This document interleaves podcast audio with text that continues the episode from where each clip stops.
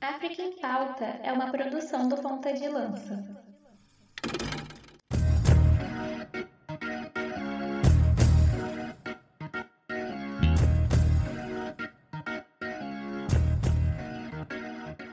Atenção, ponta de lança! Começa agora o África em Pauta, a ponta da lança da informação sobre o continente mãe. No África em Pauta você se informa sobre política, economia, esporte, cultura e, por que não, fazer um resgate histórico e geográfico do continente onde a vida nasceu.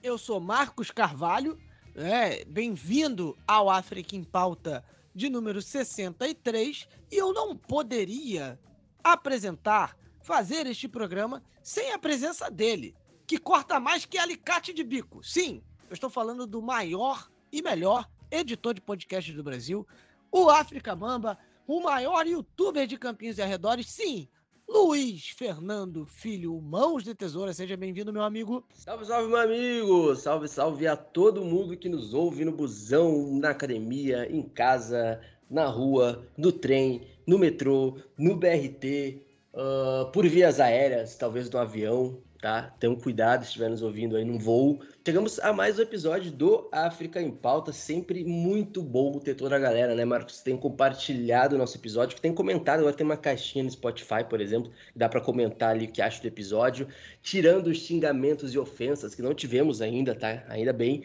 Ficam, fiquem sempre à vontade para é, colocarem seus feedbacks do programa. Sempre lembrando também, dar um abraço para nossa galera lá do nosso grupo de membros que ajudam o nosso projeto a se tornar mais sustentável financeiramente, para que a gente é, traga coisas novas, melhore na qualidade do áudio para vocês também. Quem quiser seguir, né? Plano Tomás Sankara e Plano Rainzinga a partir de 10, 15 reais você apoia o Pontrelança e se quiser contribuir de forma mais livre, com, enfim, com valores maiores, contato pontadelanca.gmail.com é a nossa chave Pix. Fortaleça um projeto independente, mas, sobretudo, compartilhe o África em Pauta, porque o nosso programa, Marcos, ele só tem chegado em mais pessoas graças aos nossos ouvintes e às nossas ouvintas que têm compartilhado com, em grupos de trabalho, em grupos de faculdade, têm dado uma moral absurdamente para um trabalho nosso que é literalmente 100% independente, feito por muitas mãos e mentes aí, espalhado por vários lugares do Rio de Janeiro, São Paulo e do Brasil inteiro tá bom? Então, Marcos, é isso. A gente vai para um, um programa que, assim, a gente tenta sair da treta, né, Marcos? Mas a treta, ela não solta desse podcast. Exatamente. É, a gente estava preparando um programa é, com a pauta focada uh, na cúpula do, do, do, BRICS, né, dos BRICS.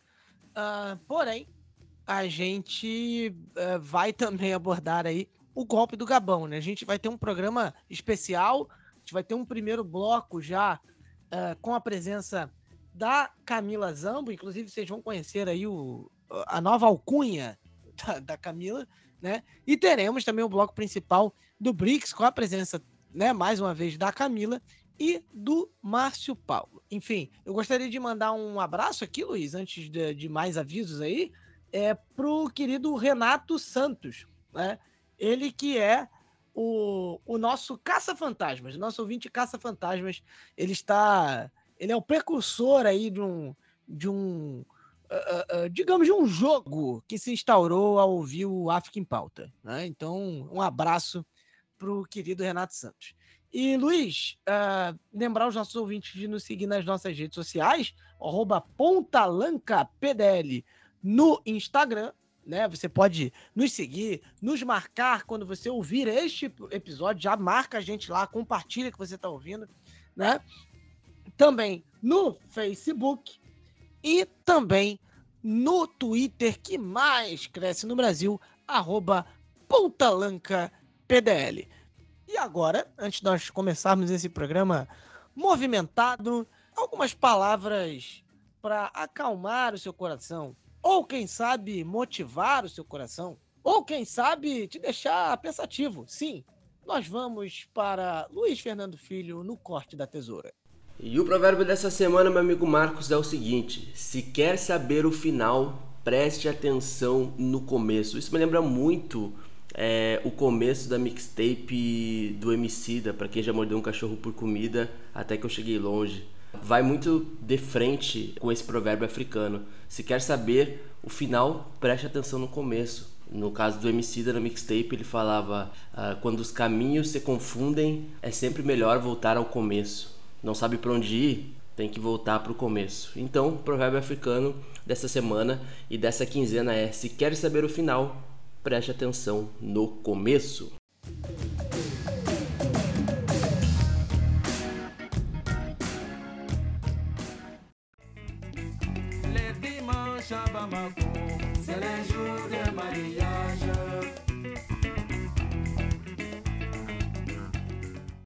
Bom, Luiz, a gente começa o nosso programa né, nessa edição um tanto quanto especial é, do África em Pauta, já tratando numa pauta que o pessoal tá ansioso, né?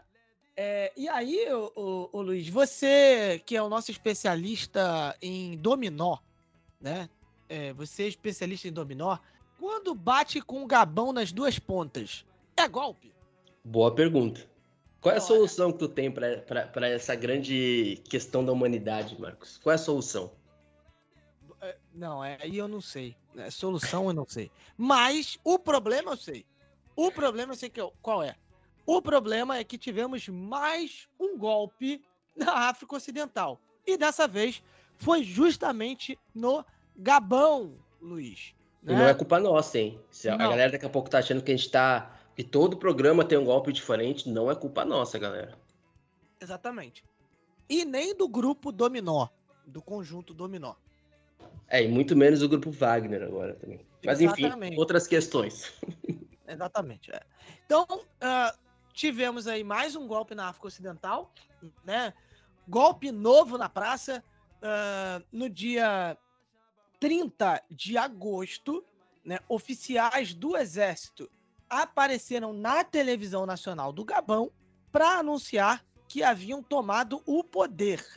Eles disseram que estavam anulando os resultados das eleições né, do sábado uh, anterior, no caso, né, o sábado anterior, que foi o dia 25 de agosto, a comissão eleitoral havia proclamado a vitória do Ali Bongo né, por 64,27% dos votos. O principal adversário dele, o Albert Ondo Ossa, teve 30,77% dos votos, segundo a comissão eleitoral, né? E o Albert Ondo Ossa chamou a eleição de fraudulenta, inclusive reivindicando a vitória, tá? E aí, é, Luiz né, e Camila, que também está, já chega aí com a gente nesse bloco, daqui a pouco ela, vocês vão ouvir a voz da rainha do Atlas, inclusive é, apelido dado pelo nosso apoiador, o Glauco, que está lá no nosso grupo de apoiadores, está aí. É, você que não é apoiador do PDL, no grupo Sankara e no grupo Rainha Zinga, está perdendo a oportunidade de apelidar né, os integrantes do PDL. Que é um, o Luiz, que é um, um, um apelido muito melhor do que Nelson Rubens do Magreb. É, eu acho que dessa vez é, é o fim do desse pseudônimo é, da Camila, inclusive, talvez a, o, o, membro, a membra, a membra, né, mais elogiada dos nossos podcasts exatamente, os meros exatamente. figurantes. Exatamente, exatamente. A gente vai mudar o, o nome do programa para Camila em Pauta. Acho que vai, entendeu? Vai, vai ser legal. Mas, enfim, é, vamos seguindo, né? A gente tem, mais uma vez, né? É, é, um golpe na África Ocidental, dessa vez no Gabão. Né? Esse, esse golpe né, representa o fim, inclusive, de uma dinastia no país. É, a família Bongo esteve é, comandando o país pelos últimos 53 anos, tá? 53 anos, é muita coisa. É, e aí, como a gente disse, soldados apareceram, né, oficiais do exército apareceram na televisão, enfim. É, tivemos ali eles anunciando que estavam anulando os resultados eleitorais, dissolvendo todas as instituições da República, né? E aí, é, um dos soldados disse o seguinte: né, decidimos defender a paz, pondo fim ao atual regime. Eles que apareceram no canal de televisão Gabon uh, 24, né? Eu não sei como é 24 em francês. Uh, enfim, é, nós, nossos ouvintes francófonos podem nos ajudar. E aí, né, acrescentando, abrindo né, ainda nas aspas, ele diz o seguinte: trata-se de uma de um, de, um, de um governo irresponsável e imprevisível que resulta numa deterioração contínua da coesão social e que corre o risco de levar o país ao caos. E Luiz, logo mais para frente, né? Isso foi no dia 30 né, de, de agosto, né? E tivemos o presidente anunciado, né? Isso. E antes de chegar no presidente, é importante a gente citar, né? A gente até tava, a gente até falou, né, Marcos, na, no último programa sobre as eleições presidenciais no Gabão, o que deveria acontecer, que seria uma vitória, né, da do representante da família Bongo, e a gente já não iludiu o pessoal de que teríamos um novo cenário, porque o histórico é, da política no Gabão é um histórico bastante questionável. E assim, vamos lá, vamos ver é, com os olhos do presente, né? Vamos lembrar que no dia 26 de agosto, como tu bem disse, é, foram realizadas é, novas eleições gerais no Gabão, né? Que não era só as eleições é, presidenciais, mas também tinham legisla uh, legislações, não, né? Eleições legislativas e também locais, municipais, estaduais, né?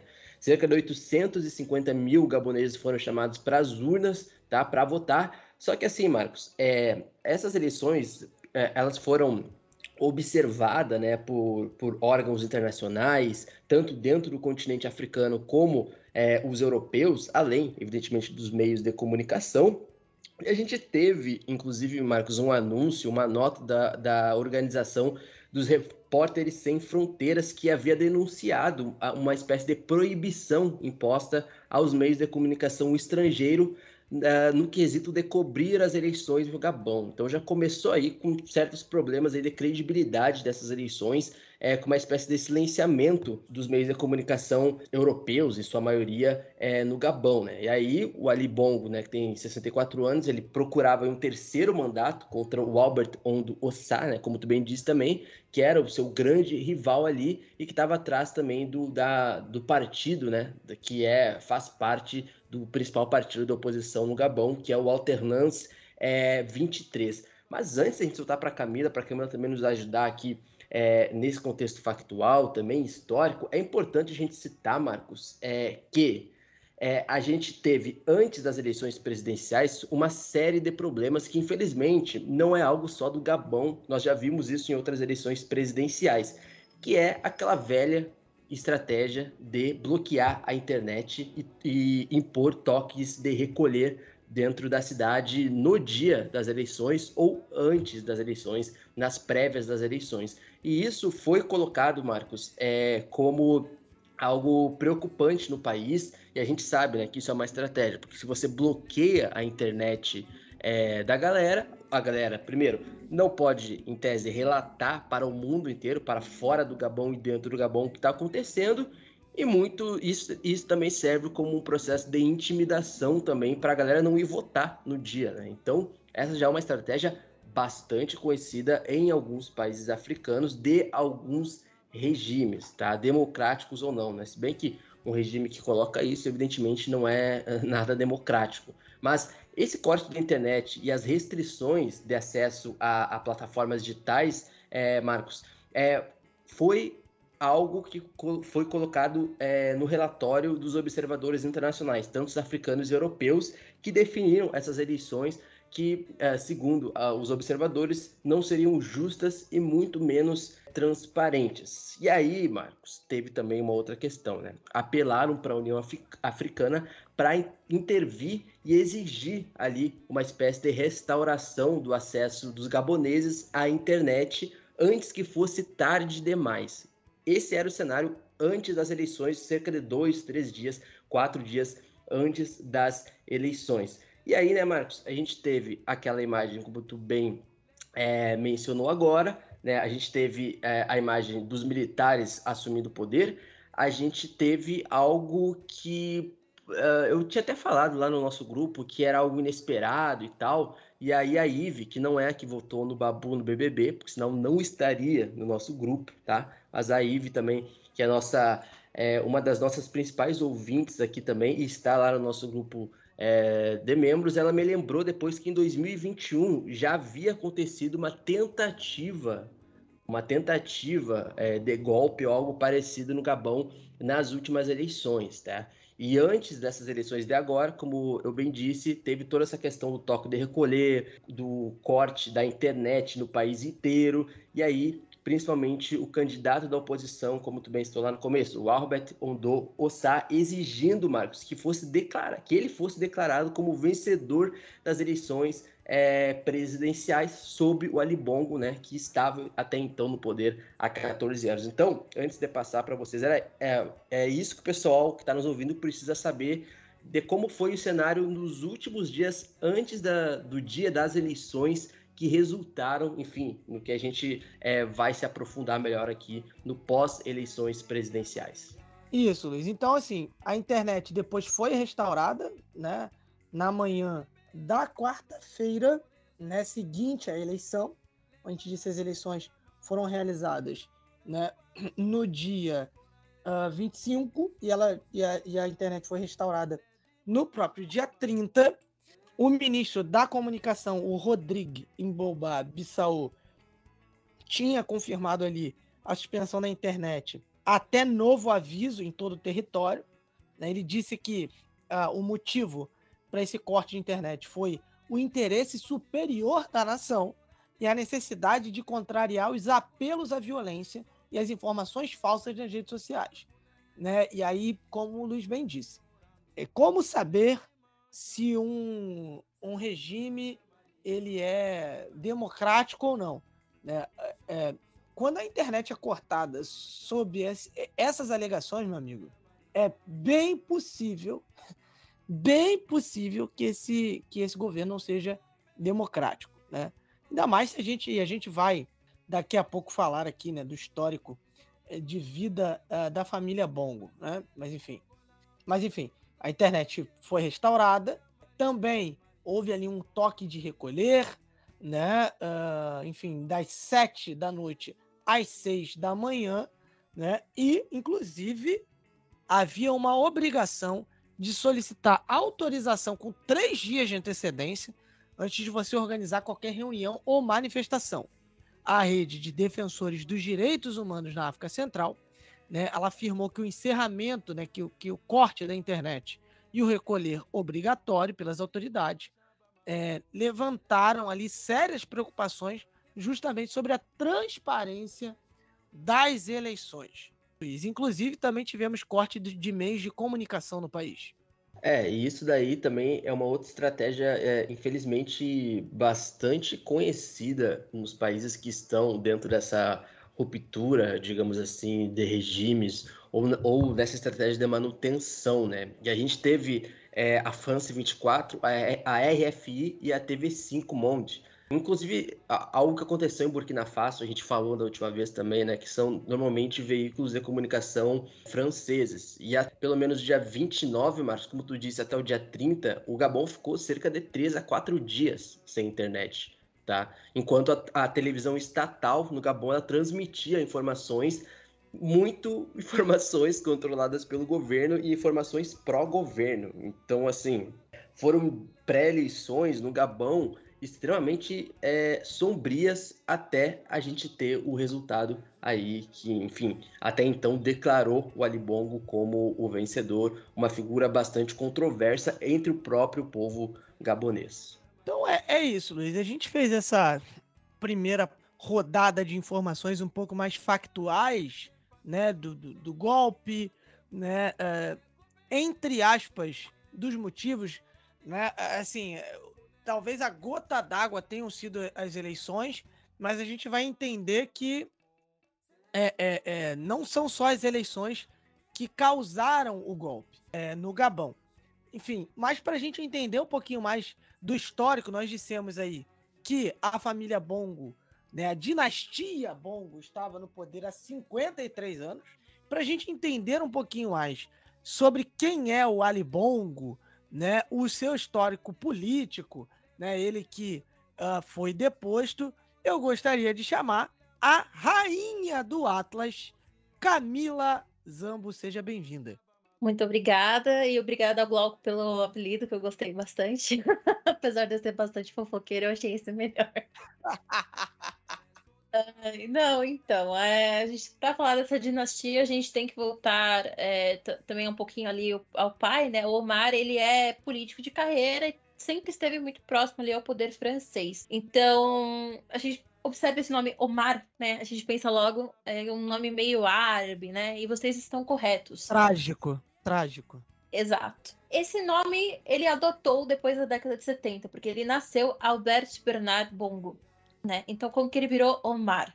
Uh, ali na década de 70, uh, ah, vamos lembrar, a década de 70, o que, que aconteceu?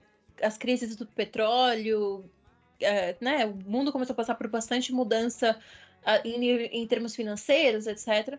E ele estava muito próximo do Gaddafi, da Líbia, e do Hassan II, que era o rei do Marrocos até então. Ele é pai do Mohammed VI, que é o rei atual. E os dois incentivaram a conversão do Omar Bongo ao Islã. Então, o filho também se converteu, mas o... a questão é, o Gabão não é um país com grande tradição islâmica, né? Não é menos de 10% da população que é de fato muçulmana. Né? Então ele era político de carreira, ele tinha ali uma proximidade muito, muito grande com uh, a França. Ele era, ele foi oficial da força, das forças aéreas francesa. É, também foi muito próximo ali do, do De Gaulle, que era o presidente da França aí na época da Segunda Guerra. Depois, depois que a França normaliza, a guerra acaba, ele mantém no país e ele tinha uma forte atuação no continente africano. E inclusive quando eu estava dando uma pesquisada, eu encontrei uma uma declaração falando que a França sem o Gabão era um carro sem combustível e o Gabão sem a França era um carro sem motorista. Então, eles têm essa simbiose ali que é quase inquebrável, vamos dizer assim. A Mas grande ela... frase do, do Omar, desculpa te interromper, Camila. A grande, uma das grandes frases, grandes frases aí, cada um, né, vê se é grande ou não, é essa frase aí, né? O Omar Bongo cita essa é. frase, que eu acho que diz muito sobre como o Gabão, ele nunca quis também se manter tão independente assim da França, né? É, inclu inclusive assim, a gente pensa que tá na, mesmo essa década um pouco anterior, mas enfim, já tinha essa grande é, proximidade entre os dois mesmo quando o Gabão se torna é, independente continua, sempre foi uma família ali muito na cola da França. Então ele se converteu ao Islã, a gente sabe que a França não é nada fã de muçulmano, e ainda assim manteve as relações perfeitamente normais, mesmo sendo próxima de líderes que talvez eram um pouco contrários ao Ocidente, né? É, o Gaddafi é uma pessoa que se torna bastante, mas a ideia dele era se aproximar da OPEP. Quando ele, ele morre, e aí quem assume é o filho dele, uh, ele mantém, de certa forma, essa tradição, vamos dizer assim, muçulmana, né? Que é muito clássica da família e não do, do país em si. Então, o Ali Bongo, ele, até curioso, ele é muito próximo dos mesmos países que o pai era próximo. Então, como eu falei, uh, ele era próximo do Hassan II. O Ali Bongo é próximo do rei do Marrocos, do Mohammed VI ele é uma pessoa muito assim pitoresca, né? Ele ele é grande fã de futebol, ele é muito religioso, lançou um álbum de funk na década de 70. Essa aqui, é um que eu achei mais brilhante. Eu achei respeitar. brilhante. Peraí, como é que é? Como é que é? É isso mesmo, funkeiro. Lançou, que... obviamente ele não era presidente ainda, né, gente? Mas lançou Omar... um álbum de funk. O Omar? O Ali. O primeiro ah, o Silva Ali. na história, hein? O primeiro Silva. Ah, pegou a referência. Ah. Olha. É, eu, eu pensei de repente dele, sei lá, ter lançado um álbum de, não sei, MPB, salsa, né? É, não sei, de repente, né? Tocando bongô. Mas Aí funk, funk eu... Seria, seria MPG, no caso, né? Em Gâmbia, né? Música popular gabonesa. Tá, foi um péssimo trocadilho, mas enfim.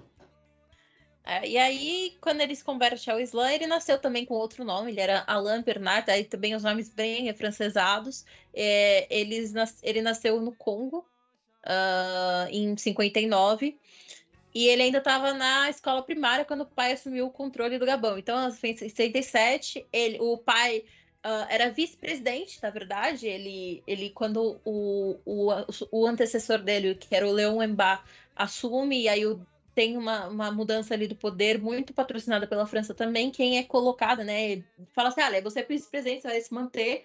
Uh, o De Gaulle mantém ele lá na década de 67. Então, ele, a vida dele inteira é muito ligada à política em função da posição que a família dele ocupava no Gabão, né? Pelo menos até então. E aí, em 73, tem essa conversão. Ele de Alain vira Ali, por isso que nós é, nos referimos a ele como Ali é, Bongo. Essa conversão foi muito, muito patrocinada pelo OPEP, então, né, aqueles países produtores de petróleo, também outros países muçulmanos, mas era mais para atrair parceiros para o Gabão, que é uma aposta, mas até então deu certo. E eu acho que talvez a mais bem sucedida e que o Ali tenha, conseguiu até então cultivar muito bem foi com Marrocos. E aí a gente pode falar um pouco mais sobre isso também. E só para só para complementar, antes do Marcos voltar, né? O Gabão, ele se situa, né, numa outra região ali, bem... E aí, assim, até tentando responder, né? É, a gente teve um, um, ouvinte nosso que ele comentou lá quando a gente soltou no, no Instagram, no arroba o vídeo dos militares anunciando é, a deposição do antigo presidente, ele perguntava se a gente poderia comparar esse movimento uh, a nível do fenômeno com o que aconteceu em Burkina Faso, Mali, Guiné, Níger, por último. É, e aí, uh, eu, eu, até eu acho uma resposta um pouco dúbia, né? É sim, não. Sim, porque, assim, olhando de forma muito panorâmica, a gente percebe que existe um, uma espécie de contágio. E, e, esse termo contágio foi um termo utilizado, inclusive, pelo presidente da Nigéria, que está, inclusive, muito temeroso. Tá? Alguns presidentes aí, o Marcos vai estar depois, está muito estão muito temerosos tá? com a queda de, de grandes famílias do continente africano caindo aí, levando golpe. E não deixa de ser uma surpresa, né? O Gabão, é, por mais que desde 2019, das últimas eleições, eu falei no começo de 2021, mas é 2019, é, já havia acontecido uma tentativa de golpe militar, e aí as forças do exército gaboneses é, conseguiram reprimir, tá? Então já era algo um pouco anunciado, mas antes das eleições, dias antes, a gente não, para além do corte na internet, etc., a gente não tinha um grande posicionamento de uma figura do exército, da junta militar. Por outro lado, o Gabão, ele já é um país que fica numa outra região, já, já tem outras questões também. Gabão já é um pouco mais vizinho ali de, de Camarões, do Congo, né? É um país menor, por exemplo, que outros países ali. O Gabão ele se situa mais na costa oeste da África. É um país, né, que ele conseguiu a independência, assim como a maioria, é o grande parte dos países dessa região da África Ocidental ali pela década de 60, né? O Omar Bongo governava até 2009, como a Camila falou, é, e só saiu da presidência porque faleceu é, em 2009, mas é, do ponto de vista das relações com a França, o Gabão sempre manteve uma relação muito estreita é, com a França, porque a França ela era uma força que apoiava é, politicamente, principalmente o, o, o, seu pai, tá? o, o Omar Bongo, uh, e, apo e apoia ainda, e apoiava bem mais antes, militarmente o Gabão, e o Gabão é, Uh, em troca, oferecia favores comerciais, digamos assim, o Gabão possui uma reserva florestal, por exemplo, grandiosa. E está muito nesse mapa aí daquela agenda 2030, também das mudanças climáticas. O Gabão é muito importante nisso. Só que uh, desde 2009, o filho, né, o filho do, do, do, do primeiro bongo da história, eu diria, não, o primeiro Silva, né, o primeiro Dimas da história, diria Racionais MCs, ele já não era tão próximo assim da França, mas era também. A França, diplomaticamente, e isso antes do Macron, tá, questionava muitos processos, principalmente a nível de corrupção. Aqui no Brasil, inclusive, é, viralizou umas imagens, né? É, de pessoa, enquanto passa uma moto aqui. Marcos, será que é moto ou Edmoto? Temos que perguntar para Márcio Paulo, especialista em Edmota, né? Esse é o novo quadro do, do, do Arco em Pauta. É, moto ou Edmota? E para terminar, eu não consigo mais falar sério depois de, de lembrar do, do, do moto ou Edmota. Eu vou, a gente vai fazer ainda uma espécie de transição que tu vai sempre fazer uma pergunta assim e vai aparecer um, um incremento do, do, do Márcio falando se é moto ou é de moto. Vamos providenciar isso para os próximos programas. E lembrando também, tá, para fechar aqui, o Gabão é um grande produtor de petróleo, né? E o Gabão, assim como outros países, é, assim como, por exemplo, Guiné Equatorial, um, um dos países que produz muito petróleo, mas a maioria da sua população não usufrui disso. Então, o Gabão ele é um parceiro estratégico, historicamente, da França. Ele é, uh, em questões ambientais, muito importante para o continente africano e para o mundo também, mas, ao mesmo tempo, é um país que nunca experimentou uma democracia. Porque, vamos lá, Marcos e Camila, se o pessoal olha assim, uh, por cima hoje, olha, bota no Google ali, Pô, mas existem eleições presidenciais, Luiz, como não é uma democracia? É, obviamente que existe uma eleição, eleições presidenciais com pouca transparência, com supostas fraudes, é, com figuras da oposição sendo perseguidas, com a população ficando sem internet quase uma semana antes de uma eleição para não protestar, para não ter acesso à informação, para não ir votar. Óbvio que existe uma democracia desse jeito, né?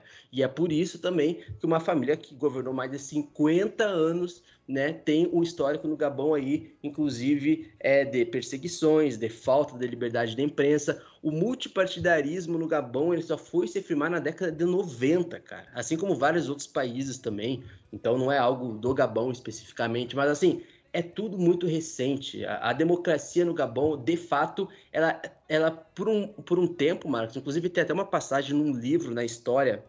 É, agora não vou lembrar qual livro que é o nome, mas é um livro em inglês é, que fala, Marcos, que o Omar Bongo, é, lá na década de 70, 80, por aí, é, tentou mediar a possibilidade do Gabão ser uma monarquia e tentou mediar com a França essa possibilidade da França apoiar o fato do Gabão ser uma monarquia, justamente para privilegiar essa hierarquia familiar é, da família Bongo no Gabão e a França, em tese, não teria apoiado, porque em tese para a França também não seria muito bom, né? Uh, comercialmente, politicamente também. Então, o Gabão realmente é um desses exemplos de países que tiveram basicamente sempre a mesma família e a mesma figura política governando o país por mais de 40, 50 anos. E tem uma coisa, tá, Marcos? Em primeira mão aqui, uma, uma, uma apuração muito específica do African Pauta, que eu me orgulho muito aqui, até de trazer para o pessoal que nos ouve, tá?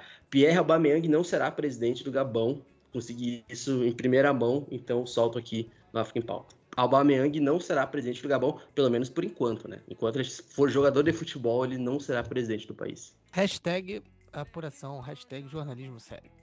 Luiz, isso, é, só pra gente atualizar aqui, uma notícia no dia 2 de setembro, a notícia que saiu agora há pouco, há 10 minutos, né, que as autoridades militares reabriram as fronteiras do Gabão, justamente três dias após o golpe de Estado, né, as autoridades anunciaram a reabertura das fronteiras do país, né, eles que são liderados pelo, o, pelo general Bryce Olig Nguema, e a gente vai falar daqui a pouquinho mais sobre ele, colocaram o Bongo uh, em prisão domiciliar, como a gente disse, né, e aí eles disseram ter reaberto as fronteiras por quererem, uh, abre aspas, preservar o respeito pelo primado da lei boas relações com os vizinhos e todos os estados do mundo.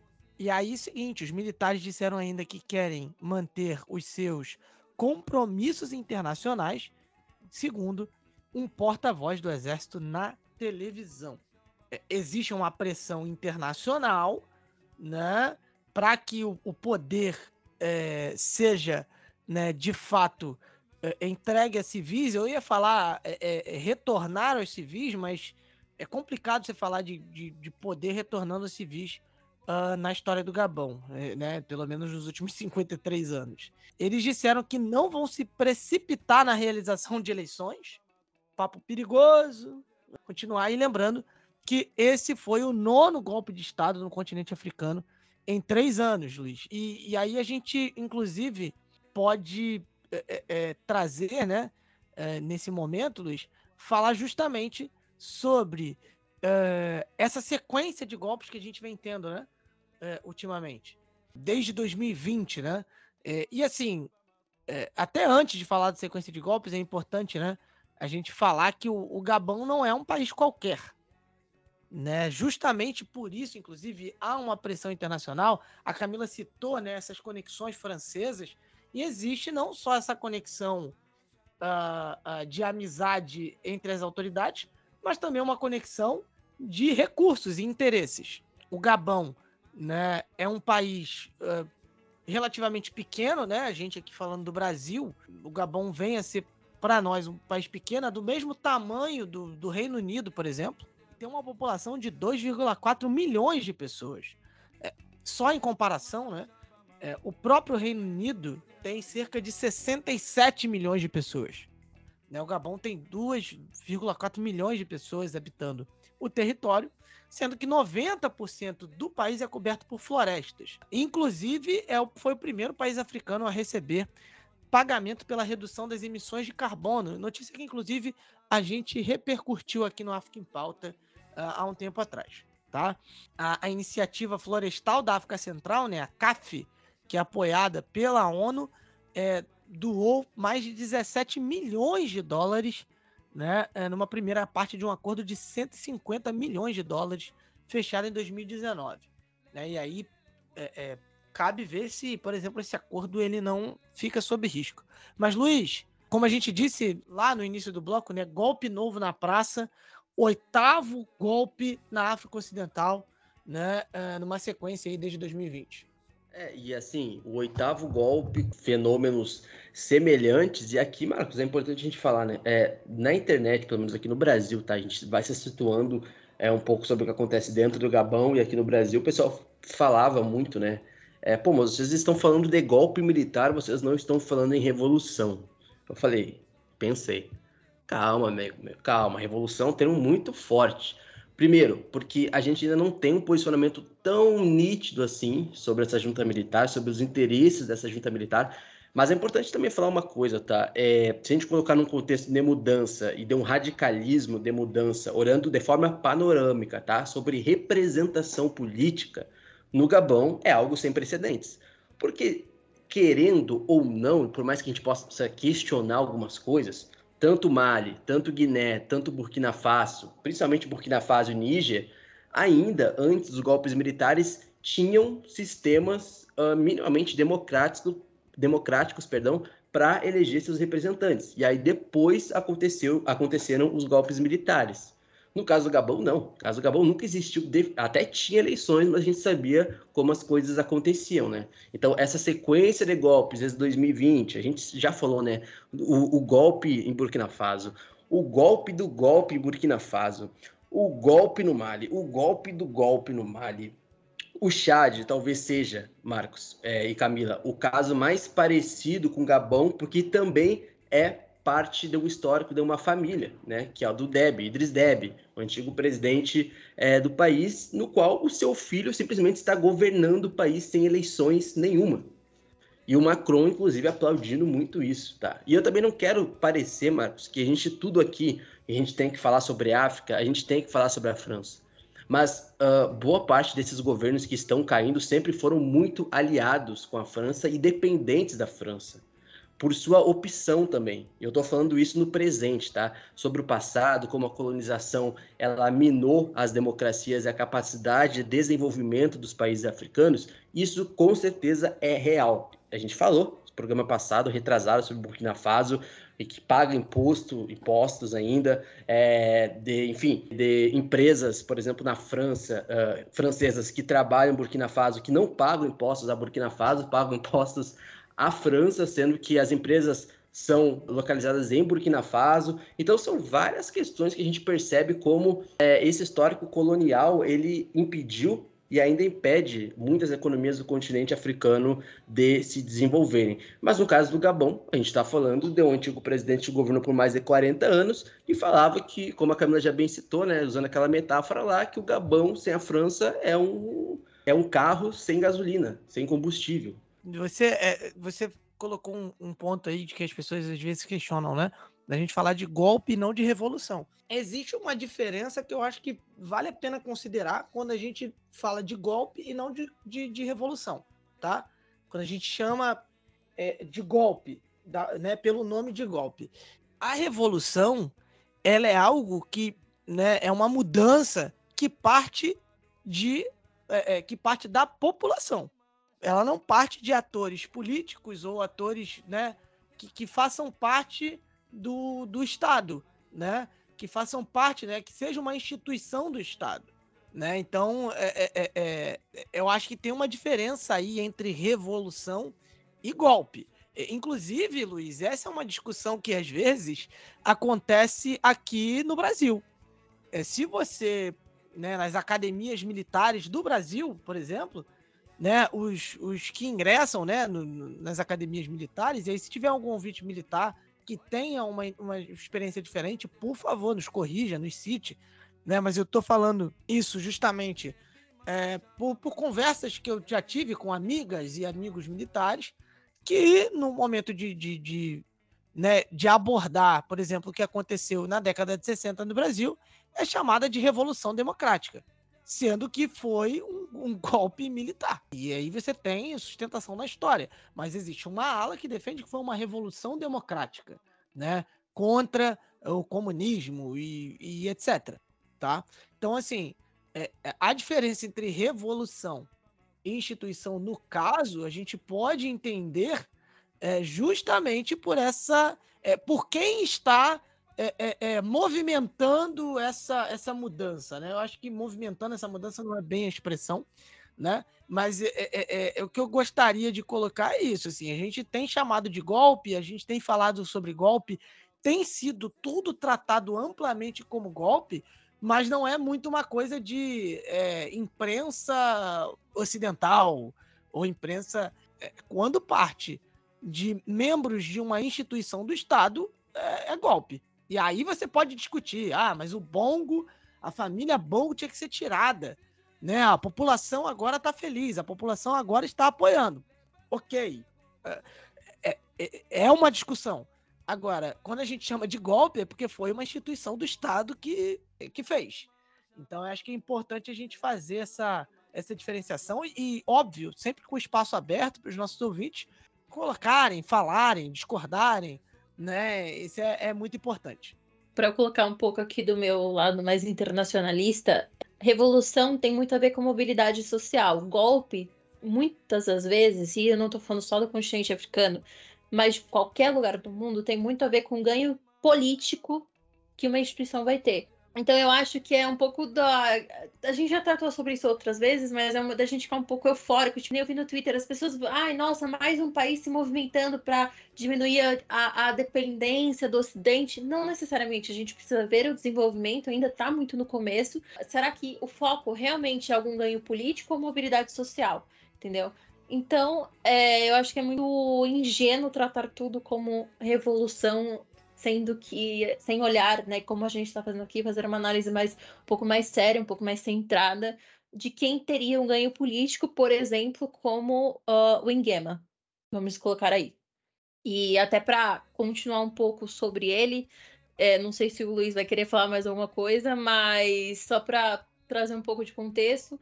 É, quem... é, eu interrompi ele e não, e não devolvi, né? Mas só não, um pouco depois do que vocês contextualizaram aí, porque eu não encontraria palavras perfeitas, porque assim, pessoal, desculpa interromper novamente vocês, a gente precisa posicionar os fatos e as coisas como elas são. Todo mundo, óbvio, tem o seu direito de compreender se é isso ou aquilo, se é X ou Y. Mas eu vou repetir o que a gente já falou lá no primeiro programa sobre o golpe no Ninja, que eu falava que aqui o nosso intuito é dizer como as coisas são e não como elas devem ser. Porque quem diz como as coisas devem ser é a população do Níger, é a população de Burkina Faso, é a população na Tunísia, né? é a população agora no Gabão. É ela, no final disso tudo, é o povo quem dita os rumos é, do país. Mas a gente aqui, como comunicador, a gente que está estudando, tentando contextualizar, sem muita euforia, né? até pelas experiências do continente africano, com certas revoluções, né? ou consideradas revoluções que no final não derem nada, a gente precisa colocar na mesa, né? Como as coisas são, ou como são os fatos, para que a gente, voltando, tá? Eu vou voltar. O Mano Brown, se estiver ouvindo, já deve estar tá achando que eu estou querendo uma entrevista com ele, mas se ele estiver ouvindo, eu adoraria ter uma entrevista com ele também. Não podemos vender terreno no céu para galera, né? E depois a galera, a gente falar que é uma coisa, uma semana depois acontece uma outra coisa, e aí o pessoal fica, mas ué, mas o pessoal não disse que era isso ou aquilo? Não A gente coloca os fatos na mesa, a gente contextualiza, e o pessoal que está nos ouvindo aí forma a sua opinião né, sobre a situação, mas a gente não pode, de fato, não é o nosso interesse aqui dizer como as coisas devem ser, né? Isso quem diz é o próprio país e, o, e a autonomia das populações africanas, né? De fato, e eu acho que é sempre muito importante a gente pensar, é, quem aqui já leu o livro Orientalismo do Edward Said, no comecinho dele tá uma frase assim, que é de um, um livro, eu não lembro agora de quem, mas fala assim, ah, a gente não, eles não podem se representar, precisam ser representados. A gente tem que pensar no continente africano, seja qual país que for, seja qual povo for, uh, em pessoas que são plenamente capazes de dizerem o que elas querem ou não. Então não adianta a gente aqui do Brasil falar é revolução e para do, do, final não ser. Então, gente, muito sempre parcimônia, vamos com calma, né? Calma, torcedores, que aí uma hora a gente entende melhor o que está acontecendo. Mas por hora a análise é essa. Aí a gente falou, né, do golpe. Quem é essa, esse, esse grande chefe ali, essa figura que está liderando né, o, no, o, novo homem forte. O, o, novo líder militar do Gabão uh, prometeu devolver o país à democracia, mas, como uh, foi falado aqui, não quer pensar num calendário para novas é, eleições. Então a gente tem o general Bryce Nguema, que teve recebeu treinamento militar no Marrocos.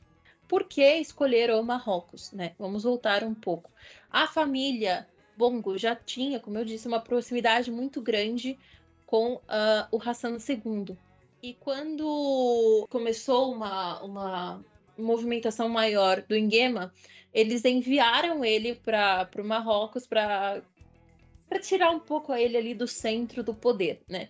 E o Marrocos é um país que é altamente militarizado. Recentemente, em 2019, uh, eh, o serviço militar obrigatório foi reintroduzido. Aí, segundo o rei, para resolver alguns desafios internos e externos. Externos, a gente sabe bem que essa área ocidental e Argélia não tem muito de onde fugir, mas os internos eram coisas como desigualdade, uh, desemprego, promover ali uma maior coesão naquele tecido social. E é um país que está investindo e procurando se desenvolver melhor né, no, nesse sentido mais militar, até para estar posicionado, é, bem melhor posicionado do que a Argélia, que é uma potência nesse sentido. Então, uh, eles têm, por exemplo, African Lions, Lions, que é o maior exercício militar do continente africano, em conjunto com os Estados Unidos, e agora também está uh, vindo alguns militares de Israel, Israel para ajudar. Ele atrai militares de diversos países africanos, já foi realizado também no Senegal, Gana e até na Tunísia. E é um país que tem essa tradição, porque quando a gente pensa na Argélia, na época da colonização, muitos do, dos, dos militares que atuaram na frente pela libertação nacional treinaram no Marrocos, inclusive alguns líderes que depois assumem a presidência, agora eu não lembro exatamente qual, eu sei que não era, eu não lembro se era o Bouteflika ou o, o que está agora, mas que eram ali mais na fronteira com, com o Marrocos, eles acabaram fugindo para o Marrocos treinando lá, então o país tem essa tradição.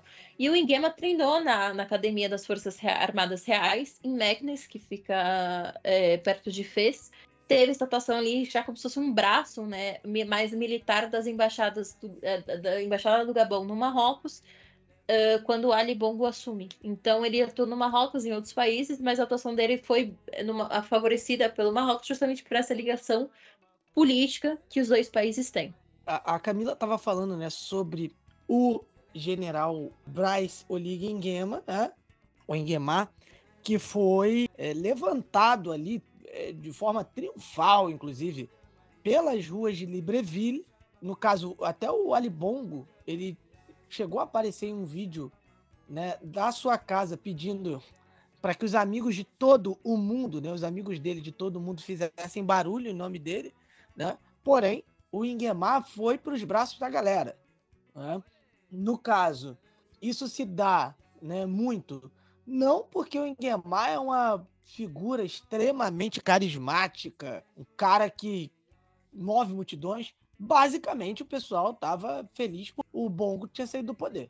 Então, assim, as multidões lá em Libreville, muitas pessoas comemoraram a declaração do exército, né? É... enfim, no caso, o as reações, né, ao redor do mundo, né, com, por exemplo, o Departamento de Estado americano pedindo para que os militares do Gabão preservassem o governo civil, né? O Reino Unido condenando a tomada militar inconstitucional, algumas reações que o, Inguemar e o, e o resto da junta militar não estão nem aí. No caso, o Inguemar ele esteve ausente das três primeiras declarações lidas por oficiais superiores do Exército, né? É, porém, ele foi nomeado líder da transição logo depois, né? E aí foi levado para as ruas, como a gente disse, e foi para os braços da galera, né? Ele foi, inclusive, é, ajudante de ordens do Omar Bongo. Ajudante de ordens que está bem, é uma palavra, é um, posto que está bem Uh, assim, tá sendo fala, tem sido bastante falado nos últimos tempos aqui no Brasil. E, e, também relacionado a golpe, né? Seguindo, né? A gente teve aí o Ingemar sendo anunciado como líder, indo para os braços da galera.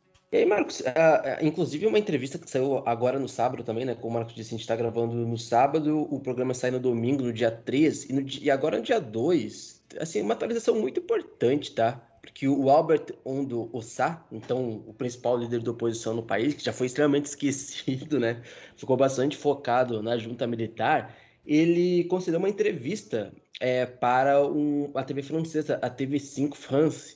E aí, cara, vejam só, perguntaram para o principal líder da oposição, que ficou em segundo lugar nas últimas eleições, se ele considerava golpe, se ele considerava uma revolução. E eu vou colocar aqui e, aqui, e aí por isso que a gente tem que, assim, tem que ter muito cuidado com os termos que a gente usa para que a gente não é, venda uma coisa e depois possa ser ou não outra. Vamos lá, eu vou botar as aspas da, da resposta dele, do Alberto Ondosso Ossá. Aspas para ele. Oli Nguema é primo de Ali Bongo, a campanha de 60 anos de Bongo é demais. Os Bongos decidiram deixar Ali Bongo de lado e continuar o seu legado, implementando um sistema de CEO Bongo, disse ele.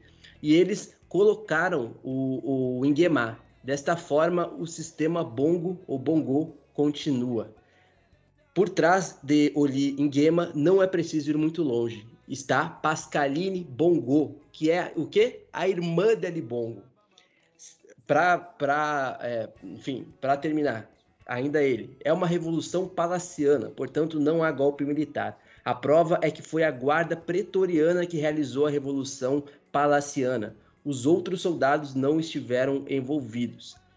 Peço os resultados reais, que são do conhecimento de todas as missões diplomáticas. Os resultados são do conhecimento de todos e que os resultados sejam, sejam dados é aí que eu estou. Ou seja, o principal líder da oposição, ele fala que é uma questão familiar, que o golpe é uma questão familiar e que o Ali Bongo seria só mais uma célula da família Bongo, do histórico político, tá? E aí no caso do Ingemar, né? Ingemar, caso... isso. Então, assim, não, não estamos aqui para tornar o que ele disse verdade a gente está vendo que se a gente for logo ali dobrando a esquina, a gente percebe que os vestígios da família Bongo está pós pode estar muito presente nessa tomada de poder. O que é algo que tem sido discutido muito já nos últimos dias, cerca de um, dois dias depois é, do golpe militar, porque foi um golpe militar, vamos lá, né, gente? Foi um golpe militar, tá? Querendo ou não.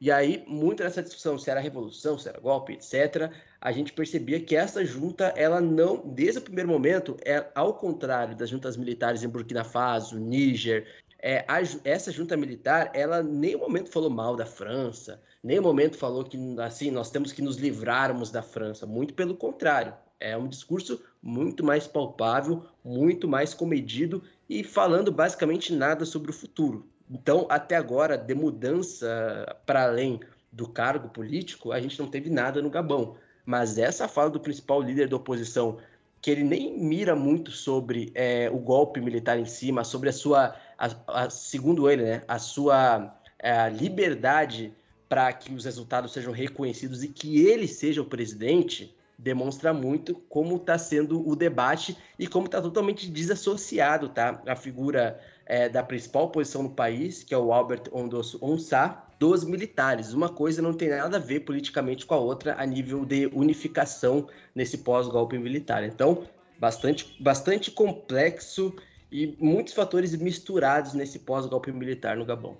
É, Luiz, ele estava basicamente falando de um alto golpe, né? E assim, essa essa ideia de que essa ideia não, né? Isso que se fala dele ser parente é, do Bongo, isso é algo é, bastante falado, né? Que ele seria primo do, do Ali Bongo. Ele, ele nasce numa província que, é um, que era um reduto da, da família Bongo, e aí muitos dizem que ele é primo né, do, do, do Ali Bongo. Mas está muito também ainda no, essa coisa do, do campo né, do dizem. Enfim. E aí, Luiz, enfim, ainda sobre o, o Ingemar, é, ele meio que ameaçou líderes empresariais por corrupção. Né? Ele, enfim, assumiu o poder e ele teria ali ameaçado, ameaçado, né, em declarações, ele teria dito, né, ele exigiu, né, que os empresários mostrem patriotismo e compromisso com o desenvolvimento do país. Algumas auditorias teriam mostrado que empresas cobraram a mais e os serviços vão rever essas investigações para que o super, esse superfaturamento reverta para o Estado. Né? Foi o que o Ingemar disse, né, de que alguns serviços prestados né, por empresas no país, né, inclusive mais de 200 empresários gaboneses, ele, eles foram convocados para a presidência da República né? E aí é, teve esse discurso ali para eles, um discurso que também foi transmitido na íntegra, né? Na, televis na televisão estatal, né? E aí ele, o Iguemar meteu essa, né? Ele falou que vai as investigações vão rolar e que é, os superfaturamentos precisam ser revertidos, né? Devolvidos para o Estado. E ao mesmo tempo também os canais de televisão estatal mostravam ali meio que um loop de imagens, né? Que mostrava um dos filhos do presidente deposto, o Noredin Bongo Valentim, né, e outros ex-jovens membros sêniores do gabinete presidencial presos. Ah, o controle da junta militar é total e o Ingemar já assumiu de fato como presidente, está até fazendo discurso contra a corrupção, né? Uh, e aí tentando também é, adquirir capital político, né? Foi né, um pouco do que a Camila também falou ali um tempinho atrás. Esse golpe no Gabão, né, que como o Luiz falou ali, é, não é o primeiro, né, é, uma, é um oitavo numa série ali é, é, é desde 2020 na região, deixando o pessoal no entorno de orelha em pé, né? Líderes de países estão é, de, não só no entorno, mas também em Ruanda, por exemplo, algumas alterações né, uh, no serviço militar, mas principalmente ali em Camarões, que está bem perto, né, uh, nós tivemos uh, movimentações. Obviamente, não dá para a gente dizer que é só por causa do golpe, as suspeitas são grandes. Né? No caso, né, antes de voltar para a região, né, a gente dá um pulo ali em Ruanda, é, já que o, o Paul Kagame ele aposentou cerca de 12 generais, 83 oficiais, os superiores e seis subalternos, né? Também como 678 soldados, né? Enfim, talvez essa troca, essa renovação uh, de tropa, né, sirva justamente para desmobilizar qualquer eventual movimento, né? E em Camarões, né, que temos ali o Paul Biá como um dos presidentes mais longevos do mundo. É, e aí, é, gente, o Paul Biá ele tem 90 anos está no poder, no poder desde 1982. É, vocês sabem quem mais. Quem, é, é, vocês sabem quem teve um mandato tão longevo, tão longevo quanto, não foi o mesmo tempo, mas que também teve um mandato tão longevo assim? Não faço ideia. Eurico Miranda, no Vasco, né? Ele que é, supostamente o fantasma dele é, apareceu nas eleições do Vasco, no banheiro, né? Paralisando as eleições do Vasco. Eu não sei se no Gabão, muitos afirmam que as eleições foram fraudadas, se o fantasma de alguém, do Omar Bongo, né? De repente apareceu nas zonas eleitorais, ali nos banheiros das zonas eleitorais. Uh, existe essa história de que o fantasma de Eurico Miranda apareceu nas eleições do Vasco. É, o, o Eurico Miranda, que certamente, se ele estivesse vivo, não estaria acontecendo a patifaria que está acontecendo com Vasco e São Januário, tá? Só queria falar sobre isso. Com, com, o Eurico Miranda não teria essa palhaçada Não teria essa palhaçada com a justiça. Exatamente. É, tem um país também que está um pouco tenso com, com essas questões no Gabão, que é o Marrocos. É, como eu falei, parceria muito longa, já tem mais de 50 anos, principalmente estratégica, marcada aí por muitos acordos bilaterais, fóruns, bem reuniões em cúpulas internacionais, e tem também a diáspora marroquina no Gabão e a gabonesa no Marrocos. No início do ano também, o Mohamed VI fez uma tour é, em busca de fazer ali alguns acordos, algumas parcerias com países africanos. Um dos primeiros países que ele visitou foi justamente o Gabão, então ele se reuniu com o Ali, né, que era na época, porque foi em fevereiro. E ele chegou a doar duas mil toneladas de fertilizantes uh, ah, para incentivar o combate, a insegurança alimentar no país, etc. e tal. Desde, desde aí 50 anos atrás, enfim, mas algo que tem sido incentivado nas últimas décadas também. A gente tem um aumento das exportações, cooperação, investimento em vários setores, então transporte, telecomunicação, serviços, habitação, mineração, aquilo que a gente falou das, das grandes florestas no Gabão, também tem uma questão da silvicultura, que é a exploração, entre aspas, sustentável das florestas, além também dos setores de defesa e saúde. Defesa, né, de novo, Marrocos muito militarizado, tem vários líderes vários uh, militares de outras partes, outras partes do continente africano que vão, às vezes, para Marrocos para receber um treinamento mais especial, etc. E tal. Né, que é curioso.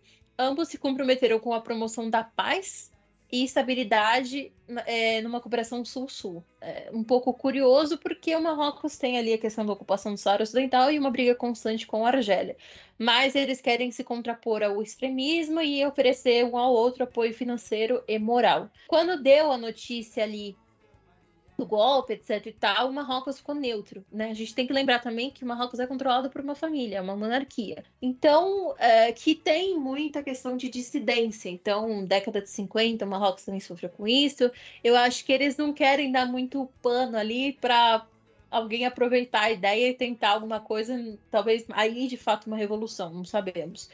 Uh, então ele ficou neutro, até porque é um grande aliado, né? E, inclusive o, o Ali Bongo, amigo de infância, agora é momento Nelson Rubens, amigo de infância do Mohamed uh, é, VI. Então ali os pais eram amiguinhos, as crianças ficavam brincando juntas, tacando uma bola de, de futebol no outro e lindo. Então eles são bem próximos. O Marrocos ficou neutro, falou que confiava no Gabão, né, na lider nas lideranças políticas, no povo, para fazer o que fosse melhor para o país e que eles só queria uma coisa que era que todos prezassem pela estabilidade. Então, eu acho que também tem um pouco dessa insegurança no Marrocos, não só por, pela questão de ser uma, uma, uma, monarquia, etc. Tal. A gente sabe que o rei Mohammed VI também é um pouco duro, né? Ele persegue ali alguns dissidentes, mas também por conta de uma, o Marrocos não acho que não, não pode se dar ao luxo de perder aliados tão importantes quanto é o Gabão para ele. Então, gente, a gente vai fechando aqui o bloco, esse primeiro bloco sobre o golpe no Gabão. É como a gente disse no começo, é um programa especial, né? A gente a gente tinha duas pautas importantíssimas para abordar, né? Que era é, que é o golpe no Gabão. Muita gente, assim que, que aconteceu, muita gente aí mandando mensagem nas redes sociais, marcando a gente, perguntando opinião, né? Enfim, lá no nosso grupo de apoiadores também, a gente inclusive agradece, né, por assim, por, por as pessoas nos verem, né, é, é, como essa referência é, de é, conteúdo no continente africano. E temos a próxima pauta, a reunião, a cúpula dos BRICS.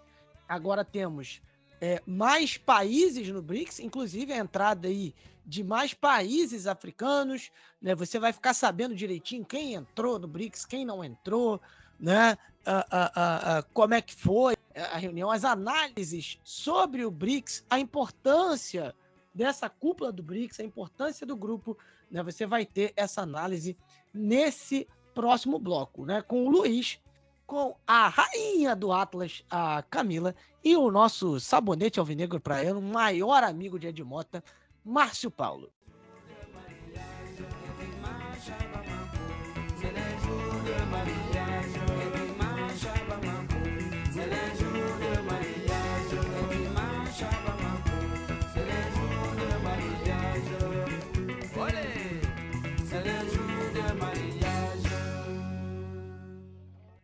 E chegamos no segundo bloco aqui do África em Pauta. Agora a gente vai mudando a mediação é, desse bloco, como o Marcos disse lá no começo do programa, né? Hoje são um, um especial, digamos assim, de, dos dois primeiros blocos.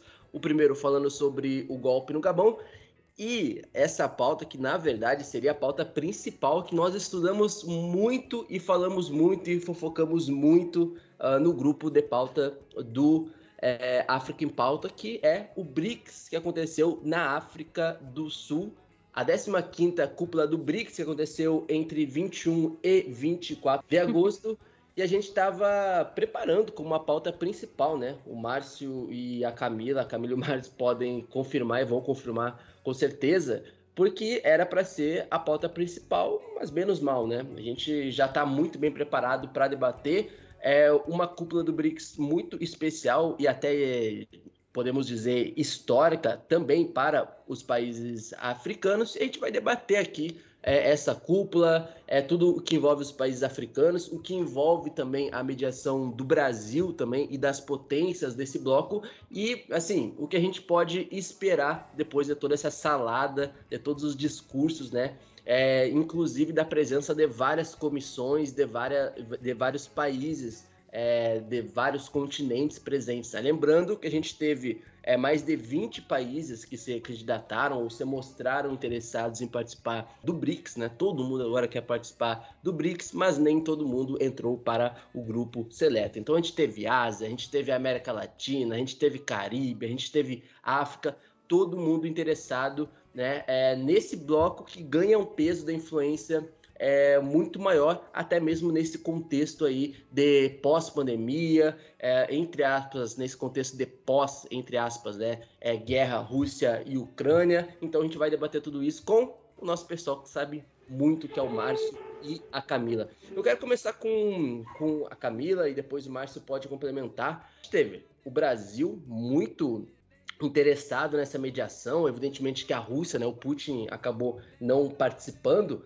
Mas, pessoal, é um, foi um encontro histórico na África do Sul. Né? A África do Sul também enfrentando vários problemas, mas ainda assim muito influente no continente africano, é, sediando o BRICS, né, a 15ª cúpula que aconteceu entre 21 e 24. Sobre o Brasil, a gente teve uma declaração do nosso ministro das Relações Exteriores, o Eduardo Saboia, é, falando que os principais temas que seriam debatidos ali na cúpula seria a expansão do bloco, como de fato a gente viu, uma moeda comum para transações comerciais entre o bloco, então não é que ai, o real, que eu vi muita gente preocupada, né, que quando sai essa notícia, o real não vai deixar de existir, gente, calma. É, só não é a gente que vai ter acesso aos bricolinhas ali, é entre os países mesmo, dar uma diminuída é, na dependência do dólar, e trazer também uma visibilidade para questões africanas. Então, quem lembrou da, daquela declaração, naquela, naquele evento que teve, que estava o Lula, o Macron, o Ramaphosa da África do Sul, ele falou: é, porque ah, vocês colocavam a África como mendigos é, pedindo ali por vacina.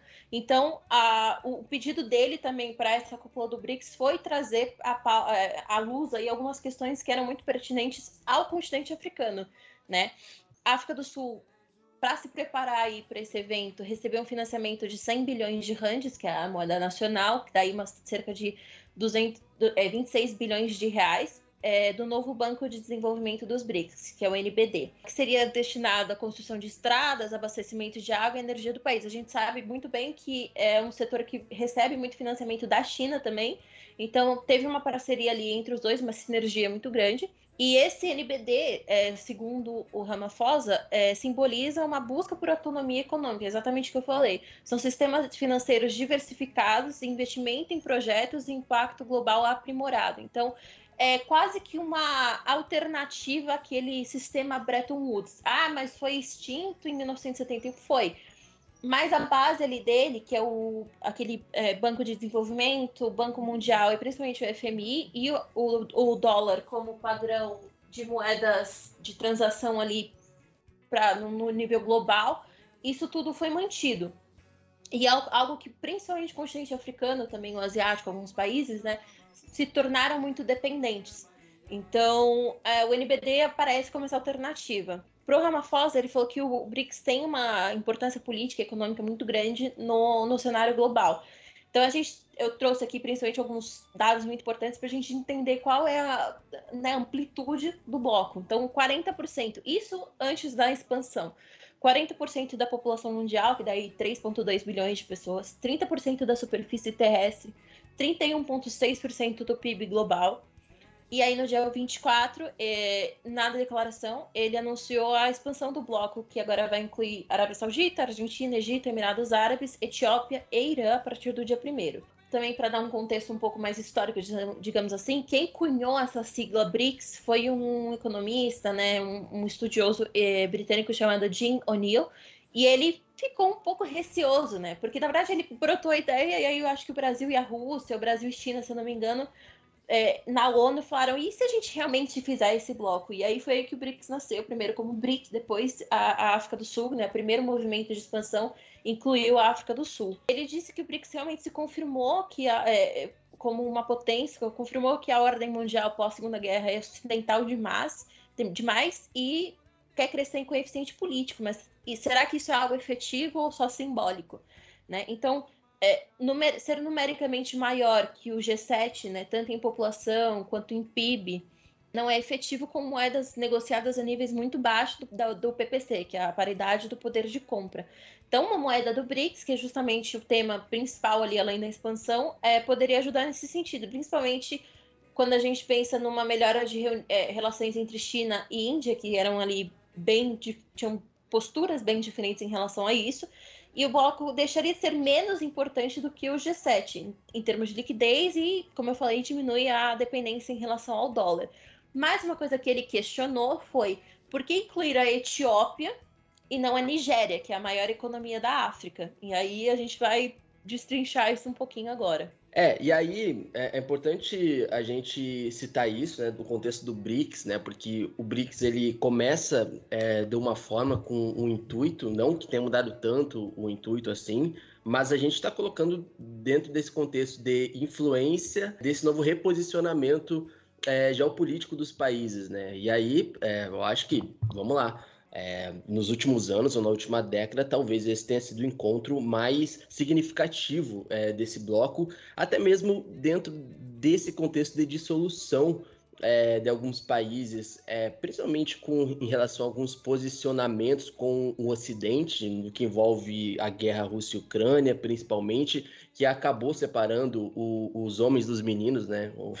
Colocar, cunhar esse termo aqui, esse, essa metáfora, né? E o que mostrou também uma necessidade é, desse, de alguns países se reposicionarem ou até ir para um lado específico do multilateralismo, que a gente pode falar que eu acho que envolve também a Etiópia, que não era uh, um país que a maioria dos analistas colocavam como um país que entraria no BRICS, né? Depois a gente teve outro, um outro exemplo como Egito, depois a Camila vai se aprofundar melhor. É, e, o, e, o, próprio presidente do Brasil, né, o Lula, ele colocou é, um foco muito grande nessa questão da moeda, né? É, e aí depois o, o, ministro, o Haddad, a entrevista, ele volta atrás e, e já vai para um discurso um pouco mais ameno, falando, ó, oh, galera, a gente também não quer bater tão de frente assim com o dólar, porque a gente sabe qual que é a realidade disso. Mas eu, eu percebi que é, teve esse lado né, da, da construção dessa moeda, e aí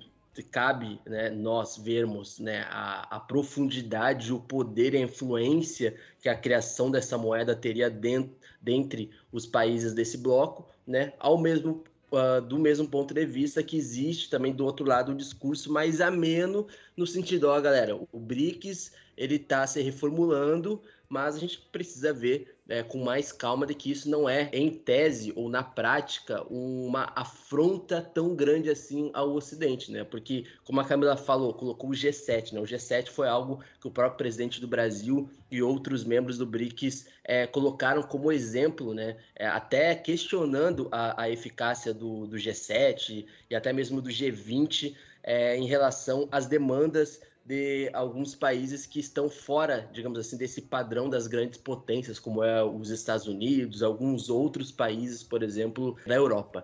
E por que, que eu estou colocando isso? Porque pela primeira vez, uh, né, desde a criação do BRICS, a gente tem a adesão de países que e depois a gente pode falar, eu acho que Irã e Arábia Saudita é um exemplo muito grande disso, de países que historicamente uh, não se dão tão bem assim, por mais que Irã e Arábia Saudita nos últimos anos tenham se aproximado um pouquinho mais uh, em alguns quesitos, mas a gente tem, por exemplo, um Egito e Etiópia que tem uma disputa da barragem do Nilo, que a gente pode falar depois sobre isso. A gente tem um episódio aqui se aprofundando também em como a importância da construção da hidrelétrica é, no Nilo é importante e, ao mesmo tempo, acirra algumas questões históricas entre Egito e Etiópia, né? Por mais que também Sudão tenha uma participação um pouco menor é, nessa construção, mas a gente é, percebe, é, Shidozi, Shidozi, caralho, mas a gente percebe também, Márcio, que nesse caso da Etiópia, uh, surgindo como uma nova potência, digamos assim, nesse do BRICS, acaba é, sinalizando é, um país que ninguém esperava, ou quase ninguém esperava. Mas a Etiópia ela é uma parceira importante a nível do continente africano, historicamente, mas chama atenção, né, Márcio? Porque todo mundo esperava talvez uma Nigéria e aí vem a Etiópia entrando no BRICS, né? E aí a gente percebe que existem alguns, existiram alguns requisitos importantes, por exemplo, para uma Nigéria entrar, para uma Nigéria ficar de fora, perdão, e para uma Etiópia entrar no BRICS, para um, um, Egito uh, entrar no BRICS e, por exemplo, a Argélia ficar de fora, né? A gente consegue perceber que apesar deles tentarem dizer que existiu critérios, parece que não houve muitos critérios. O maior critério que foi respeitado nessa cúpula foi quem tinha pedido para entrar há mais tempo. Mas não necessariamente dessa forma a gente consegue enxergar. Porque eu creio que a ideia desse novo congresso do BRICS foi justamente o seguinte: mostrar que os países emergentes eles estão pedindo uma reforma global a reforma global que eu digo assim é em questões administrativas e políticas, né? Nós mudarmos e tentarmos compreender por que nós ainda respeitamos tanto a opinião do Reino Unido, sendo que a Segunda Guerra Mundial já passou faz tempo. É, quando a ONU é fundada, a ONU começa com 50 países. Hoje nós temos quase 200. Então é necessário repensar muita coisa. Então eu creio que a entrada tanto de Etiópia, quanto de Emirados Árabes Unidos, ela vem justamente para poder mostrar que os países, não necessariamente que estão naquele círculo próximo do G7 ou do G20, eles também têm economias que valem a pena você fazer trocas. E esse lance com a Etiópia, é engraçado pensar na, na Etiópia hoje, porque a Etiópia, até o início dos anos 90, ela tinha cooperação com os Estados Unidos. Então, não, então esse lance de que o, o BRICS é um grupo anti-americano ou de que é anti-dólar, eu não creio que isso seja mais de que, é, de que a gente enxerga de que são países que estão em locais estratégicos, como a gente falou do Egito. O Egito está do lado do, do canal de Suez. É muito importante para a rota comercial. Então é importante que esse país esteja dentro do BRICS. Eu vejo como grande craque do jogo o Xi Jinping. O Xi Jinping sai como o maior fortalecido de tudo que aconteceu, porque ele conseguiu articular e todos os países que estão dentro do BRICS fazem negociações diretamente com ele. Tirando, é claro, a, a, gente, a gente vai, vai ver o que vai acontecer com a Argentina no, nos próximos anos aí. Por conta das eleições, nós não sabemos se os próximos presidentes vão romper relações, o que esperar deles. A gente sabe que é meio que ainda é tudo confuso e nebuloso. Mas você consegue enxergar que o BRICS está começando a fazer o quê? ele está começando a fazer essa expansão que para nós, vivendo ela, pode ser estranho. Mas se você for, se você for puxar pela historiografia, você vai ver que esse movimento que o, BRIC que o, que o BRICS faz é o mesmo movimento que o G7 fez há anos atrás. Então, ou seja, é só mostrar que o seu país e de que os seus parceiros também têm potência a nível mundial. Então é como a gente estava conversando antes, antes de tudo acontecer, o Gabão acontecer, de que era a grande pauta, porque são cinco países que começam o BRICS e todos eles têm negociações com a China e a ideia é manter os interesses dentro do grupo, manter o dinheiro rodando dentro do grupo. Porque a China já faz as trocas comerciais tanto com o Egito, com Emirados Árabes Unidos, com a Etiópia. Já tem troca comercial. A ideia é manter e potencializar todos os parceiros dentro do grupo para que todos eles tenham cada vez mais relevância num cenário internacional. Eu queria, eu queria me aprofundar um pouquinho mais antes da Camila é, também complementar outras questões. Concordo com o, o, o rótulo de craque do jogo na China e eu vou colocar esse rótulo de craque do jogo na Etiópia, tá? E na figura do Rabi Ahmed, né? A gente sabe que a Etiópia vem de dois anos, dois anos e meio, de uma guerra civil que ainda tem consequências. A gente tem é, informado nos últimos programas aqui, como algumas regiões como Anhara, e vamos voltar a informar no terceiro bloco que a guerra civil, o pós-guerra civil na Etiópia, ainda cuidados, inclusive para não termos novos é, combates em certas regiões, principalmente ao norte do país. Mas vamos lá para o pessoal que está nos ouvindo, tá? Nós estamos falando de uma Etiópia que, vamos lá, nos últimos dois anos e meio esteve, uh, teve o seu nome muito atrelado a uma guerra civil, a gente tem uma Etiópia que nos últimos anos voltou a ter laços mais próximos com a China, apesar desses laços históricos com os Estados Unidos, como é, o Márcio Paulo disse. E uma outra coisa, tá? E aí eu falo sobre critérios novamente, né? Beleza, a Etiópia ficou muito atrelada à guerra civil, e aí, como fica muito atrelada à guerra civil é, acaba perdendo alguns parceiros econômicos e se afastando de outros, inclusive os Estados Unidos. E aí teve várias questões dessa guerra com esses direitos humanos, é, como a Etiópia perdeu alguns financiamentos externos do Ocidente por causa disso. E aí tem, também tem muito é, a influência dos Estados Unidos nisso, mas é importante a gente falar que a Etiópia ela tem um papel histórico na fundação da União Africana, né? E a Etiópia ela tem ainda, querendo ou não, uma importância e uma influência dentro da União Africana para questões, é, evidentemente, continentais, inclusive na hora de tomar decisões é, dentro do continente africano ou decisões globais quando alguns países africanos precisam se posicionar e aí a União Africana entrando nisso. Então a Etiópia historicamente ela tem um papel fundamental uh, nessa instituição em outras instituições, né, mas principalmente é, dentro é, da União Africana. E uma outra questão, tá? Eu tô parecendo muito defensor da Etiópia aqui, mas só tô trazendo números mesmo, tá? A Etiópia, ela é uma das economias que, apesar da guerra civil dos últimos dois anos e meio, é uma das economias que mais tem crescido no continente africano anualmente, tá? Com cerca de 5% ao ano, um pouco mais de 5% ao ano. Então, a Etiópia, mesmo com todos esses problemas, tá? É uma Etiópia que se reconstruiu com Abiy Ahmed, que foi o mesmo cara que está agora no meio de uma guerra civil que acabou alguns meses atrás oficialmente, mas foi o mesmo cara que recebeu o Nobel da Paz lá em 2018 por é, mediar ali as tensões, grupos separatistas e outras regiões da Etiópia. Então, querendo ou não, é, a Etiópia ela vai dessa reconstrução uh, política, principalmente, tá? É, com a Ahmed e ela cai de novo num limbo e no poço, que é uma guerra civil de mais de dois anos, que acaba, inclusive, inclusive excluindo a Etiópia dessas discussões globais em relação ao FMI, no qual a Etiópia também foi bastante prejudicada nos últimos anos, mas ainda é muito dependente de apoio internacional do Ocidente, principalmente na figura do FMI, mas ao mesmo tempo, dentro do contexto do continente africano, a Etiópia continua sendo uma das economias que mais crescem é, ao ano.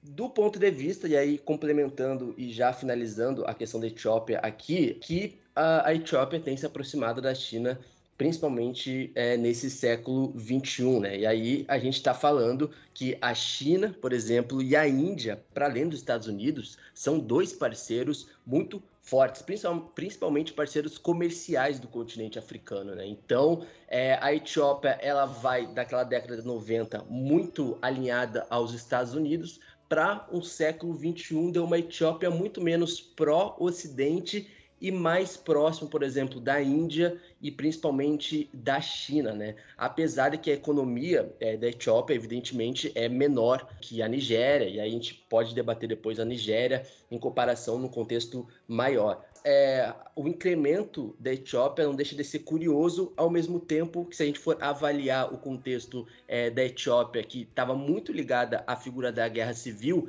a Etiópia agora, talvez com o BRICS, tenha a possibilidade de se realinhar novamente com seus parceiros globais e reestruturar a sua imagem, que ficou muito ligada a uma guerra civil, e aí a imagem também do governo, do Abiy Ahmed e da Etiópia como país. Então, assim, para a Etiópia, do meu ponto de vista e das análises que a gente fez, que a gente vem estudando sobre a Etiópia, a Etiópia só tem a ganhar com isso, tá? Claro, a gente vai precisar ver ainda nos próximos anos qual, qual vai ser o posicionamento e os movimentos da Etiópia dentro do BRICS. Mas para um país que estava atrelado e ainda sofre é, com pós-guerra civil, principalmente na região é, do norte do país, em Tigray, é, para a Etiópia, a Etiópia acaba, entre aspas, caindo para cima e acaba sendo um movimento muito interessante da Etiópia em si em relação ao BRICS. Eu até achei bem curioso que o Abiy Ahmed falou no Twitter dele que a Etiópia está pronta para cooperar com uma ordem mundial mais inclusiva e próspera. Então, você vê que todos os países, né, mesmo a Arábia Saudita, que ah, é um grande aliado dos Estados Unidos, realmente até então era, talvez o maior na região, ou o segundo maior, se a gente considerar também o Estado de Israel, estão muito focados nesse, nessa, nesse objetivo do BRICS de mudar a balança, né? Tentar favorecer mais esse lado, vamos dizer, no terceiro mundo do que uh, manter tudo na orla ali do, do Ocidente. E com o Egito, obviamente, não seria diferente. Então, é, para começar, né, uh, o Egito talvez, é, pensando no, nor no norte africano, mas também no continente africano no geral, ele foi um dos países mais afetados aí por essa, não só pela guerra, né, Rússia e Ucrânia, que tem toda a questão do trigo, uh, uma grande parte da dieta egípcia é baseada no trigo, então você tem muitos pães, muitas receitas que utilizam trigo na, na sua formulação, vamos dizer aí, mas os Estados Unidos, é, com, essa muda, com essa guerra, ele muda ali toda essa visão, ele é, dá as costas para a África e para a Ásia. Né? E é aí que a China e a Rússia ganham muito espaço. Então, você tem uma Rússia que quer é, reverter esse isolamento, tanto político quanto econômico, porque a Rússia está aí né, sofrendo muitas sanções, apesar que sabemos que o Putin estava se preparando para uma invasão, ele sabia quais seriam os, o, o ônus disso, ele, ele precisa do BRICS, ele, então ele se apoia muito no BRICS para poder trazer mais dinheiro, né, ter esse giro para a Rússia. A China tem a, algo que a gente sempre fala também quando pensa em China, a iniciativa de uma rota e um cinturão. Né? Um cinturão é uma rota, na verdade. E o Egito, quando a gente pensa ali naquele eixo Ásia-Oriente Médio, né? O Oriente Médio eh, ali no finalzinho da Ásia e África, o Egito está muito bem localizado entre esses dois continentes, porque uma pequena parte que é ali do Monte Sinai está no continente asiático e a sua maior parte, na né, maior porção do país no continente africano. A gente tem que pensar, é a maior, é um dos maiores mercados em potencial na África, é, maior população, é um dos maiores países também em extensão territorial. Então, é, é, quando você vê que um Egito se coloca, quero para fazer parte do BRICS, eu achava quase impossível o Egito não entrar.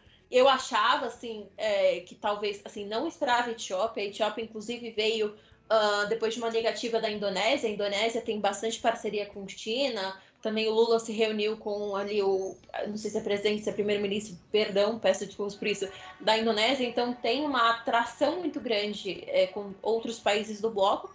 Mas o Egito é o Egito, é uma é, geopoliticamente e é, geograficamente é uma grande nação, né?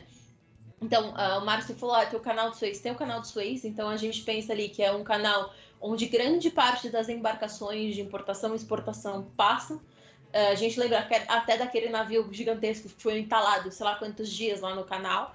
É algo que para a China é estratégico, né, pensando na, nessa iniciativa do Cinturão Uma Rota, uh, porque tem um grande fluxo de mercadorias que vai, que chega ali no Egito e pode ser distribuído por rodovias ou outros tipos de infraestrutura que a China também vai agora, principalmente, tentar é, colocar a mão de obra dela lá, que chega pelo Egito e, e, segue pelo continente africano a partir dali. Então tem a Canal de Suez, é um país que está no Mediterrâneo, então ele está ao sul do Mediterrâneo, está muito próximo da Europa, próximo do Oriente Médio, então se você olha para o lado leste do Egito, você já está na, na Arábia Saudita, né? Você tem ali só o Mar Vermelho separando. É um país também trazendo de volta a Etiópia, que é algo até que o xadrez verbal falou quando você coloca dois países que têm uma posição muito diferente em relação ao, ao Nilo, né?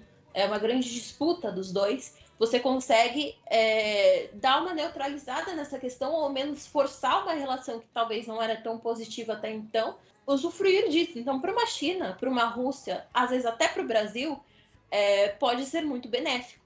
ah, o Egito também já é um membro do no, no, é, novo Banco de Desenvolvimento e ele pode se beneficiar muito financeiramente. Por quê? Porque o Egito, como nós sabemos, está enfrentando uma crise muito difícil, né? A inflação todo mês aí baixa na casa, sei lá, 20%, eu nem lembro. Eu sei que é uma, é uma inflação que no acumulado do ano é algo que sufoca muito a população, a população que não tem poder de compra nenhum né? E é um país que está praticamente sobrevivendo do turismo, mas até o turismo está voltando agora por conta da pandemia, né? Então eles ficaram muitos anos sem ter aquele giro que era tão necessário para dar esse respiro.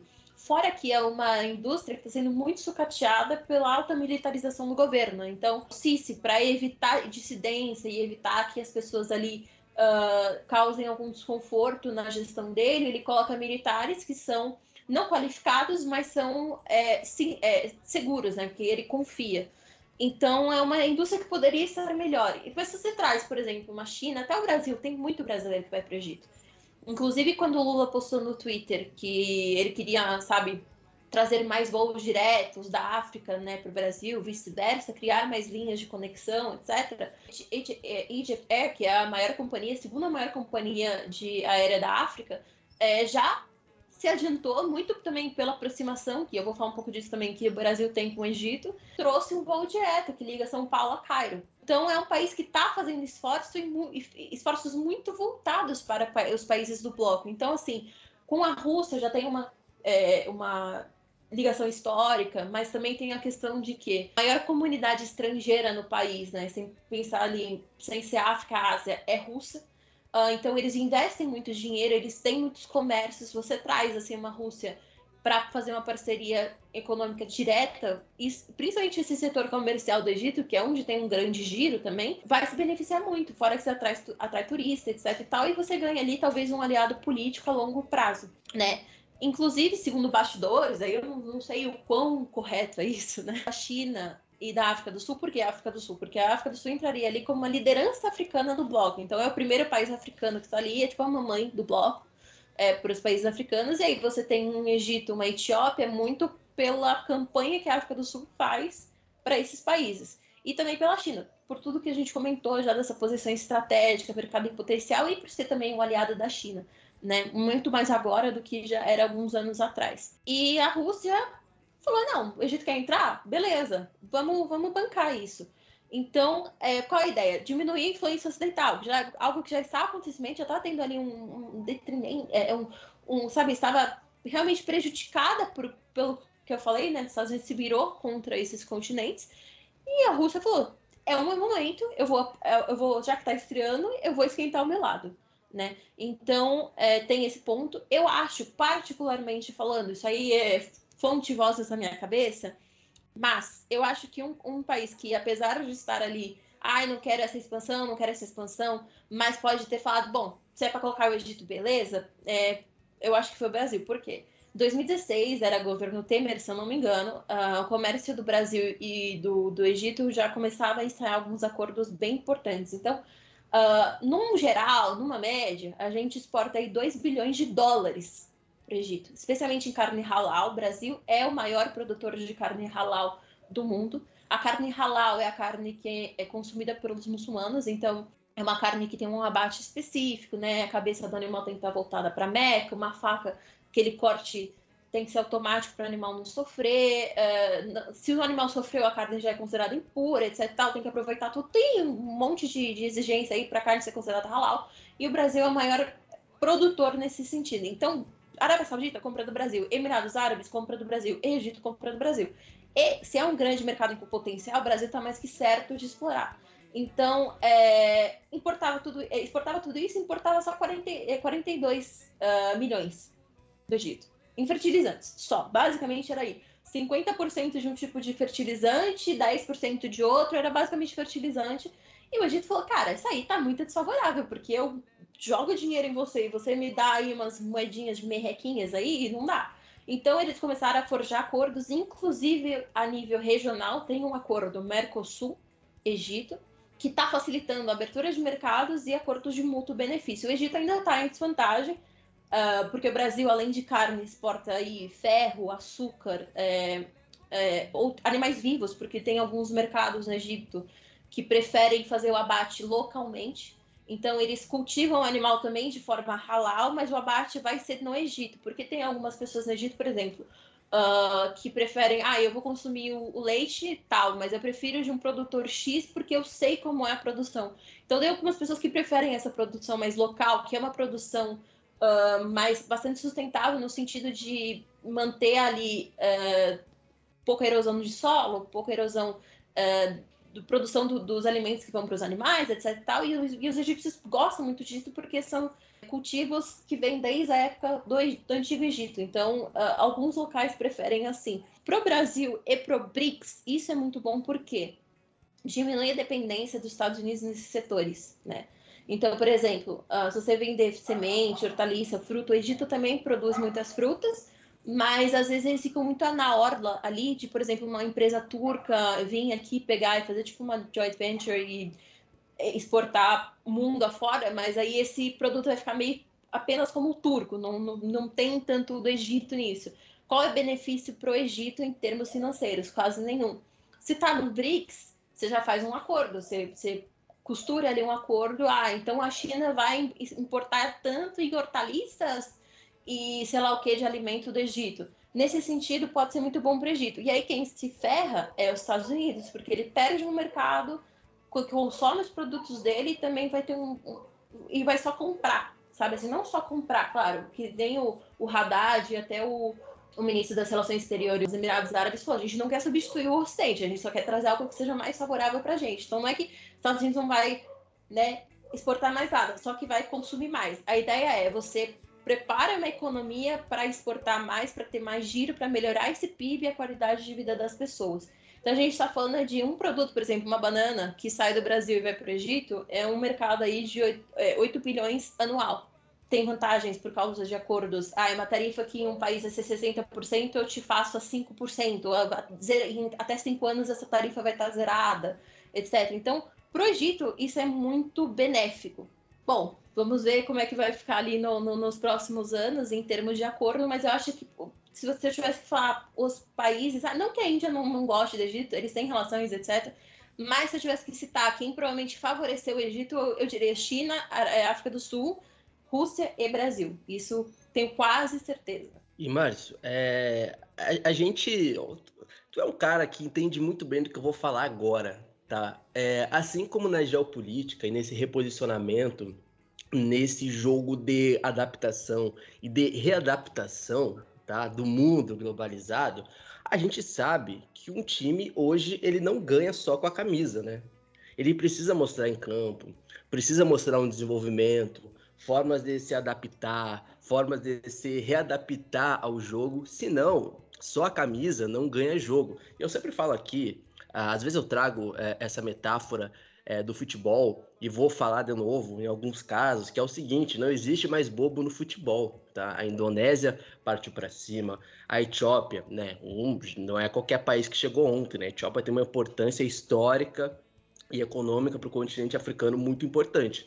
Mas assim, é, eu vou me aprofundar um pouco melhor. Infelizmente o X2 não está aqui hoje e tal, mas a gente vai se aprofundar sobre a Nigéria, porque assim, nós estamos falando de um país que é conhecido no continente africano como o gigante da África, e como ela se auto-intitula também, mas que levou, assim, um grande fora. Um grande fora, levou um grande não. E eu diria, e aí acompanhando muito pelos analistas nigerianos que eu tenho lido, tenho visto, cara, foi humilhante para um país como a Nigéria. E assim, é, Márcio, a Nigéria, que tem uma economia na prática maior que a África do Sul, e querendo ou não, disputa ali a nível continental uma influência com a África do Sul, ficou de fora. Como é que a gente pode explicar isso? A gente vai se aprofundando aqui, vai se complementando melhor, Marcos. Da Nigéria ficando de fora, se a Camila também quiser complementar, né? Porque o, o, o cara que cunhou o, o, termo do BRICS, né? Ele defende a ideia de que não deveria ser, por exemplo, a Etiópia que entraria nesse grupo aí, ou o Egito, mas sim a Nigéria, pela sua importância econômica no continente africano. Mas a Nigéria, assim, levou um grande não e foi um não, segundo os, alguns analistas importantes é, da Nigéria, é um não bastante humilhante no BRICS, né? A Nigéria como uma potência não entrando nesse bloco de acordo aí, enfim, com as preferências dos parceiros do BRICS. Se você pegar a declaração que eles assinaram em conjunto, tem dois itens que me chamam muita atenção, né? São o item 91, que é a declaração assinada em conjunto por todos os países pertencentes ao BRICS, que está convidando todos os outros para serem integrantes plenos, né? Eles vão fazer parte do BRICS, provavelmente eles entram dentro da sigla aí, né? Não sei como vai ser feita a sigla, mas iremos descobrir em breve. Então a ideia é convidar todos os países, os que foram chamados, para poder entrar aos BRICS. Mas o item que mais me chama a atenção é o item 92, que ele diz que, que é o item que foi, que foi posto pelo Brasil, que é o seguinte: você desenvolve, você colocar países parceiros do BRICS, que foi proposto pelo Brasil para não aumentar para não entrar muitos países dentro do mesmo grupo. E pelo que tudo indica, a Nigéria foi um desses países. Quando chegou a ideia de colocar a Nigéria também nessa inclusão, pesou o seguinte, né? Já tinha muitos países entrando e o grande apoiador e, e os grandes apoiadores, a China já tinha vários países que ela estava apoiando e o Brasil bancou a Argentina. Quando o Brasil banca a Argentina, ele praticamente ele acaba com as chances da, da Nigéria entrar, porque já tinha outros países do continente entrando. Já tem a África do Sul, você entra com o Egito, então você entra com a Etiópia também, já infla a participação africana. Mas por que eu estou dizendo isso? Porque a Nigéria hoje faz as trocas comerciais com a China, mas entre todos os países ela é a que menos tem feito as trocas. Ela é que menos tem proposto novos desenvolvimentos através da economia chinesa. A Nigéria, ela ainda tenta entender esse sul global, né, que a gente chama assim, né? Que como que a China está dominando, ela está vindo cada vez mais forte e qual era a importância do a importância de estar no BRICS. Para mim, eu enxerguei o seguinte: a Nigéria ela não, ela não enxergou a potência que ela teria dentro do BRICS e foi perceber muito tarde. Quando ela percebeu, a Etiópia já tinha entrado. Então, esse item 92 dessa declaração assinada mostra muito isso, de que alguns países, eles não vão entrar mais no BRICS, eles podem ser parceiros do BRICS por conta disso.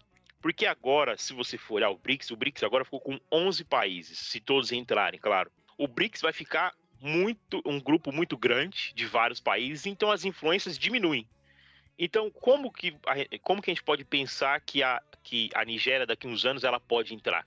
Ela até pode conseguir entrar, mas ela vai depender muito da influência que a China vai exercer sobre o, o BRICS. Se a China não, ela não fizer um, um apoio muito declarado de que a Nigéria vai entrar dentro dos próximos anos, nós, a, a gente pode ver que a Nigéria talvez não, ela não consiga.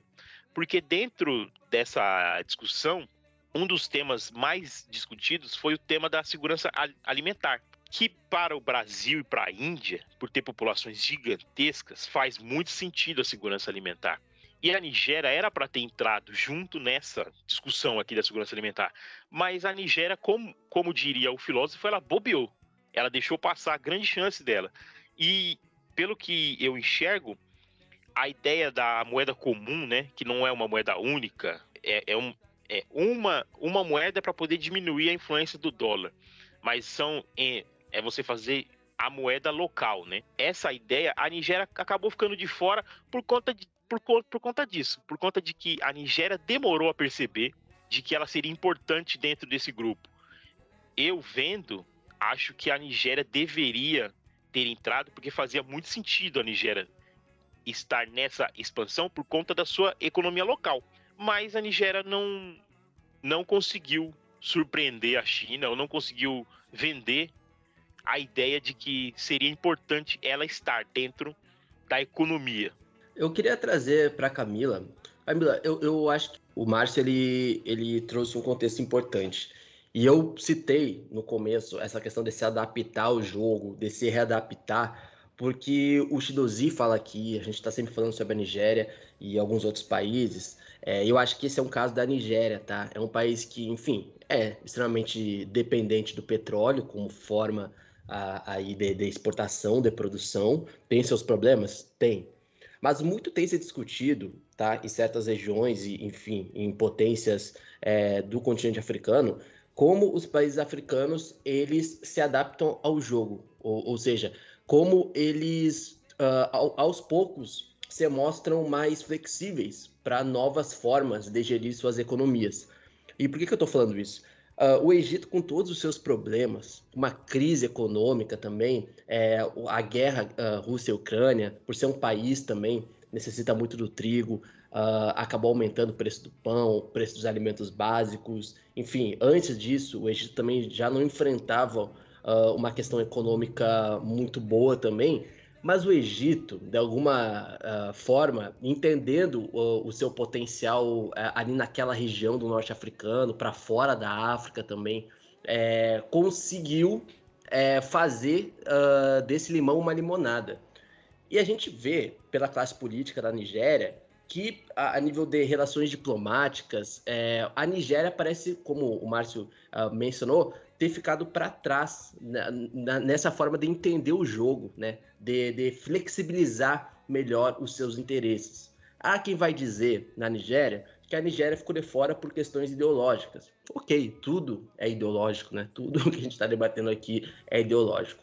Mas será que a Nigéria também, como uh, intitulada a gigante da África, não é um país e uma potência que está ficando para trás nessa questão do BRICS, por ser, não ser escolhido pela falta também de domínio da classe política é, em reavaliar as suas formas uh, de reformas econômicas, de como agir na geopolítica dentro e fora do continente africano, porque a Nigéria também está no meio da questão do golpe do Níger também. É, o presidente, o novo presidente, o Tinubu, não foi por encontro no BRICS, né? foi seu vice-presidente é, que foi representar a Nigéria, e a Nigéria parece que foi só com o nome e com a camisa. E como eu falei no começo, camisa não decide jogo, Camila. É, eu acho que em relação ao Egito, uh, talvez a grande diferença é que, é, assim, o Sisi ele não é, ele não é um grande líder, né? Ele não é aquela pessoa que é amada no país, como o Egito já teve outros presidentes que foram, que são lembrados até hoje. Por mais controversa que seja uma figura, às vezes, por exemplo, um Nasser, que não, não sou uma grande fã, mas ele é lembrado com carinho por muitas pessoas até fora do Egito. Mas o que eu sinto muito é, no Egito é que, assim, o que eles têm a perder? Se os Estados Unidos já viraram as costas, né? E ainda assim, eles conseguem costurar ali um outro acordo, estar presente em algumas movimentações políticas. O que eu quero dizer é, o Egito consegue aproveitar os vácuos muito bem, né? Então, os Estados Unidos não tá olhando para mim, mas a China tá. A China tá, olha, gosto de você. Você tá numa posição ge é, ge é, geoestratégica que eu gosto muito, vamos fazer negócio? Vamos, eu preciso de dinheiro. É isso, sabe? É, o que eu sinto no Egito é isso. Ele tá tentando. É, é, não acho que ele tá fazendo porque ele ama o país dele. Claro que os egípcios são muito passionais com, com países, é, é claro. Mas é, o Sisi quer se segurar ali. Então ele é um, ele é um cara que tá. A grande, o grande. A gente falou sobre isso em alguns programas atrás, né? Uh, ai, tá tendo essas críticas porque eu não dou muita abertura, porque, né, direitos humanos, essa coisa toda, pipipipopopó, vamos fazer o diálogo nacional. Continua perseguindo a galera torta e direito, né? Passou três semanas, já tinha um monte de gente presa de novo. Mas ele tenta fazer alguns esforços, né? Se vai ser efetivo ou não. Então eu acho que no sentido do Egito, tem essa diferença de é, eu tô vendo essa oportunidade, eu vou agarrar, porque ou é isso ou a minha economia vai falir.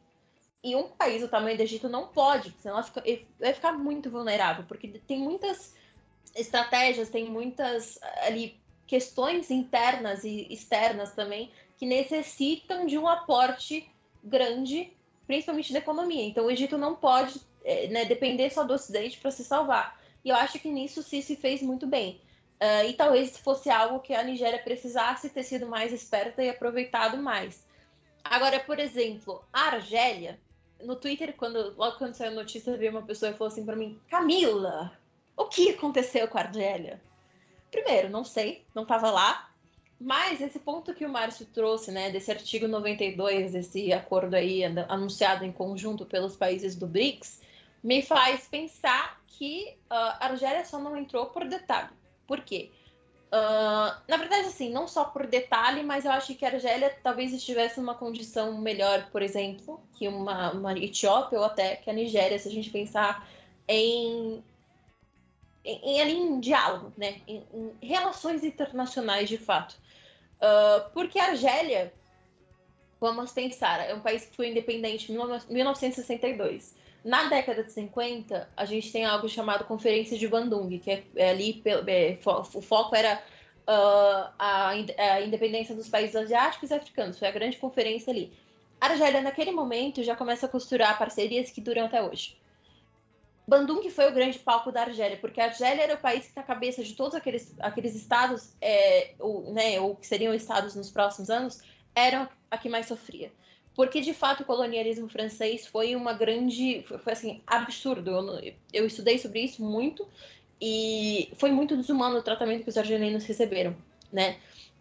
Então a Argélia pega, ela é muito boa, talvez até melhor que o Egito em observar essas oportunidades e aproveitar essas oportunidades.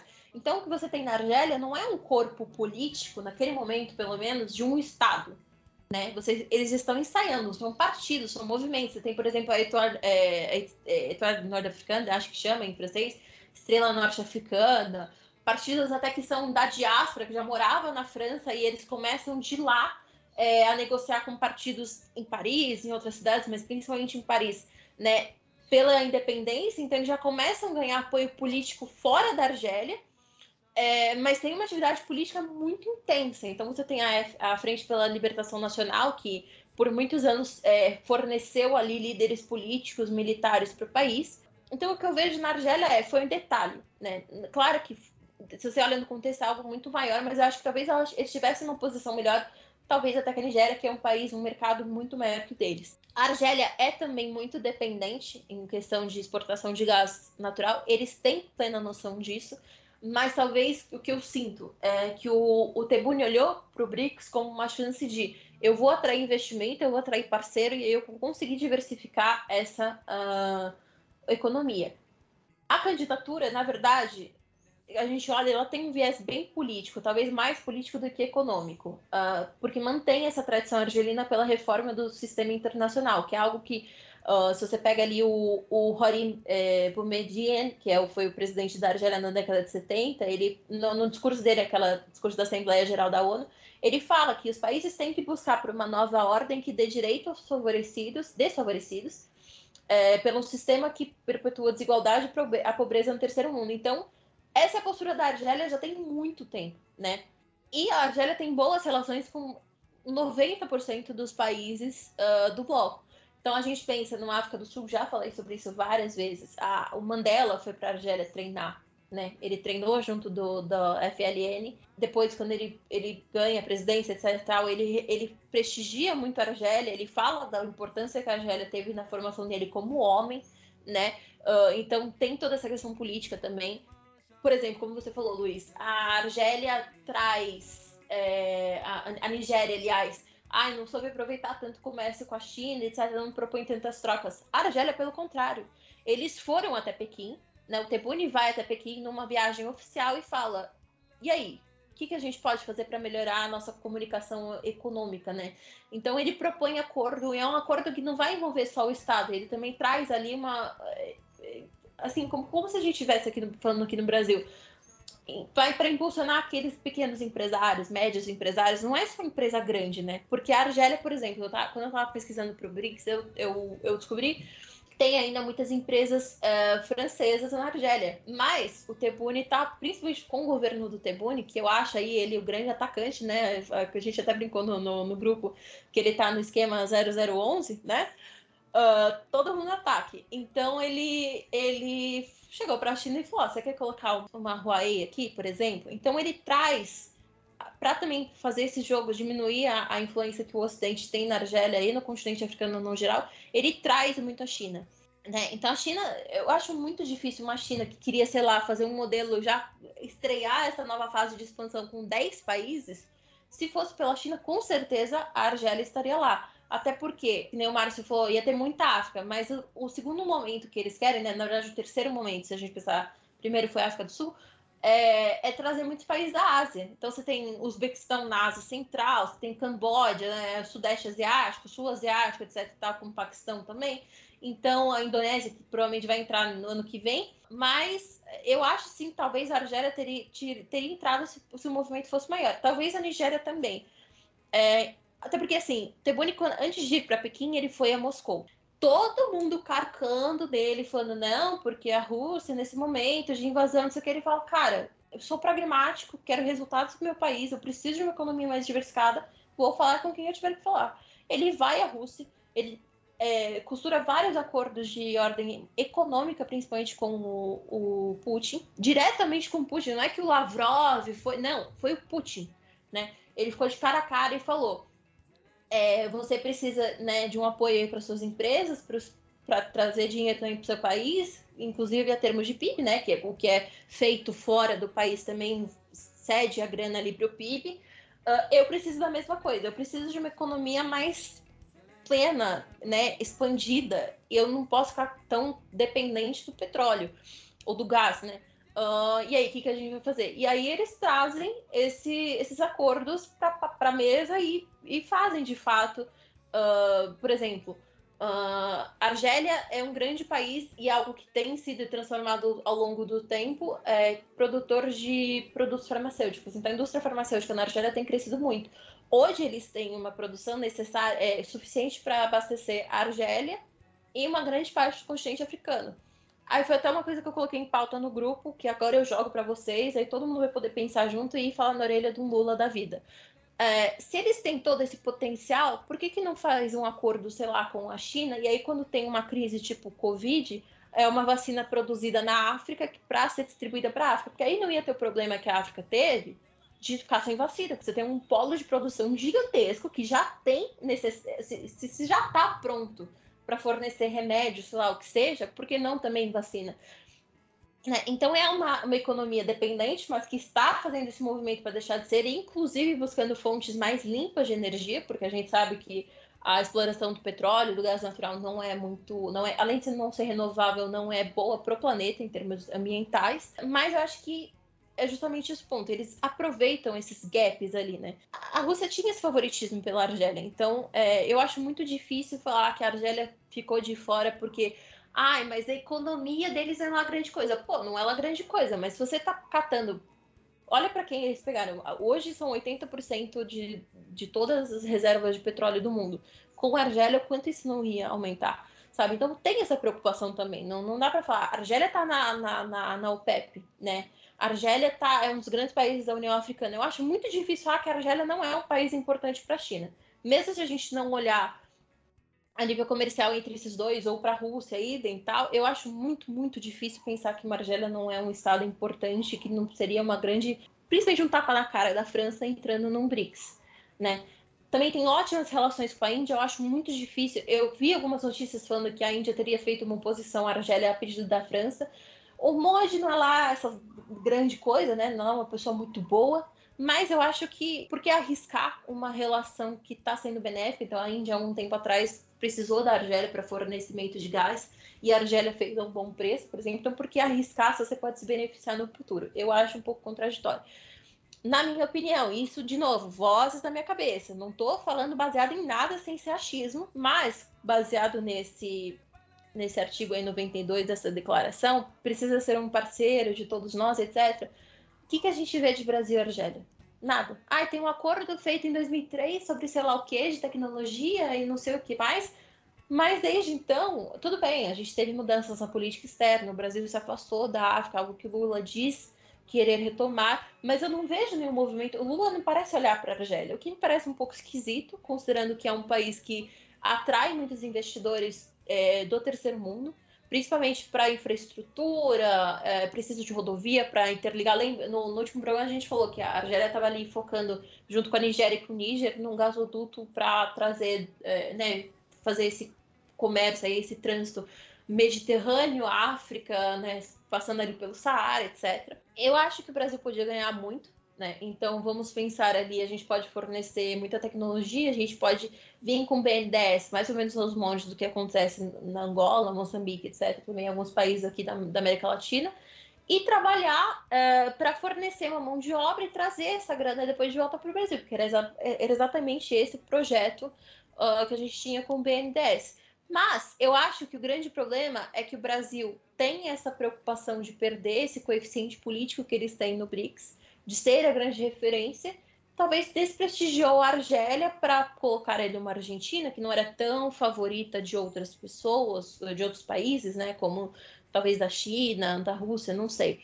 Então eu, eu penso muito nisso. Eu acho que a Argélia uh, talvez uh, não, não apareceu nesse momento, mas muito provavelmente vai entrar no ano seguinte, talvez entre até no NBD, porque eles investiram no, no, no, banco, colocaram ali acho que um bilhão de dólares, mais ou menos um pouquinho mais, um bilhão, um bilhão e meio, algo assim. Está dentro, o BRICS está dentro do projeto da Argélia. Acho que talvez seja isso que tenha falhado um pouco na Nigéria. Porque se a gente pensa uh, que é um país que já tá, tem muita coisa pronta, vamos dizer assim, é uma grande potência militar, né? A gente trouxe um pouco sobre isso uh, na, no, no, golpe, no bloco sobre o golpe do Gabão. Tem esse projeto de ascendência mesmo em relação ao Sahel. Ele quer ser uma grande potência regional e é um país que já está muito disposto, desde a sua independência, a ser uh, um, um fator ali pela reforma do sistema, talvez de todos, seja o que mais aposte nisso, eu acho muito improvável falar que a Argélia vai ficar de fora, e eu acho realmente que foi, o detalhe ali deve ter sido o Brasil, uh, se você pensar que os outros países eram muito a favor. Então, não sei, eu acho que a grande diferença da Nigéria, de um Egito e da Argélia, por exemplo, é esse. É, são países que sabem se, aproxima, é, se aproximar mais, aproveitar mais esses vácuos e idealizam o BRICS de uma forma diferente que a Nigéria. É, antes de voltar para o Márcio, né? É, cara, perfeito. Primeiro, Camila dá sempre aulas, né? É, então, matou é, essa questão da Argélia. Importante, né? Porque é, eu ia até comentar sobre isso, né? Porque na Argélia é, falam muito sobre essa questão da França estrategicamente ter intervido, inclusive na decisão da Índia supostamente né, ter vetado uh, a Argélia desse bloco. Mas parece que pelo menos na Argélia, e aqui óbvio, como a, a, a Camila disse, né, a gente não toma tudo como verdade, né, porque tá na Argélia que é verdade, óbvio, né, todo mundo tem seu viés, mas parece que tem um consenso pelo menos na Argélia, tá? Pelo menos na Argélia, que uh, a Índia e o Brasil teriam sido, como a Camila bem disse, citou o Brasil também, talvez principalmente o Brasil, é, ter vetado ali dentro dos critérios, enfim, escolhidos pelo, pelo BRICS, é, porque para a China seria é, realmente muito bom ter mais um parceiro do norte africano, principalmente porque o norte africano é uma região ali que tem uma, uma reserva importante de combustíveis, né? Algo que a China sempre busca também é, nas suas relações do ponto de vista que a Índia também é uma das dez maiores potências industriais globais e também é muito forte em relação a produtos farmacêuticos, né? Algo que, como a Camila muito bem disse também, a Argélia é muito forte. Não sei, não sei de fato se isso, se, se esses interesses assim também acabam não influenciando também. Eu acho que a Câmara também matou muito bem é, essa questão da Argélia, da Índia, do Brasil. E reitero aqui que o fato do Brasil não querer a Argélia é porque o Lula não queria uma versão da inteligência artificial dele, que é o Tebone, que é o Lula argelino. Falei, ponto. Pode me É isso. Não, eu, eu, concordo, e eu acho que no caso da Índia é, tem questão dos interesses, assim, assim como o Brasil, né? Ai, talvez se eu deixar tal país, será que eu não vou perder prestígio? Eu acho que dá para costurar acordo também, foi o que eu falei. Eu acho que é, muito, é um risco. Assim, se não tivesse nenhum benefício para a Argélia ficar fora nesse momento, por exemplo, você ficar de fora agora, mas daqui um mês você tá no NBD ou alguma coisa assim, sei lá, ainda daqui a seis meses você entra no banco, um negócio assim. É, eu acho que poderia arriscar um pouco, porque a Argélia estava postando muito suas fichas no BRICS. Então, eu, eu se fosse o Modi, né, obviamente não sou, não sou ninguém, eu tô só falando ah, meus achismos aqui. Eu acho que talvez não seja tão benéfico você arriscar é, uma cisãozinha nessa relação por conta do BRICS. Não que o BRICS não seja importante, não é isso. Mas acho que no caso da, da Índia, do Brasil também, mas da Índia o que mais pesa é que eles não queriam a expansão. Então, assim, o que o, o, o ministro das Relações Exteriores dele falou é, foi que, bom, já que eu, eu não vou conseguir segurar essa bronca sozinho. Né? Então, já que a gente vai expandir, a gente vai expandir com quem tenha consenso. Então, acho que a, a China queria 10. A, pai, não, vamos abrir os braços e abraçar todo mundo realmente. A Índia falou assim: três já tá bom. Isso bastidores, né? Não, não sei se isso de fato foi, mas considerando que publicamente a Índia se demonstrou contrária até então, até algumas semanas antes do bloco, uh, do, da, da, cúpula, à expansão, é, eu acho muito provável, assim, que a, toda a questão foi que eles não queriam essa expansão tão grande. E com certeza isso tem interesses políticos, geopolíticos, diplomáticos, econômicos é, em jogo. Uh, então, acho que a questão foi essa. Agora, eu, eu de coração acho, assim como grande parte dos argelinos, que o grande problema foi o Brasil. Porque se a, a, a Índia falou, a gente vai colocar quem tem consenso, se o Brasil fala, não quero a Argélia agora, já cai a Argélia. Ah, eu quero a Indonésia, mas a Indonésia, ah, não sei, eles estão passando por um momento difícil, já cai a Indonésia, entendeu? Então, eu acho que a grande questão foi essa. Dois impasses ali, não é que a, a, a Índia fosse se opor a Argélia a entrar no bloco, mas se não tem consenso, não entra. Basicamente é o que diz as fontes também uh, vindas da Índia.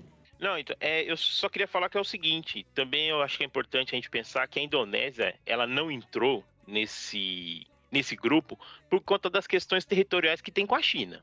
Essa é a, essa é a grande conclusão que você chega, porque a Indonésia, ela chega a ter o apoio praticamente explícito do Lula. O Lula praticamente diz que quer que a Indonésia entre e a gente vê que ela não consegue entrar. Por quê? Por conta dos problemas que ela tem com a China. E, a, e é como a Camila falou, a China queria abraçar o mundo, entendeu? A China queria todo mundo porque ela quer fazer uma reforma global, ela quer reforma administrativa dentro da ONU, ela quer reforma em todos os lugares possíveis, porque a China ela tende a esticar os braços dela até aonde o sol alcança. Essa é a grande ideia dela lá. Então, quando a gente faz a análise que nós olhamos o porquê a Argélia não entrou, na verdade, eu acho que é muito mais essa ideia de que no item 92, como eu falei lá, vai ter países parceiros.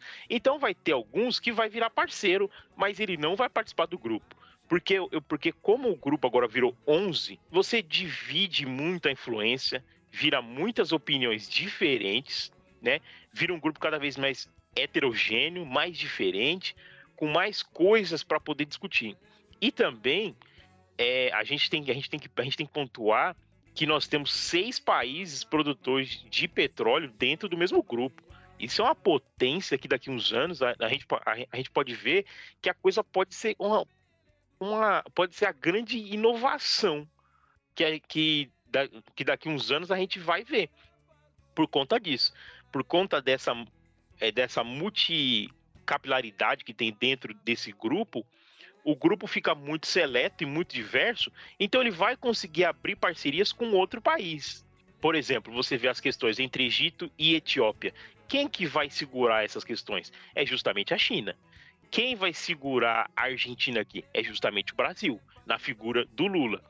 É essa ideia de você fazer um grupo que tenha pesos e contrapesos o tempo todo um faz muito, o outro segura um pouco, fala, não, peraí, vamos conversar melhor. Eu acho que é justamente por isso que a gente não viu a Nigéria entrando nesse momento. Porque qual que era a grande. Qual, qual seria o grande trunfo ali? Seria justamente o petróleo. Mas os caras olharam e falaram assim: mas peraí, já tem seis países que produzem petróleo. Acho que a sua economia não, não vai ser tão necessária agora. Pode ser que daqui a um tempo precise, mas agora não precisa. Eu já tenho seis países produtores de petróleo. E então, essa essa questão que a China ela vai exercendo sobre os países e também a Rússia de certa forma mostra o quê? De que o grupo está ficando cada vez mais, ele está propenso a ter olhares não ocidentais, de ter formas de você fazer negócios não ocidentais. E o Brasil tá, ele tá entrando nessa porque é justamente o que precisa ser feito. Você precisa melhorar as relações com outros países para não ficar tão dependente do dólar, que o dólar dentro do Brasil é muito caro. Então nós precisamos fazer outras relações. A gente precisa fazer negociações em outras moedas. Assim como a África do Sul e o Ramaphosa fez. É genial se você pensar no contexto global de que dentro desse grupo nós temos os maiores é, contingentes de pessoas. Índia e Brasil cara, o país que produzir um alimento, ele consegue vender para qualquer outro ali dentro. Então, eu, eu acho que a grande ideia que o BRICS tem agora é justamente isso. Nós vamos pensar o quê? Em alimentos e petróleo. O restante a gente vai vendo conforme o tempo, porque o grupo tende a melhorar cada vez mais e, os, e, e, e esses países, por exemplo, o Egito, pode se transformar daqui uns anos um grande player de outro produto de que pode ser desenvolvido. Eu acho que a ideia da troca comercial que eles estão fazendo é justamente essa, para poder cada vez mais trazer mais, mais parceiros para esse grupo e diminuir a influência norte-americana e europeia sobre esses países. Não, e é curioso, né? Porque a gente já noticiou aqui que a Argélia, por exemplo, dentro dessa questão da insegurança uh, alimentar, tem um projeto, se não me engano, de até 2025, 2026, sanar essa questão da insegurança militar no país. E se a gente for ver uma análise do discurso do Lula, e a gente vai analisar mais a nível mais é, profundo da visita do Lula, a gente vai falar isso no terceiro bloco, tá? Melhor. Da visita do Lula é, nos países lusófonos de Angola e, e São Tomé e Príncipe, ele fala muito dessa questão do combate à fome, da desigualdade. E a Argélia, querendo ou não, com outras palavras, mas a Argélia, ah, dentro da política do Tebboune, tem lidado e, e colocado um foco maior na questão da insegurança uh, alimentar, que é algo que, na minha visão, deveria ser muito mais bem visto e planejado pelos países do norte africano, tá? Principal, a gente está vendo na Tunísia o que está acontecendo, é, com as, dos alimentos, a questão do pão, a, a Camila né, sempre ressalta uma outra coisa também. Eu, eu até falei isso, inclusive, na Tunísia, no episódio passado, como a questão do pão e da falta tá, é, de itens básicos como pão na Tunísia já, já gerou revoltas populares, como já caiu o presidente. Então, essa coisa da insegurança alimentar é mais do que palavra, bonita ou não, é algo muito importante porque é algo primordial e é algo que, como o, o, o Márcio falou, a gente está falando do futuro é, do país, né? Então não tem como um país ser influente uh, dentro do continente africano ou fora se tiver esses problemas que são fundamentais, assim como a questão da insegurança alimentar, que o Brasil, é, na década, no começo da década, lidou muito com isso, e ao meu ver, muito bem, se a gente for é, analisar no contexto é, nacional do Brasil, mas no contexto é, global, né? O, o, o, Brasil saindo do mapa da fome, por exemplo, isso é muito forte. O Brasil que voltou para o mapa da fome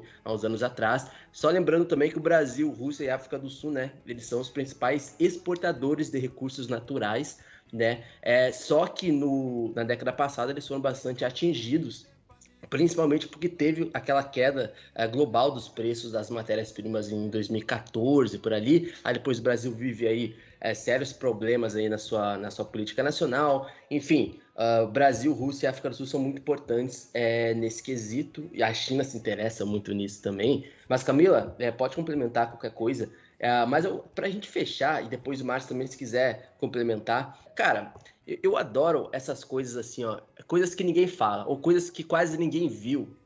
A Argélia, né, saiu aí nos jornalões da Argélia que a Argélia estaria fretando um voo, né, não, não sei para quem, não sei para quem, tá? Ah, que bonito, né? A Argélia vai fazer lá um, uma espécie de ponte aérea para chegar até Joanesburgo. A gente até colocou, a gente até debateu isso, falei, pô, que legal, cara. Bacana. Só que aí, Camila, chegaram em Joanesburgo, desceram do avião e olha quem desce. Uma comitiva de representantes do Saara Ocidental. Esse é o maior plot twist do, de, desse BRICS que quase ninguém falou, quase ninguém notou. É, não, de fato. É, não, a gente falou, né? Argélia no ataque 0011. Também, só para dar uma complementada, a Argélia, é, em todo o continente africano, é o país com a melhor. questão da é, insegurança alimentar, é o país que menos tem pessoas em fome, né? A taxa de pessoas desnutridas ou em miséria é menos de 2,%, 2,5%. Então a gente realmente vê que o plano do Tribune é muito. É, é, é aquela coisa estadista real. Ah, a gente tem um problema, vamos sanar. Então eu acho que daí pode sair coisa muito boa, né? Como ele tem um plano né? Teburi tem um plano, eu vou até né, criar essa frase. Ele, na verdade, foi muito bom porque a, a inauguração dessa linha Joanesburgo-Argel foi exatamente no dia 22, que foi, aliás, no dia 21, que foi o primeiro dia da cúpula. Então, ele já estreou a cúpula com a linha aérea, né? E aí foi todo muito bonitinho, todo mundo cortando ali a fitinha, etc e tal. E quem já estreou com o, o, o avião argelino foi o Brahim Ghali, que é o presidente do Saara Ocidental.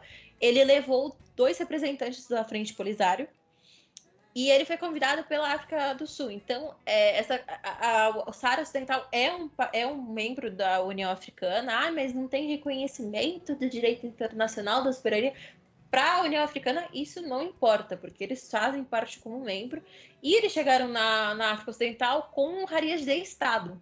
Né? Então a gente vê um posicionamento muito forte uh, do, uh, do Ramaphosa e de todo o governo ali uh, da África do Sul, a visão que eles têm em relação ao Saara Ocidental. Então o Brahim Heli chegou com dois representantes Uh, e já rapidamente começou a se reunir com alguns países. Então ele chegou a ter reunião com Ramaphosa, ele discursou no BRICS, uh, ele também se reuniu com Tunísia, a outros países do continente africano, alguns países do continente é, asiático também. Não sei se ele conseguiu chegar em alguém do Brasil. A gente tem representante aqui do Brasil. Quem, quem uh, segue a gente no, no, Instagram já chegou a ver o, o vídeo do Ahmed Muley, senhor Ahmed Muley, falando um pouco daquela carta ali do Israel, falando, ai, reconhecemos uh, o Marrocos como dono ali de Saara Ocidental, etc.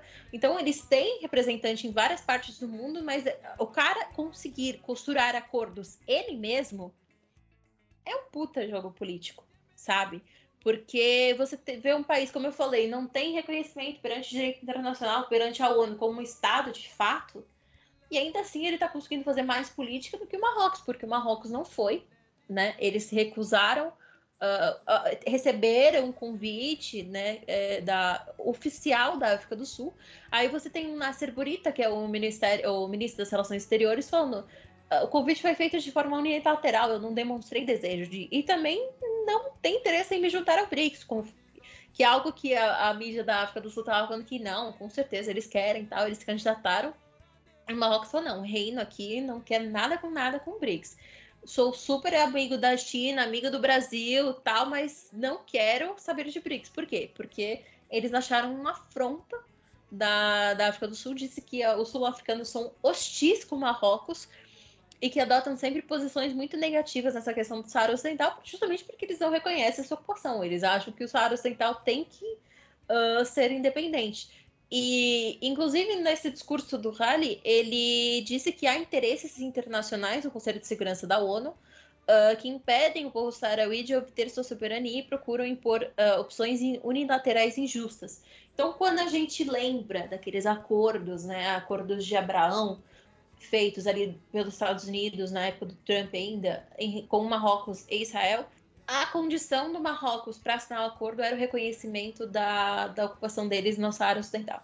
Então, eles, como colonos, assim uh, como tem no caso de Israel, etc., tem o, o, domínio ali de todo o território. Isso segundo uh, os Estados Unidos e agora Israel também defende a mesma pauta. E de fato, também tem a questão da, da, da União Europeia, que eles uh, praticam muita pesca ilegal, eles importam muito os fertilizantes e base de fosfato que vem da, da, dos territórios Saara e etc.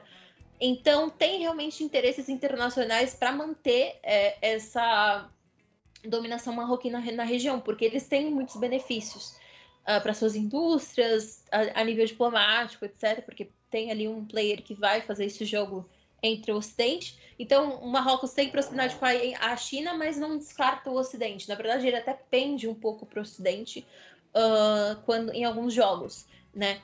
E, basicamente, é, a tensão com a África do Sul, ah, vamos falar de BRICS, eu acho muito improvável por mais que seja amiguinho do Brasil, da China, não tenha nada muito contra ali a Rússia, etc., e com a Índia até é ok também, eles têm realmente uma briga com a África do Sul. Mantém relações diplomáticas, tem um embaixador de um país no outro, etc., mas é, há uma tensão, então eu acho muito difícil imaginar uma adesão ao bloco. Realmente eu acho bem provável que eles tenham, talvez tenham se candidatado, mas aí pensaram, hum, vai dar ruim e voltar atrás. Ou não se candidataram realmente, que eu, eu particularmente acho mais provável. E realmente, isso aí não apareceu em lugar nenhum, mas é muito impressionante a gente ver. Eu falei sobre um pouco sobre isso em alguns programas. A política marroquina é muito contraproducente, porque ela busca inimizade, é tipo, ah, você não reconhece que eu sou o dono do Saara Ocidental, então eu não quero saber de você. É basicamente assim. O Brasil ali tem uma posição mais, ai, não, vamos negociar, né, etc.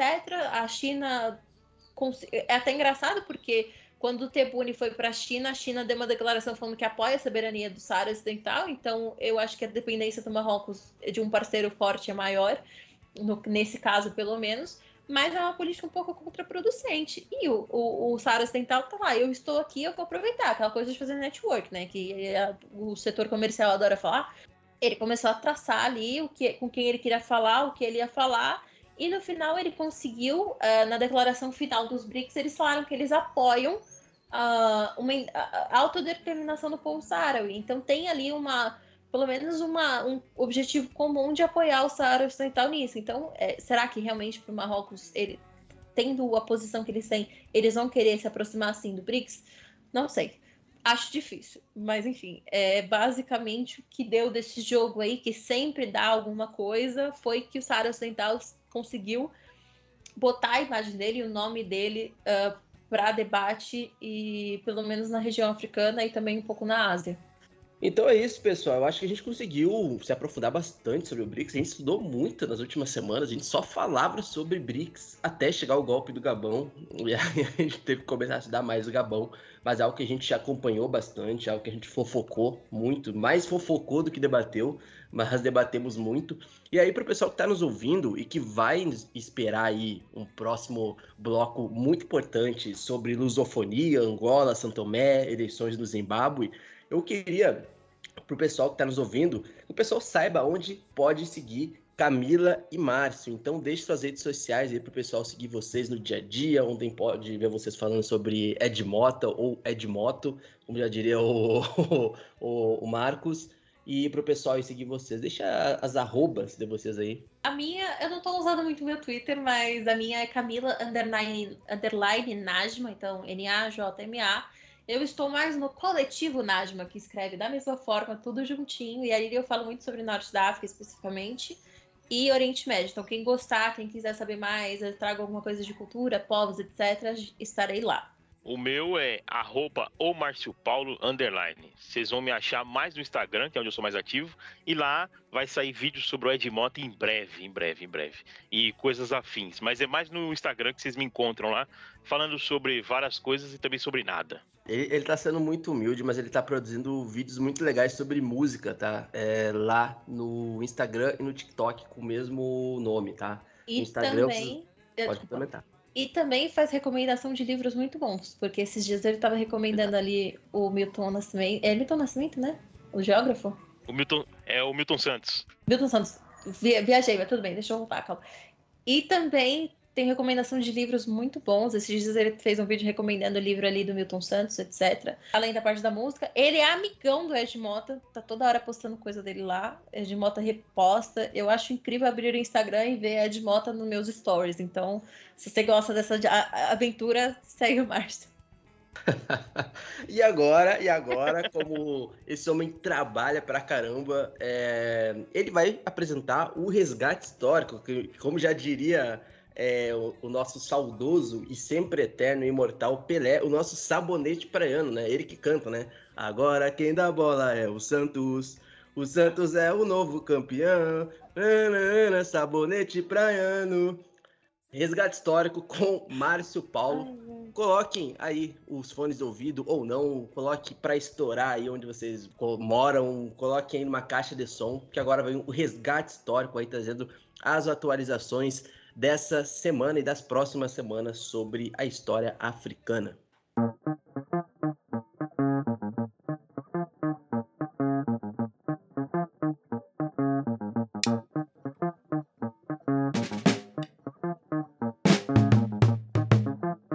Salve, salve pessoal! Mais um resgate histórico aí. Bom, nessa semana nós temos alguns assuntos para poder tratar e esse mês de setembro é bem repleto de assuntos muito interessantes para o continente africano e, sobretudo, para a cultura negra, né? Eu sempre tento trazer alguns elementos da cultura negra é, mundial, a nível mundial, para poder diversificar sempre o assunto. Bom, eu quero começar com o seguinte dia 28 de agosto de 63, é, foi proferido o grande discurso do Dr. King, né? Martin Luther King proferiu o discurso I Have a Dream. Bom, é o nome dado ao, ao discurso histórico feito pelo Martin Luther King, que foi ativista político e pastor, é, no qual ele fala sobre as necessidades da união e de uma, como que eu posso dizer, uma coexistência harmoniosa entre negros e brancos no futuro, né? É, o discurso foi realizado em 28 de agosto de 63, como eu disse, nos degraus do Lincoln Memorial, em Washington, né? Washington capital. Fazia parte da marcha sobre Washington,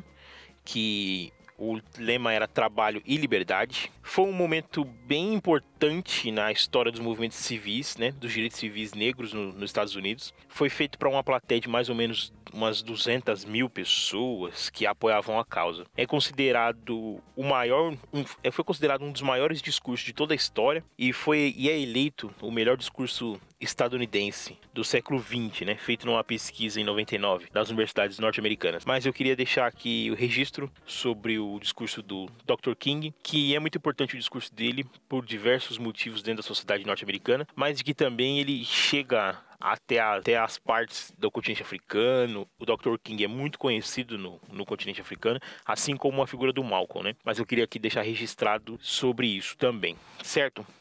Também em 28 de agosto, em 63 também, vem o lançamento do disco do Marvin Gaye, Let's Get It On. Eu sei que o, o, conteúdo aqui do África em Pauta é sempre continente africano, mas eu gosto de trazer os continentes da música, porque eu gosto muito de música, tanto que eu tenho um podcast sobre música chamado Figa de Guiné, e eu acho importante frisar alguns discos fundamentais da cultura negra, né? Sobretudo sobre a cultura negra. É o disco Let's Get It On.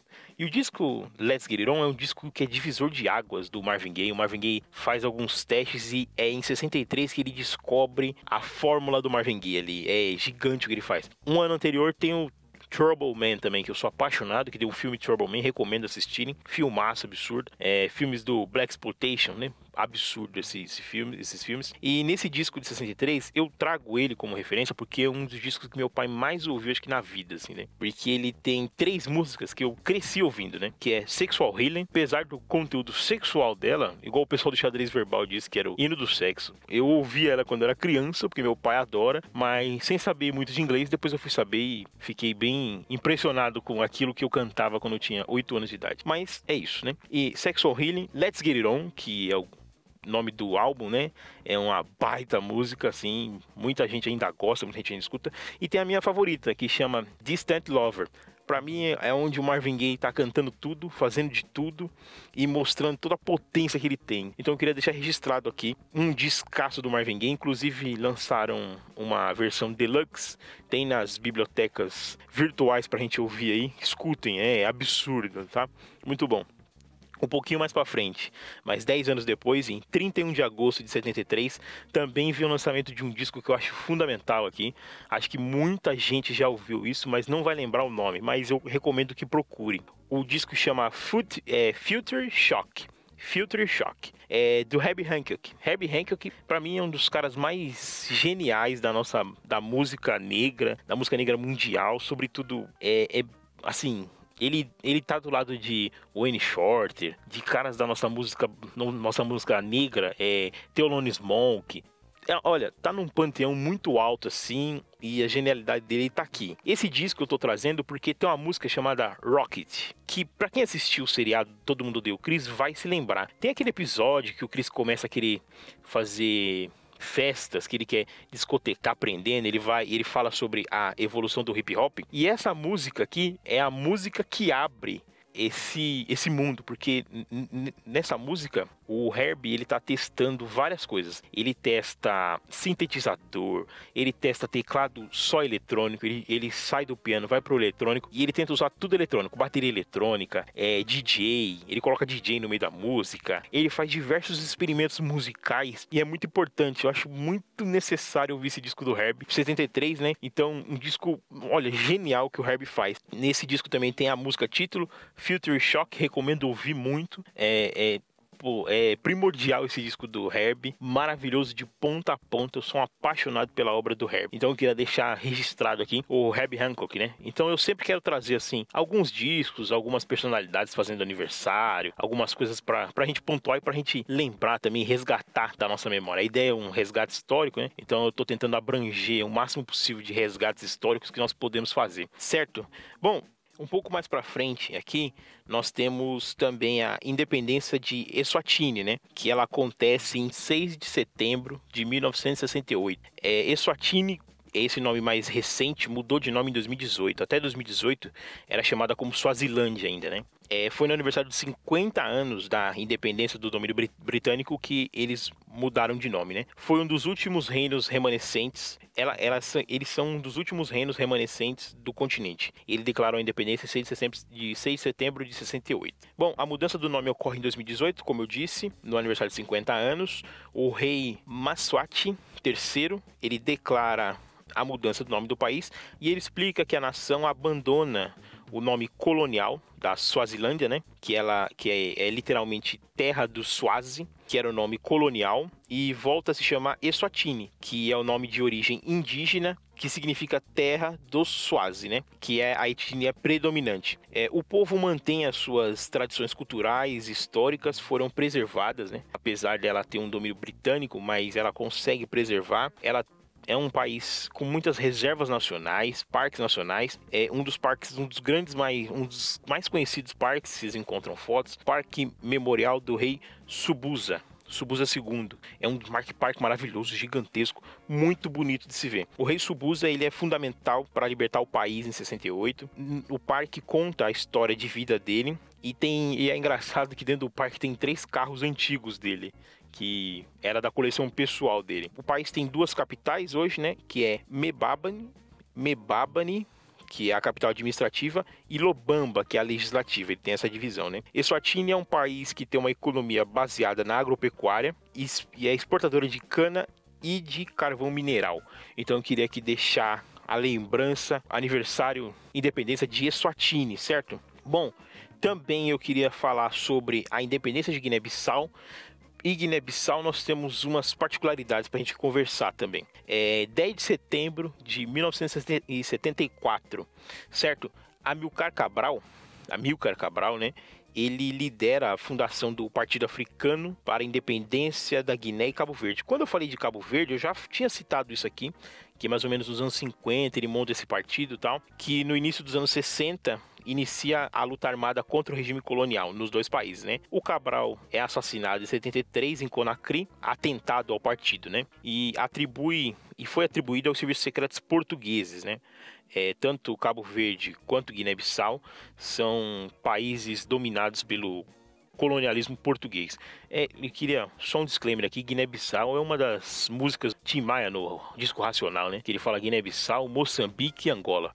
Fala sobre as sobre os países lusófonos, né? E as nossas semelhanças. Grande Timaya. Bom, então esse atentado tira a vida do Amilcar. O, o país continua o seu processo de independência, né? O irmão dele é uma das figuras fundamentais para esse processo de independência.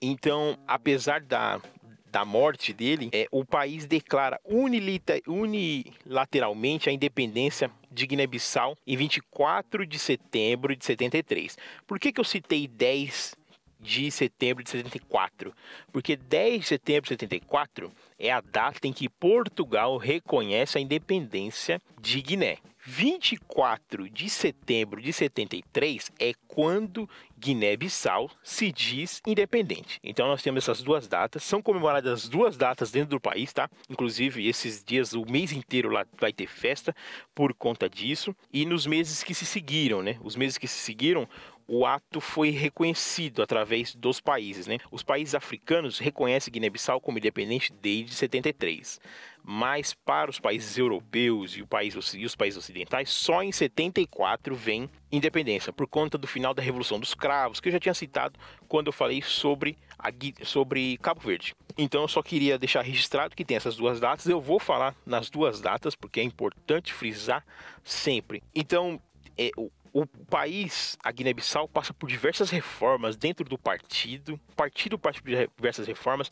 O país vai se reestruturando. O país tem uma economia baseada na sua subsistência. Eles ainda tem até hoje uma troca comercial com os portugueses, mesmo pós-independência, ainda é um pouco difícil essa relação entre eles, mas você vai, a gente vai percebendo que o país vai tentando evoluir, tentando mudar os seus costumes. Hoje eles têm uma troca comercial muito importante com a África do Sul, e eles também tentam estreitar as relações com a outra Guiné, né? Guiné Equatorial. É importante a gente frisar as duas datas, então eu queria deixar registrado só para a gente decorar aqui para a gente aprender direitinho. 10 de setembro de 74, que eu estou falando hoje, que é o dessa quinzena aqui, é a independência de Guiné através do reconhecimento de Portugal. Mas a independência, de acordo com o partido do Amilcar Cabral e com os, e com os moradores de Guiné, é a seguinte, que em 24 de setembro de 73, praticamente um ano antes, eles já eram independentes e não dependiam mais da coroa portuguesa. Certo? Esse foi mais um resgate histórico. Até o próximo e até semana que vem. Forte abraço para todo mundo.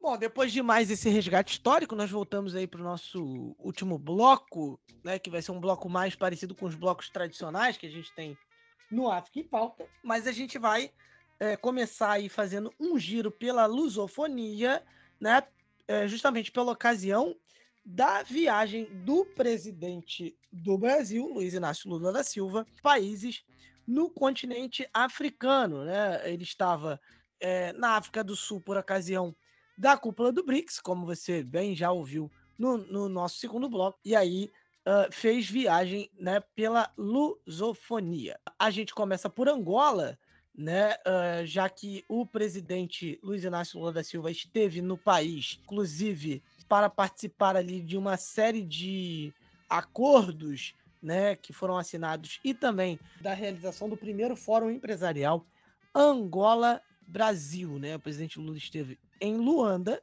né? Ele sugeriu que o chefe de Estado uh, angolano, João Lourenço, o J-Lo, né? E aqui não é um apelido meu, tá, gente?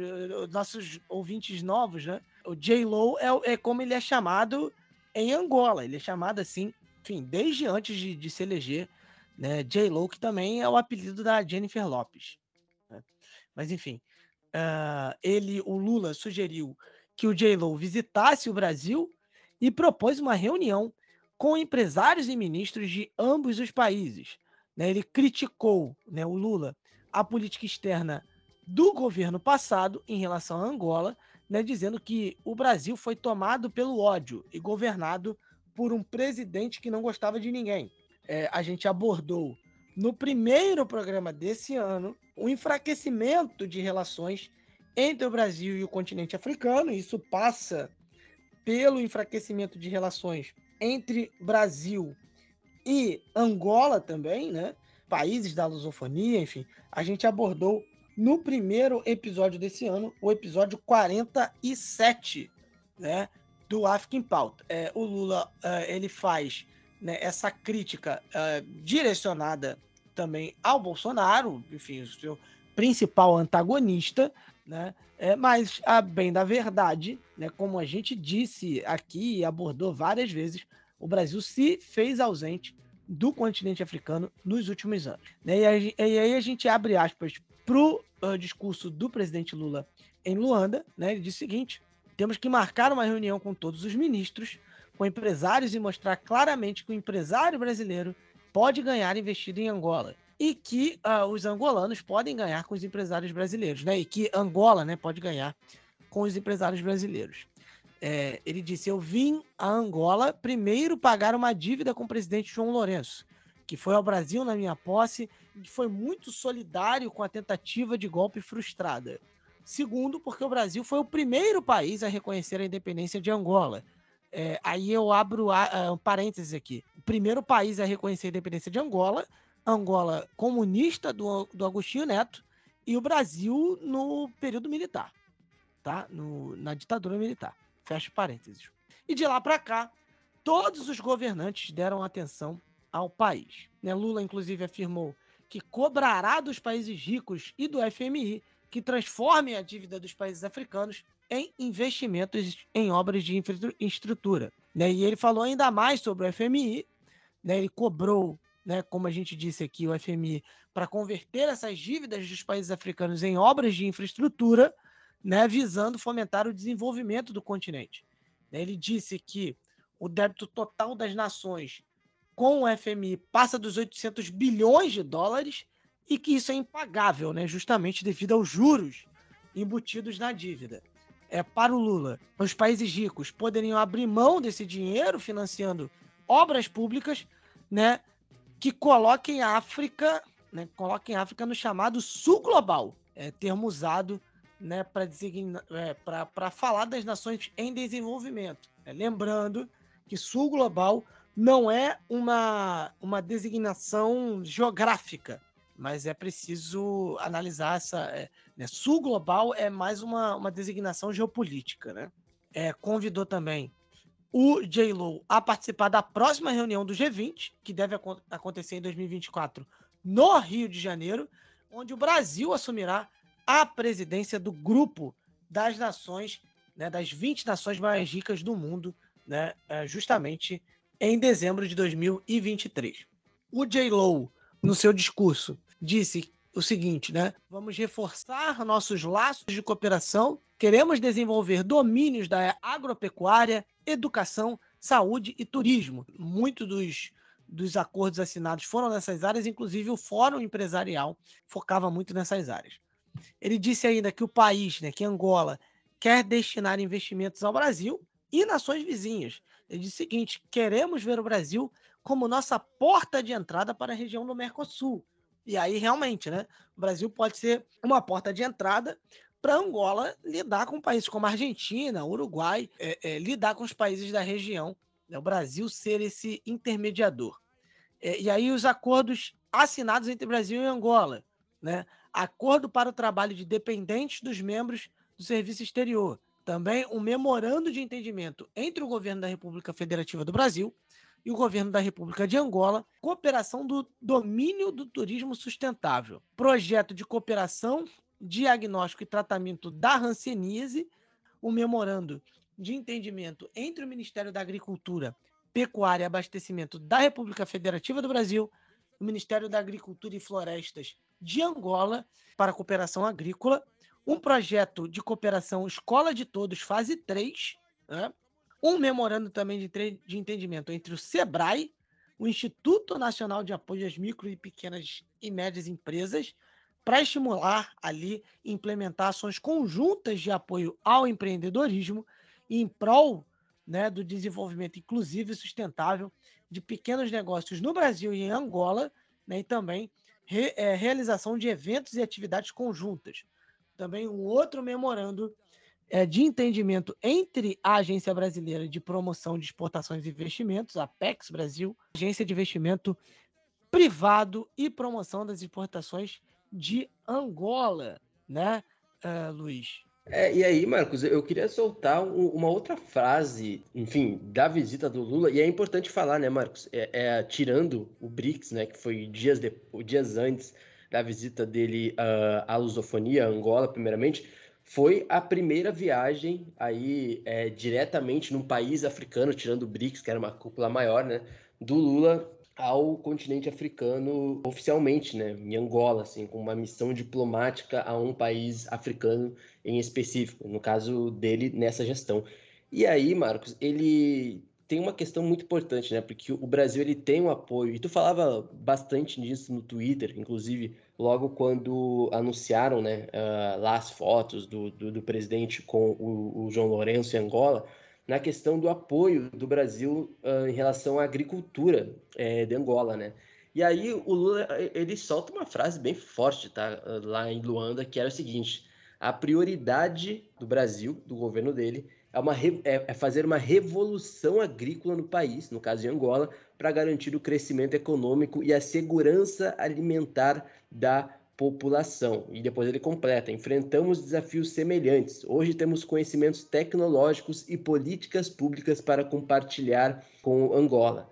E ele continua: Ao invés de iniciativas pontuais e isoladas, o programa vai reunir 25 ações que se complementam, né, com o objetivo de promover o desenvolvimento agrícola nessa região. E aí ele fala é, uma, algumas questões, Marcos, sobre a capacitação e a implementação de políticas de crédito para pequenos produtores, algo que é muito importante também. É, e ele até. Eu, isso é uma coisa muito de brasileiro, né? Aquela coisa do brasileiro para comparar uma coisa com a outra, que é, que é distante da, da nossa realidade, ele sempre compara com alguma coisa do Brasil. Aí o presidente vai lá e fala, né, o presidente do Brasil, o Vale do Cunene, né, Angola, é parecido com o Vale de São Francisco no Brasil. Aí ele usa esse exemplo para né, desenvolver a ideia dele, que é uma região historicamente afetada por secas que se transformou em um polo produtor de alimentos. E ele fala sobre algumas questões ali em relação ao Vale do Cunene em Angola, e a perspectiva que Angola tem e vem enfrentando, inclusive, Marcos, um desenvolvimento maior nos últimos anos, principalmente uh, em 2022, no setor é, agrícola, claro, a gente ainda tem que lidar com o contexto das secas no continente africano e como Angola, vez ou outra, acaba sendo vítima é, das fases de secas, né? Apesar que nessa época que nós estamos falando, normalmente o continente africano enfrenta mais épocas é, de inundações, infelizmente, nesse segundo semestre, final é, de primeiro é, semestre. Então, Marcos, a gente está falando de um país que historicamente é muito próximo é, de Angola, e aí tem uma outra questão, né? O Lula ainda ele foi condecorado com a medalha Agostinho Neto, né? Que não é o Agostinho da grande família, né? Vai que acho que é um Agostinho. E aí ele fala assim, né? Ele recebe lá. A... É o neto dele, no caso. É, o neto do Agostinho, exatamente. E aí o Lula ele fala, né? E quando eu recebo uma ordem, a mais importante de Angola, né? Que ele é a medalha mais de honra, né? Mais importante de Angola, que leva o nome do símbolo desse país, que leva o nome da pessoa que morreu antes do tempo. E aí ele está falando, né? De um, de um líder revolucionário que participa daquele processo da independência de Angola, a, da luta armada em Angola, e enfim, to, todo o histórico, né? De um, que depois ocasionou no, no contexto da guerra civil em Angola, que terminou só em 2002, né, para ser mais exato, né, e que ainda, querendo ou não, reverbera a nível político entre MPLA, UNITA, suas figuras bastante importantes. Né. Para terminar, Marcos, ele fala assim, porque ainda, no caso Agostinho Neto, né, poderia ter vivido muito mais para construir a Angola que ele sonhou durante toda a luta pela independência. Eu vou carregar essa medalha com o compromisso de quem tem uma causa e que não pode delutar. E aí, na sexta-feira passada, né, ainda em Angola, ele fala em assumir o compromisso de uma campanha mundial para a desigualdade. E o presidente angolano, né, o João Lourenço, ele foi também condecorado com a Ordem Nacional do Cruzeiro do Sul. E aí o Lula, em resposta, né, falou que vai carregar a medalha é, é, com aquele compromisso que ele falou também numa outra fala, né, de, de nunca parar de lutar em relação a, a essa causa com Angola. E para terminar, né, lembrando, né, o presidente Lula ele visitou o Memorial Antônio Agostinho Neto também, né, né, que como a gente já falou, é um ex-presidente que lutou pela independência de Angola, prestou homenagem é, ao político, fez a, aquela. Como é que a gente é fala? É o primeiro presidente de Angola. É o primeiro presidente de Angola. É o primeiro pre... O herói da, da, da, da independência angolana, que inclusive é, tem o rosto estampado em, notas, é, do Kwanzaa. É o nome do aeroporto é... ou, ou, não, Marcos? Isso, é o nome do novo aeroporto angolano. Inclusive, o, o Luiz, membros da Infraero uh, estavam na comitiva e se inter... porque assim, se inter... a Infraero se interessa buscar ali o controle das operações do aeroporto Agostinho, Agostinho Neto. E aí, inclusive, o Luiz, né, é, o objetivo, né, é, não, peraí, um, dois, três e já. E aí, né, Infraero também esteve lá, né, num objetivo também de, né, fazer ali é, uma, uma colaboração. Angola planeja conceder a, a administração do aeroporto, né, que está em fase final de construção ali, após quase duas décadas, né, também serviços relacionados à hotelaria, assistência aérea e transporte de carga privada. E aí a Infraero, ela busca, sabe, assumir esse controle. Né? É, inclusive, os representantes da Infraero recentemente visitaram a África do Sul também, né? E também aqui na, na América do Sul visitaram, né? E tem planos de assumir o controle de, de aeroportos aqui, por exemplo, na Colômbia. É, e aí, ô, ô Luiz, é, é, também tivemos uma outra notícia relacionada à aviação em Angola. Tivemos a suspensão dos voos da Fly Angola. E aí, apenas uma companhia aérea opera voos domésticos. A questão de, de voos, aeroportos, enfim, é, em Angola, essa área da aviação, é, a, os voos da Fly Angola né, foram suspensos.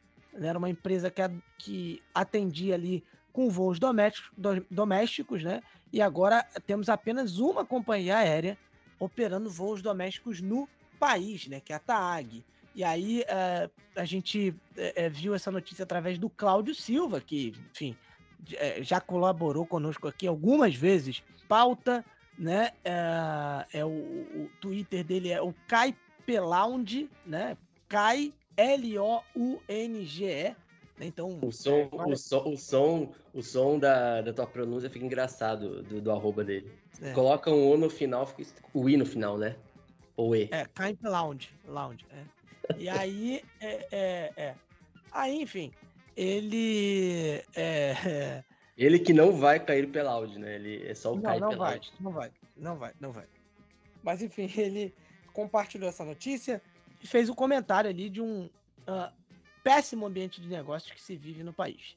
Né, segundo ele. ele disse que o angolano, se... Marcos, que ele não é muito. Desculpa te interromper. Quando uhum. a gente soltou também no Twitter, o, o lá no arroba apontando a PDL, é, o encontro do Lula com Angola, é, teve alguns angolanos lá, e assim, vamos lá, né? O Angola também tem, os angolanos têm motivos para ficarem satisfeitos com Angola nas últimas décadas. Enfim, a gente sabe que a situação não está fácil, mas é, é, curioso que a gente teve alguns angolanos comentando, tipo assim, ah, nem espere isso daí que Angola não vai cumprir.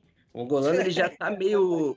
ele já não tá muito paciente com Angola mais. Enfim, só, só para dar um, um contexto aí, tem muitos angolanos que eles ele, o, o tato deles com a política nacional não é muito paciente, digamos assim. Então, o, o Cláudio Silva, ele compartilhou ali, né? É, diz que ele diz o seguinte: é simplesmente impossível uma empresa operar no setor da aviação angolana nestas condições. E, e Luiz, a gente pode avançar aqui para uma fala do Lula sobre voos do continente africano? Óbvio. É, ele tinha falado que, né, ele Olha, eu, eh, tem que ter voo regular direto do, do continente do, do Brasil para o continente africano. Né? Mas assim, é, não deixou de ter. Né? Os voos existem. E assim, até eu fiquei me perguntando, foi assim, a TAG parou? A TAG faz um voo né, direto. É, antigamente a TAG tinha um voo que saía do Rio fazia é, conexão ou escala, eu sempre me, me enrolo né, na diferença entre os dois, os dois termos, mas enfim, fazia uma parada em São Paulo, né, e aí os ouvintes da, da aviação vão me entender, e de lá direto para Luanda. Né, é, era, né, era, era assim. Depois reduziram apenas para São Paulo, né, de São Paulo direto para Luanda, mas os voos continuaram inclusive durante a pandemia, né, Luiz? E aí é, o Lula deu essa fala aí, essa gafe que o Lula cometeu falando sobre viagens diretas à África. Que a gente até falou sobre voltar, tem inclusive um voo direto do Brasil para Cabo Verde, né? No, no último programa. É, isso. Inclusive tem São Paulo e Cairo. A Camila falou agora no, no bloco do BRICS também, tem um São Paulo e Cairo, né? No Egito também. Então não é. Uhum. Claro, sobre a necessidade de, de termos mais linhas, dos preços, inclusive, seriam um pouco menos salgados. É isso que a gente claro, falava claro. muito. falava muito com o Glauco, né? É, uma vez aqui, quando a gente se encontrou aqui por volta de Madureira, né? Naquele clima, né, Marcos? É bem tranquilo de Madureira, né? Um trânsito tranquilíssimo. E a gente ia conversando sobre os voos para a uhum. África, né? Como eles são caros, mas de fato, como o Marcos disse, inclusive nem na pandemia, né? Alguns voos, assim como é. até Angola, chegaram a parar, né? Os voos diretos já existem já faz um, um, um bom tempo.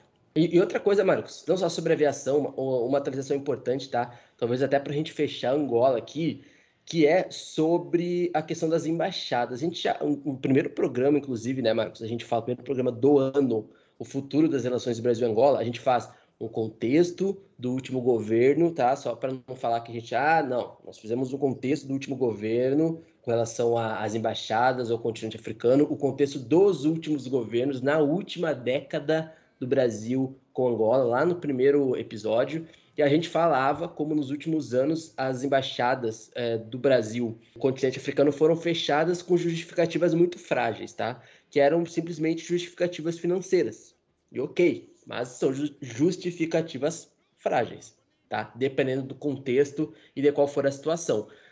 O presidente Lula, ele voltou a falar sobre um consulado, lá no último sábado, dia 26, né, do, de que o Brasil estuda abrir um consulado geral em Luanda, tá? Essa declaração ela foi dada durante aquele evento de inauguração lá da Galeria Ovidio de Mello, no Instituto Guimarães Rosa, que é, né, fica na capital de Angola, em Luanda, e ele deu uma coletiva da imprensa e ele voltou inclusive, Marcos, a criticar a composição do Conselho de Segurança da, da ONU, tá? dizendo que o colegiado atual fazia a guerra, promovia, conversava com ninguém. Então, enfim, o homem estava soltando aí para to todos os lados. E aí tem uma outra defesa que ele faz né, do, do Conselho é, de Segurança da ONU, o posicionamento dele sobre alguns membros é, ali. E aí ele fala né, que Angola ela costuma ser a, a maior comunidade de, de, brasileiros em todo o continente africano, com aproximadamente 30 mil brasileiros em Angola. E aí, mas aí a gente, importante também, né, porque a gente fala muito da, da, figura do Lula,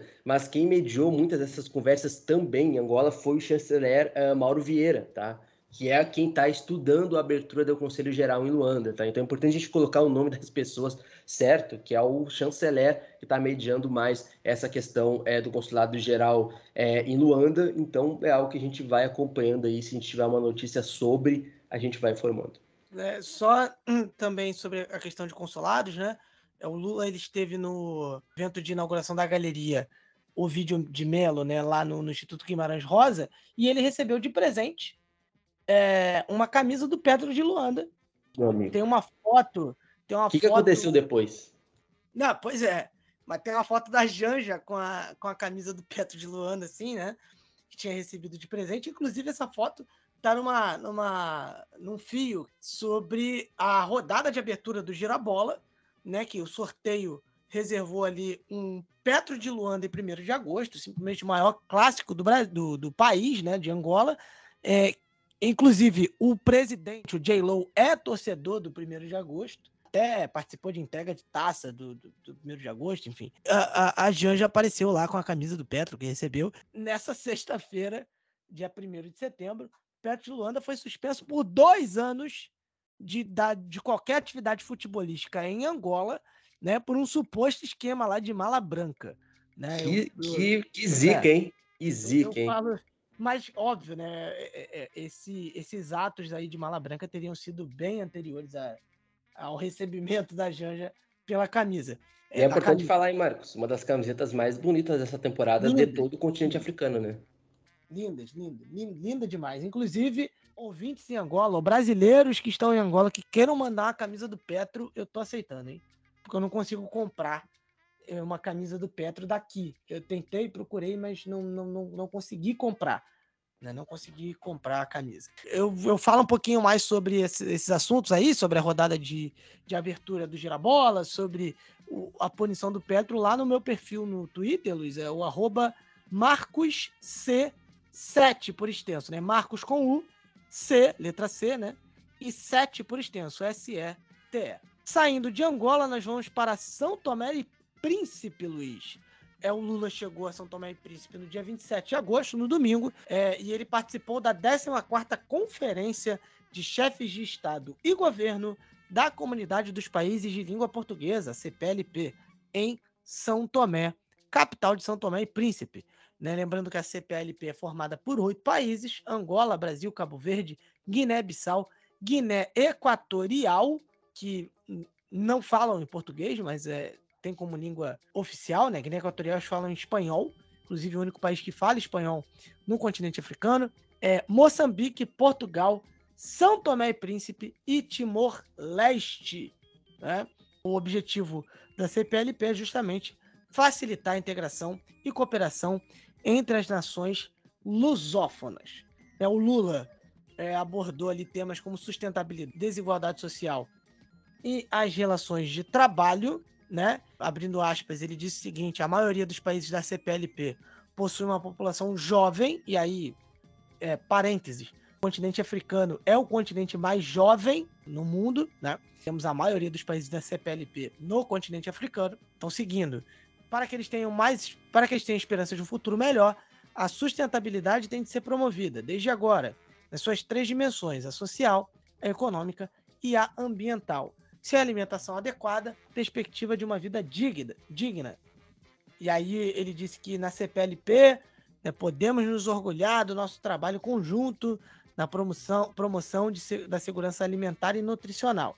E aí ele disse o seguinte, né, nas palavras do Lula, a África tem tudo para se tornar uma potência agrícola, com capacidade para alimentar seu povo e o mundo.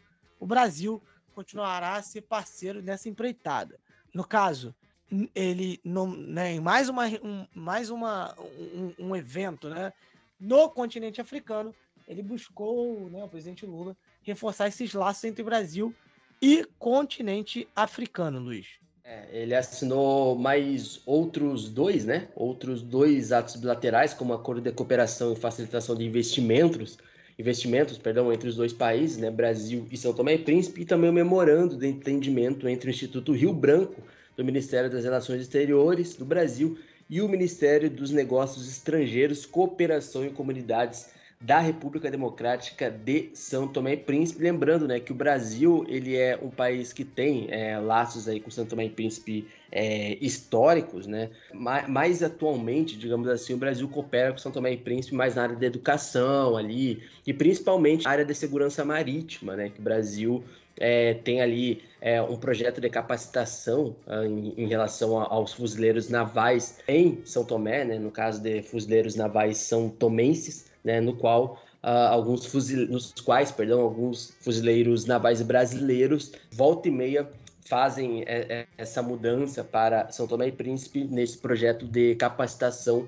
dos fuzileiros é, no país e aí tem toda aquela questão de oferecer equipamentos, né, o reforço da segurança nas águas territoriais de São Tomé e Príncipe. Então, Marcos, a gente encerra aí né, o Lula pela lusofonia fazendo uma viagem em Angola, né, um, um país histórico a nível de relações com o Brasil e também São Tomé e Príncipe, um país menorzinho aí, né? um país pequeno, né, no contexto regional e do continente africano também, mas importante aí na história das relações entre Brasil e África. Das visitas aí do Lula, a gente vai Moçambique, Luiz, já que uh, o governo de Moçambique afirma que as suas forças armadas mataram o líder de um grupo jihadista ligado ao Estado Islâmico, que luta ali no norte do país né, o Ministério da Defesa disse que o, o Ministério da Defesa disse que o Bonomad Mashud Omar, né, também conhecido como Ibn Omar, liderou os insurgentes, que liderou né, os insurgentes desde o início do conflito de 2017, né, foi morto pelas Forças Armadas do país. Ele teria sido morto né, junto com outros dois membros importantes né, do, do da organização, é, não houve confirmação né, independente ali dessas mortes. No caso, há dois anos, o Departamento de Estado dos Estados Unidos é, havia designado Omar né, como líder terrorista, é, culpando né, o Omar pelos ataques na província de Cabo Delgado, incluindo o assassinato de pessoas num hotel em Palma. Um mês antes, os militares de Moçambique lançaram uma grande ofensiva contra o grupo radical islamista, com apoio ali de centenas de soldados de Ruanda e de vários países da África Austral. Segundo o governo, o Omar e outros dois associados do grupo ligado ao Estado Islâmico foram mortos numa floresta em Macômia, numa operação realizada com aliados estrangeiros do exército. O Felipe Niusi confirmou durante uma, uma coletiva de imprensa, né? Ele disse, a, a ONU também afirma que a violência no norte de Moçambique forçou a mais de um milhão de pessoas a fugirem das suas casas, né? Também a suspensão de um projeto multimilionário de gás, né? A província de Cabo Delgado é rica em gás e rubis e tem sido ali um imã, né? Tem atraído ali esses grupos radicais justamente para procurar explorar esses recursos naturais, né? É, no entanto, temos ali elevados níveis de pobreza entre os, os moçambicanos na região, quanto as disputas sobre o acesso à terra e ao emprego né, acabam aumentando ali as queixas é, dos locais, que inclusive são exploradas por esses é, jihadistas que recrutam essas pessoas. Né?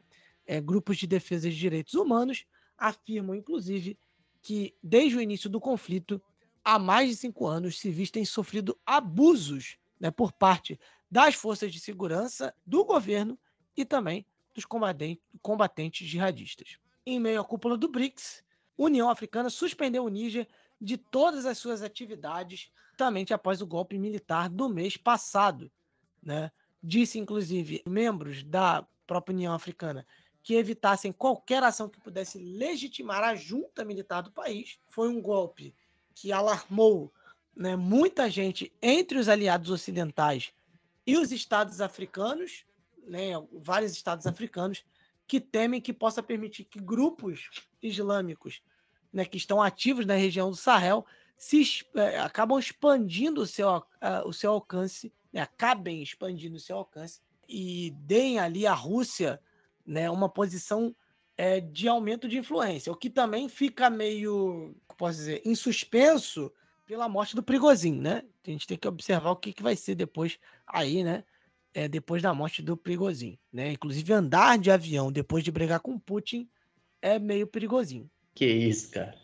Como já diria Liu Vinicim, peraí, peraí, peraí, peraí. Mas enfim, é, a suspensão do Níger tá aí para quem quiser ver. A Comunidade Econômica dos Estados da África Ocidental, a CDAO, tem, teta, tem tentado negociar com a junta, né, ao mesmo tempo que diz que está pronta para enviar tropas para o Níger para restaurar a ordem constitucional se não houver acordo. Né? É, o mediador da CDAO, né, o Abdul Salami Abubakar, né, eu não sei se Uh, ele disse que a, a, a, última visita dele foi muito frutífera. Eu não sei se eles sentaram, conversaram, tomaram um vinho. salgado também, né? É, é, né? Se essas conversas estão um tanto quanto salgadas, né? Mas, enfim. Meu Deus do ou, céu. Ou, será, que eles, será que eles almoçaram ou, ou, tomaram um café com salame, será, Marcos? É, ficaram só num petisquinho ali, né? Com um salame, um queijinho, um, vinhozinho, né? Mas enfim, o, o Abdul Salami Abubakar, né, que é um ex-líder militar da Nigéria, disse que a, a, última visita dele foi muito frutífera e que ainda tinha esperança de uma resolução pacífica. O Conselho de Paz e Segurança da União Africana disse num comunicado que tomou nota da decisão da CDAO de ativar uma força de reserva e pediu à Comissão da União Africana que avaliasse as implicações econômicas e sociais e de segurança desse, do envio né, dessa força, Luiz. É, e aí a gente está com algumas atualizações importantes, né? A gente tem agora uma. uma como é que eu posso dizer? É, a poeira está baixando, digamos assim, dentro do Níger após a, as últimas semanas. A CDAO já impôs algumas sanções ao Níger também. Sanções essas da CDAO que a União Africana também aprovou, tá? A União Africana reiterou os apelos do, dos líderes, né, para que eles libertem ainda o Mohamed Bazoum. Momento que a gente está gravando esse episódio, o antigo presidente ainda está preso, né, no, no quartel-general lá da junta militar. A junta ela vem resistindo a essa pressão é, para que o, o, antigo presidente seja é, libertado. É, e aí tem uma outra questão importante, tá, Marcos? A junta, ela propôs no sábado passado, dia 26, por ali, um prazo de três anos para organizar novas eleições, que é um plano que a CDAO rejeitou. Três anos é bastante coisa, né? E aí a CDAO rejeitou esse plano de transição de três anos da junta militar do Níger. Então, assim, quando nós falarmos sobre eleições, próximas eleições e tal, a junta militar, se depender dela, só daqui a três anos plano que a CDAO rejeitou e que a gente vai precisar é, dar mais uma olhada. Lembrando que o parlamento da CDAO, né, que é uma das instituições do bloco, é contra o envio de tropas, tá? Isso quem disse foi o Ali Indume, que é um representante da Nigéria. Então, assim, a CDAO também já está revendo esse posicionamento sobre enviar tropas ou não. Mas assim, Marcos, é, a gente voltou novamente a, a junta a denunciar a França em relação a interferências. Né? A gente uh, tem falado sobre a, a, questão do quanto isso pode ser uma narrativa ou não. Novamente, a junta vem denunciando agora nos últimos dias a, a França, né, os militares, as forças militares da França, de intervirem é, nas questões é, do país. E no meio disso tudo, a gente tem França, a gente tem Argélia nesse impasse. É uma salada gigantesca dos últimos dias no Níger, né? né? A Argélia teria recusado um pedido francês. Né? A rádio estatal argelina divulgou que a Argélia uh, recusou um pedido francês para sobrevoar o seu espaço aéreo né? Esse sobrevoo seria para uma operação militar no Níger. A França nega ter feito esse pedido, né? E aí não ficou muito claro a que tipo de operação a Argélia se referia. O ministro de, das Relações Exteriores da Argélia, o Ahmed Attaf, né, propôs um plano para acabar com crise na, a crise no Níger, né, e a proposta se resumia ali a um, uma transição de seis meses. Desde o início da crise no Níger, a Argélia tem demonstrado uma posição contrária à intervenção militar da CDAO ou ECOAS, tá? É, talvez alguém se pergunte, ah, mas e a ECOAS? É a mesma coisa que CDAO, a diferença é que um, a CDAO é a sigla em português e ECOAS em inglês. Enfim, é, no caso, como o Luiz bem disse, né, existe um desejo de transição de três anos, né, pelo Tiani, né, o, enfim, mas o ministro argelino indicou que esse processo pode ser concluído em seis meses, né, para que o golpe de Estado não se transforme num fato consumado, segundo ele.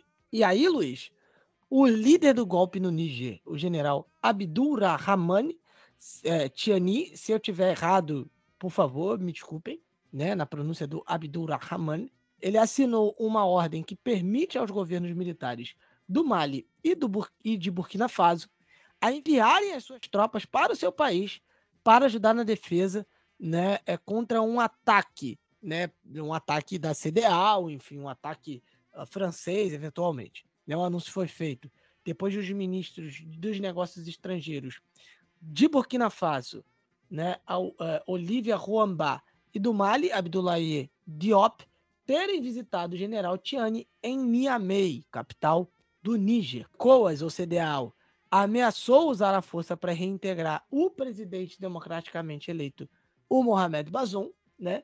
E o Níger, dito que se tiver uh, uh, ataque, vai contra-atacar. É, Luiz, é, não é só o golpe que tem movimentado o noticiário nigerino. Isso, infelizmente, como a gente volta e meia cita aqui, essa é uma época de muitas enchentes no continente africano. E o Níger, já não basta o que o país vem vivenciando com o golpe militar, a, a região de Zinder, ao sul tá, é, do país, teve aí casos de pessoas que perderam a vida né, em relação a enchentes. Isso foi o Ministério do Interior que acabou dizendo, segundo o relatório, nove pessoas perderam a vida após um desabamento das casas onde estavam, né, por causa das chuvas, enquanto 23 pessoas, outras 23 pessoas é, também acabaram perdendo a vida em outras situações por causa das chuvas torrenciais, né, que tem atingido o Níger, mais, ao, mais no interior do país, né, principalmente nessas estações chuvosas que geralmente duram ali entre três, quatro meses do ano, né, de junho até mais ou menos outubro, que é uma época muito propícia a essas, é, a essas enchentes perdão, no continente africano. Outras uh, pessoas que perderam a vida, infelizmente, Marcos, foram relatadas em Tilaberi, que é uma região oeste, Niamey, que é na capital, e em Difa, que é na região sudeste do Níger, que é mais um país né, que nessa época vem enfrentando é, enchentes. E aí, Marcos, é, para atualizar também uma outra questão fora do contexto das enchentes, o embaixador da França, ele permaneceu no Níger, tá? E ele recebeu um prazo, há uma semana atrás, de 48 horas para deixar o país na última sexta-feira. Sexta-feira retrasada. Quem confirmou isso foi o Macron, tá? E aí, Marcos, uma treta, porque assim, o Níger falou: Ó, oh, tu vai sair em 48 horas e já era, não tem conversa. E o Macron e a França falou: não, ele não vai sair do, do, do Níger.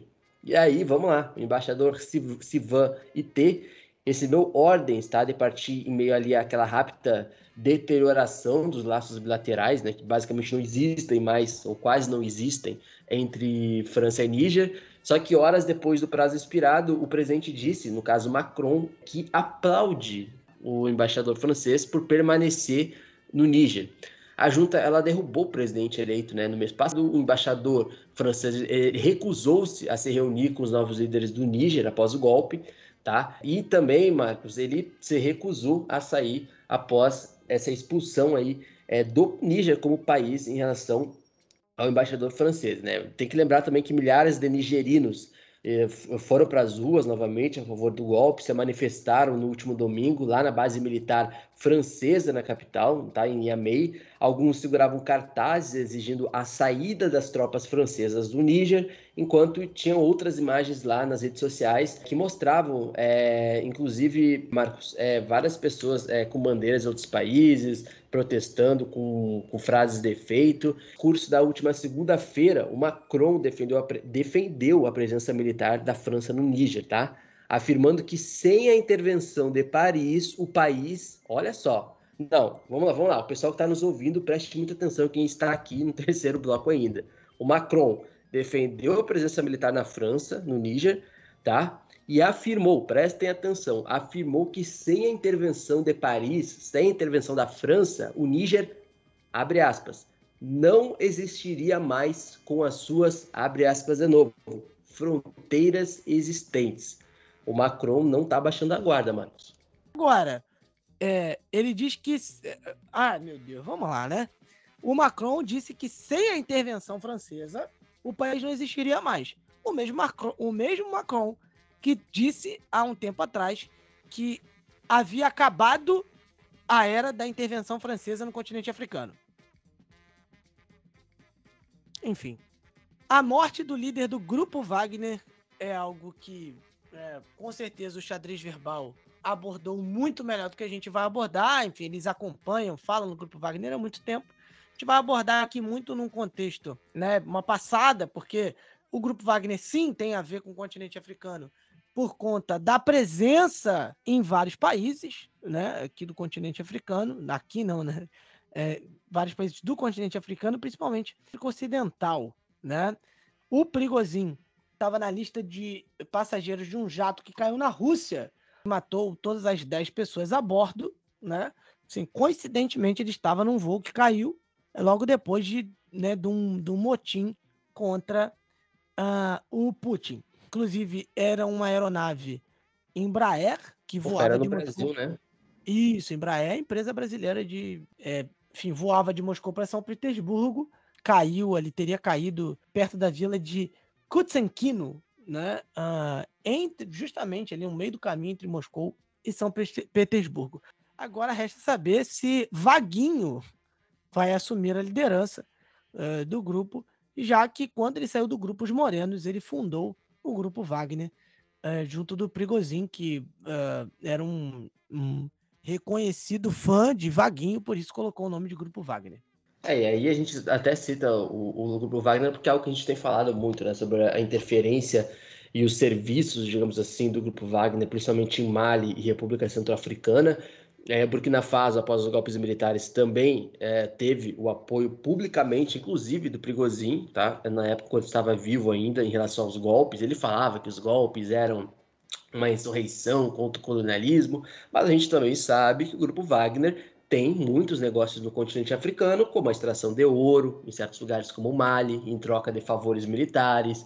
Então, assim, vamos lá, né? O grupo Wagner também não é nenhum nenhum santo nessa história, né? O Grupo Wagner como empresa também. Óbvio que os países africanos, alguns governos africanos também escolhem os serviços do Grupo Wagner, por, por estarem mais alinhados à Rússia também, mais com o Putin, né? Que se dizia antigamente mais próximo do, do, do Prigozhin. Mas é importante a gente citar, né? Até porque a gente vai ver agora, Marcos, como é que vai ser essas relações a nível de, de, cooperação entre o grupo Wagner em países que vivenciaram golpes militares, como o próprio Níger, apesar, Marcos, que a gente ainda não tem nenhuma prova, tá, de que os combatentes do grupo Wagner estejam trabalhando no Níger ou algo do tipo assim. No caso do Níger não existe tanta, não existe uma prova mais concreta, tá? mas a gente já tem, inclusive, é, provas mais substanciais em países como Mali, por exemplo, República Centro-Africana, é, Burkina Faso mais próxima também. Então, a, a morte do, do ex-líder agora do Grupo Wagner acaba, querendo ou não, repercutindo aí nesses contextos de, de levantes populares e de golpes militares no continente africano. Luiz, vamos para a Nigéria agora uh, falar sobre roubo de petróleo. Né? A Força Aérea uh, Nigeriana afirma ter realizado ataques em locais ilegais de refino de petróleo na região do delta do Níger no domingo. A força disse ter destruído vários locais ilegais no, no estado de Rivers, né, que é rico em petróleo, e também teve como alvo um barco carregado com petróleo bruto que se dirigia para mar aberto. A Nigéria tem buscado reprimir ali ladrões de petróleo no delta do Níger, né, queimando navios carregados de petróleo e pequenas refinarias ilegais. Mas é, mas assim, os, é, é bombardear, né, de forma aérea tem sido pouco comum. A maioria das refinarias de petróleo ilegais né, estão, né, tem a tendência de estarem localizadas em riachos longe das comunidades, mas os ambientalistas condenaram ali a queima das refinarias. Né, os navios ilegais de petróleo bruto que foram apreendidos no passado por um empreiteiro de segurança privada também foram queimados pelas autoridades, né, mantendo o petróleo intacto. Né? Os ataques de domingo acabaram coincidindo ali com a visita de chefes de defesa e do petróleo ao estado de Rivers, né? onde o conselheiro de segurança nacional da Nigéria, o Nuhu Ribado, disse que o país estava perdendo 400 mil, 400 mil barris de petróleo bruto diariamente para os ladrões. Mano, Luiz, sabe, sabe quem, quem já foi quem já foi no, no Delta aí, no, no Rio lá, na Nigéria? César Augusto Chidozi, tem uma foto que ele publicou esses tempos aí, uma, com uma camisa do Barcelona, tirando uma foto lá no Rio.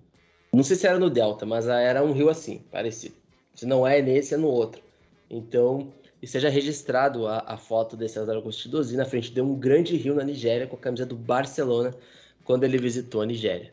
O homem que sempre tem razão, inclusive. É, quase tudo. É, o homem que sempre tem razão. Não, sempre tem razão, sempre tem. É, Luiz, vamos ao Zimbábue. Já que as eleições presidenciais uh, foram criticadas, né?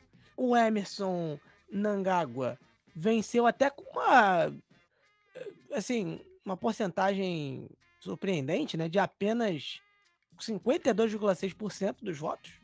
Tivemos ali observadores eleitorais dos países da África Austral criticando a condução das eleições no Zimbábue, né? um órgão regional denominado SADC né, disse que a votação, né, que é, a, a, é o órgão ali de, de países uh, uh, do, da África Austral, né, a comunidade de países da África Austral, disse que a votação foi pacífica, mas que alguns aspectos ficaram aquém das leis locais, né, das próprias diretrizes do país. Mais de 40 monitores eleitorais foram presos enquanto tentavam compilar ali uma uma contagem de votos independentes para comparar com a contagem oficial. Né? As prisões, inclusive, foram condenadas por grupos de direitos humanos. O presidente Emerson Ngagua, né, ele conseguiu a sua reeleição, uh, ainda que num contexto de desemprego elevado e inflação crescente. Né? O, o oponente dele, o, o Nelson Camisa, ficou com 42, 44%, perdão, dos votos válidos, né? Como a gente disse, o Ingágua 52,6%. O Camisa acusou, né, o órgão eleitoral de anunciar resultados falsos. E ele ainda não apresentou provas, né, dessas alegações, né? E ele tem inclusive uma semana para levar esse caso a um tribunal. O Camisa disse que haveria mudanças no Zimbábue né, e ele quer que o ZANU-PF, né, que é o partido do Ingagua, ele disse que haveria mudanças no Zimbábue, quer o ZANU-PF, né, que é o presidente do, do Ingagua, quer o ZANU-PF ou não, né, queira o, o ZANU-PF ou não. Ele disse que não iria esperar mais cinco anos. Né, é, Emerson Ingagua rejeitou as críticas internacionais, disse que as eleições foram justas alguns observadores, incluindo né, os da África Austral, disseram que, né, como a gente diz, as, ele, as votações ficaram aquém dos padrões internacionais e requisitos da própria Constituição do Zimbábue, Luiz. E aí a gente está falando do Zimbábue, que é um dos países com, uma, com um histórico de hiperinflação gigantesco no continente africano. A gente já falou em, em outro momento por aqui. A gente já falou das pré-eleições, né, como foram complicadas as pré-eleições, como o Estado eliminou o tempo todo a capacidade das pessoas se manifestarem no Zimbábue, inclusive pessoas, óbvio, contra o seu governo. E o Zimbábue, Marcos, é mais um episódio, mais um caso de famílias que estão há um bom tempo governando países africanos, assim como Camarões, assim como Guiné Equatorial, assim como Gabão. Esse é mais um caso, o caso do Zimbábue, que em junho desse ano, Marcos, chegou a 175,8% da inflação, 86,5% a mais do que o mês anterior. O mesmo Zimbábue, que na década passada chegou a mais de 200% de inflação, uma hiperinflação, uma estratégia é, que principalmente após 2008 piorou muito. Então, uh, chegou a 231%, tá? o que levou o governo a retirar a circulação e enfraquecer o dólar do Zimbábue no ano seguinte. Né? Então, a gente tem um país que chegou em 2019 com uma inflação que diminuiu tá? e voltou a aumentar de novo, mas um país com mais de 200% de hiperinflação. Então, o Zimbábue realmente tem muitos problemas para lidar e ainda tem essas eleições que não são nada justas, né? pelo menos de acordo com os observadores internacionais. Vamos dar uma passadinha na África do Sul, né, com uma notícia triste né, de um incêndio uh, num prédio em Joanesburgo que deixou 74 mortos. Né? O prédio fica no distrito empresarial de Joanesburgo e pertence à administração pública. Ele vinha, sido, ele vinha sendo perdão, ilegalmente ocupado por criminosos que cobravam aluguéis de famílias sem teto né? O fogo ele tomou os cinco andares plena madrugada, né? Enquanto muitos moradores dormiam, né? Inclusive um vídeo, né? Gravado ali eh, de um bloco vizinho mostrava uma pessoa pendurada na janela tentando escapar. As autoridades confirmam que dentre as 74 pessoas que morreram, uh, tivemos 10 crianças. O prefeito de Joanesburgo disse que foi um incidente trágico, sem precedentes, né, na maior cidade do Sul, né? Inclusive cenas é, muito tristes, né? Corpos né? nas calçadas, a espera de identificação, realmente aí um horror o que aconteceu. Do Sul, inclusive o Ramaphosa também se pronunciou dizendo que foi uma tragédia.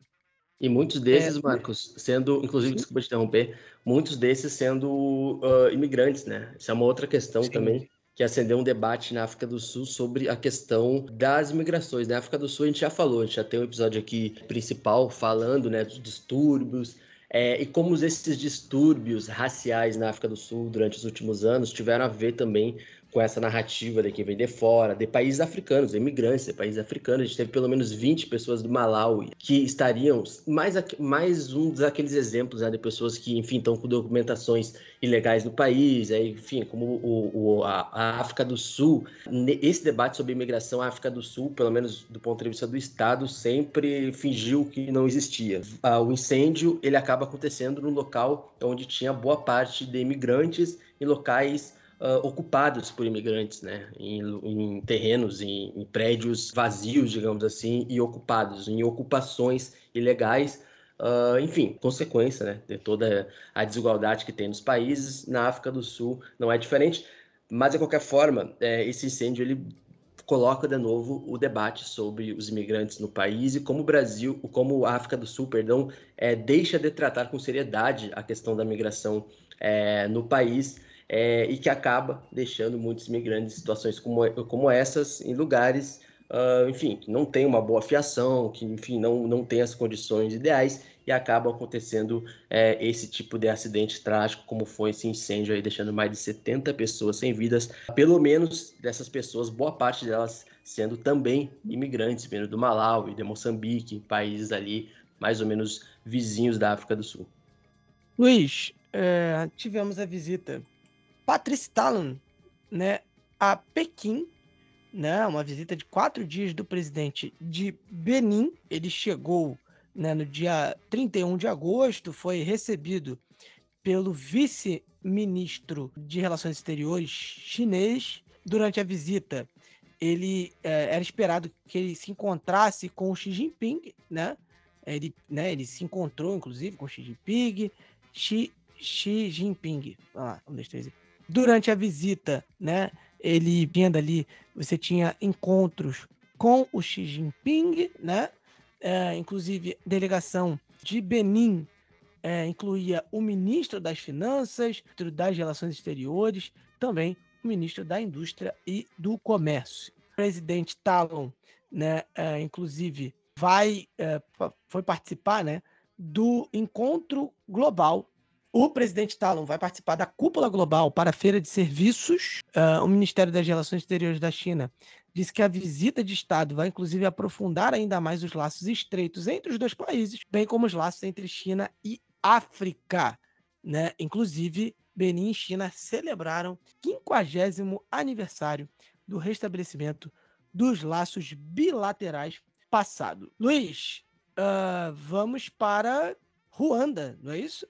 O presidente de Ruanda, né, o Kagame, fazendo uma espécie de clamor ali em relação a algumas espécies de, de, de cultos uh, semelhantes a cultos, não é nem cultos, de, sobre rituais, entre aspas, como ele disse, semelhantes a cultos. Vamos lá. O presidente de Ruanda, o Paul Kagame, ele alertou principalmente a ala católica do país, contra o envolvimento em práticas que, segundo ele, glorificam a pobreza e que o porta-voz do governo descreveu como comportamento, abre aspas, semelhante a culto. Talvez muito tendo como referência o que aconteceu em, no Quênia, algo que a gente já falou aqui é, nos últimos meses, né? Ele estava se referindo a uma peregrinação católica que ocorreu em junho, tá? E isso foi o que informou o, o Times lá em Ruanda. E ele falou: abre aspas para ele, Marcos. Se eu ouvir isso novamente, já começou assim. Se eu ouvir isso novamente, que as pessoas viajaram para adorar a pobreza, eu trarei caminhões e os prenderei. E os, e, e os prenderei. E só os libertarei quando a mentalidade de pobreza os tiver deixado. Isso foi o que o presidente de Ruanda falou, tá? Isso numa conferência de jovens lá na capital Kigali, na última quinta-feira, nos dias atrás. E aí ele, é, ele conclui. Ninguém deve adorar a pobreza. Nunca mais façam isso. E aí o governo esclareceu os comentários de Kagame, né? Falou, pô, galera, vamos, calma aí, entendeu? Tenham calma com o nosso presidente. E aí ele, o, o, os porta-vozes do governo disseram que ele não se referia necessariamente ao local católico mundialmente famoso em Quiberro, né? Onde se pensa, onde tem ali uh, uma, uma ideia, né? Uma história que a Virgem Maria teria aparecido nesse local é, católico em Ruanda. O presidente Kagame ele não mencionou em nenhum momento um local de peregrinação específico. Foi isso que disse o porta-voz Yolande Makolo à imprensa. O Makolo acrescentou também que o presidente provavelmente se referia a um evento informal do tipo peregrinação que acontece no distrito de Rutsiro. Nesse evento, Marcos, nesse distrito em Ruanda, os fiéis realizam uma espécie de peregrinação de três dias que termina lá numa colina chamada, uh, traduzindo né, para o português, nossa Senhora dos Pobres, tá? Então, é um relato aí é, pelo New Times de Ruanda, o presidente falando que vai prender todo mundo se continuarem fazendo algo parecido com cultos perversos em Ruanda. Sobre isso, ou não também. Ah, e outra coisa, Marcos, sobre Ruanda ainda, tá? É, Ruanda, inclusive, assinou mais um daqueles projetos de Sport Wash, né, que eles já têm é, com o Arsenal, o, chamou, o, fa, o, famoso Visit Ruanda, né, aquele projeto que tem com o Arsenal, tem o um projeto com o PSG, e Ruanda anunciou no domingo passado, tá, lá pelo dia 27, que assinou uma parceria de cinco anos com o Bayern de Munique, tá, para promover o turismo no país aí da África Oriental e criar uma academia de futebol, tá, em Ruanda. O Bayern ajudando aí, em tese, criando uma academia de futebol. E aí vai lá, a terra das mil colinas, como é conhecido ou como é promovida a Ruanda, né, vai ganhar uma visibilidade, é uma nova liga europeia de futebol, depois da Inglaterra, isso é o que diz a nota, né, a Premier League, onde patrocina o Arsenal e também depois é patrocinar e ainda patrocina o Paris Saint-Germain. Como parte dessa parceria, Marcos, o logotipo, o famoso logotipo, né? Visite Ruanda vai aparecer nos painéis iluminados ao redor da Allianz Arena, tá? De acordo com o um comunicado da imprensa lá em Ruanda, tá? O clube né, estão tá, falando aí de um Bayern que vence todos os anos a Bundesliga, né, faz pouco tempo que voltou a vencer o, a Champions League, e aí uh, Ruanda, esse projeto de Sport Wash, né, aquela coisa, né, é, para promover a imagem positiva de Ruanda no mundo. Aí o Ruanda já tinha assinado essa parceria com o Arsenal em 2018 e com o PSG em 2019 e agora, pelos próximos cinco anos, Marcos, Ruanda assinou com o Bayern de Munique, tá? Então essas parcerias com o Arsenal e com o PSG, por exemplo, já geraram mais de 160 milhões de dólares, tá? Uh, segundo o governo, em receitas e atraíram um milhão de visitantes ao país nunca deixando de esquecer da época em que Davi Luiz visitou Ruanda e tirou foto com um gorila, que tem muitos gorilas em Ruanda. Foi mais uma estratégia de spot washing aí, já conhecida, a gente já cansou de falar de Ruanda aí, tentando intervir e criar uma imagem positiva do país para o Ocidente. Pelo menos a nível político, para Ruanda tem dado certo, mas a gente sabe como as coisas são em Ruanda, nem tudo é o que parece ser. Ô Luiz, a gente vai para a Etiópia. Antes também, é, é tem uma notícia lá em Madagascar, né, no acidente, no acidente no Estado Nacional, Jogos das Ilhas do Oceano Índico. Tá lá no nosso perfil, no arroba PDL, você pode dar uma conferida maior lá nessa notícia. Também queria mandar um, um abraço aqui, Luiz, para a página. É, sigam a, a, a, página central Ilhas Maurício, tá? É, vamos à Etiópia, é, já que o chefe da região de Anhara no noroeste do país, se demitiu no meio né, de uma, eh, eh, enfim, de uma violência é, contínua que levou ali uma declaração de estado de emergência. O Yikal Kefali ele liderou a segunda região mais populosa da Etiópia durante quase dois anos. Né, o seu mandato ele foi marcado justamente por muita violência, uma vez que tivemos ali uma guerra né, civil justamente em Tigray, né? É, e mais tarde, essa os efeitos dessa guerra chegaram em Anhara, né, inclusive com mortes de civis e acusações de abuso sexual e uma crise humanitária. Né. Desde abril, a região tem assistido a confrontos esporádicos né, que no início desse mês se transformaram numa agitação generalizada. Né? Milícias locais se opunham à decisão do governo de desmantelar uma unidade paramilitar regional entraram em várias cidades e controlaram brevemente um aeroporto. Né, um encontro de emergência do Conselho na região da capital, Barridar, aceitou a demissão do presidente regional né, e nomeou Arega Kebede para o substituir. Luiz, nós vamos falar Uganda, já que quem é que está de volta? Ele mesmo. Bob Vinho está de volta. Bob Wine está de volta à cena. Ele mesmo, fazia tempo que não aparecia. E ele já voltou criticando todo mundo, Marcos. Ele já voltou criticando. A gente falou no último programa sobre uh, o Banco Mundial falando, ó, quando passa uma moto, não sei se é a moto ou é de moto, é, a gente, o, o Museveni criticou o posicionamento lá do Museveni em relação ao Banco Mundial, que havia, é, inclusive, cortado o financiamento depois daquela aprovação das leis anti-LGBTQIA+, em Uganda. E as críticas do presidente Museveni ao Banco Mundial foram considerados pelo Bob Wine uma hipocrisia, tá? Foi isso que ele falou em relação à oposição e a posição, perdão, é, de Museveni sobre o Banco Mundial. O Banco Mundial tinha anunciado no dia 8 de agosto que iria suspender novos empréstimos à Uganda devido àquela lei né, anti-LGBTQIA+, no país. Museveni respondeu condenando o Banco Mundial, acusando o Banco Mundial né, de tentar coagir Uganda a reverter a lei que, segundo ele, seria algo do Ocidente, né? Não existe lésbicas em Uganda, imagina, é coisa do Ocidente.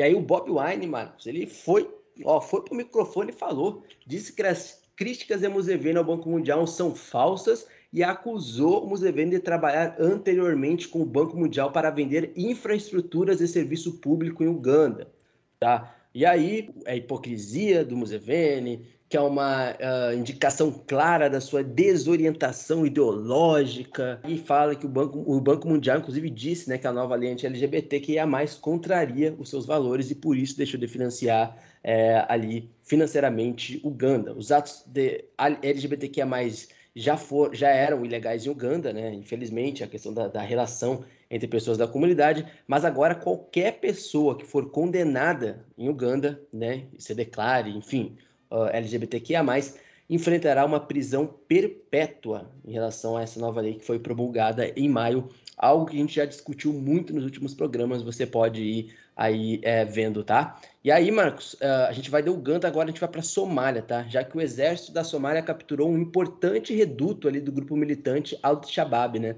A cidade de El Bur, que fica no centro da Somália, estava sob controle do Al-Shabaab desde 2017. E aí o exército chegou, assumiu o controle em certo momento, tá? E agora parece que o exército de fato assumiu o controle geral do ambiente, não teve por enquanto relatos de confrontos ou, enfim, correspondentes locais que estavam lá uh, afirmaram que os combatentes jihadistas uh, parecem ter feito uma retirada que teria sido o desenvolvimento dessa história ele ocorre dias depois do presidente Hassan Sheikh Mahmoud anunciar o lançamento de uma segunda ofensiva do Estado, tá? que segundo ele eliminaria o grupo, o Al-Shabaab, dentro de meses. Ou seja, voltamos a falar da Somália, daquela coisa que quando o, o novo presidente da Somália uh, chegou, foi empossado, eu falei, ó, a Somália está lotada de problemas, mas o governo já alinhou sua, o seu principal objetivo, acabar com o Al-Shabaab. E nós estamos falando de uma célula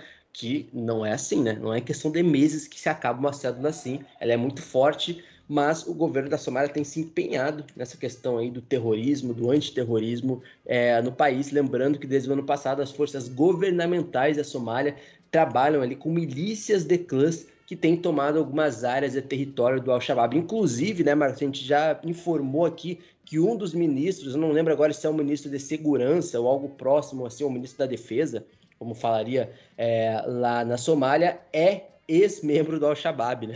Então, assim, tentando curar o veneno uh, com né, o antídoto que é um ex-membro do Al-Shabaab aí, sendo um dos ministros do novo governo, o grupo do Al-Shabaab tem sido enfraquecido nos últimos meses, mas ainda assim, né, Marcos, a gente tem relatado bastantes ataques aí de mortíferos, principalmente na capital da Somália, Mogadíscio.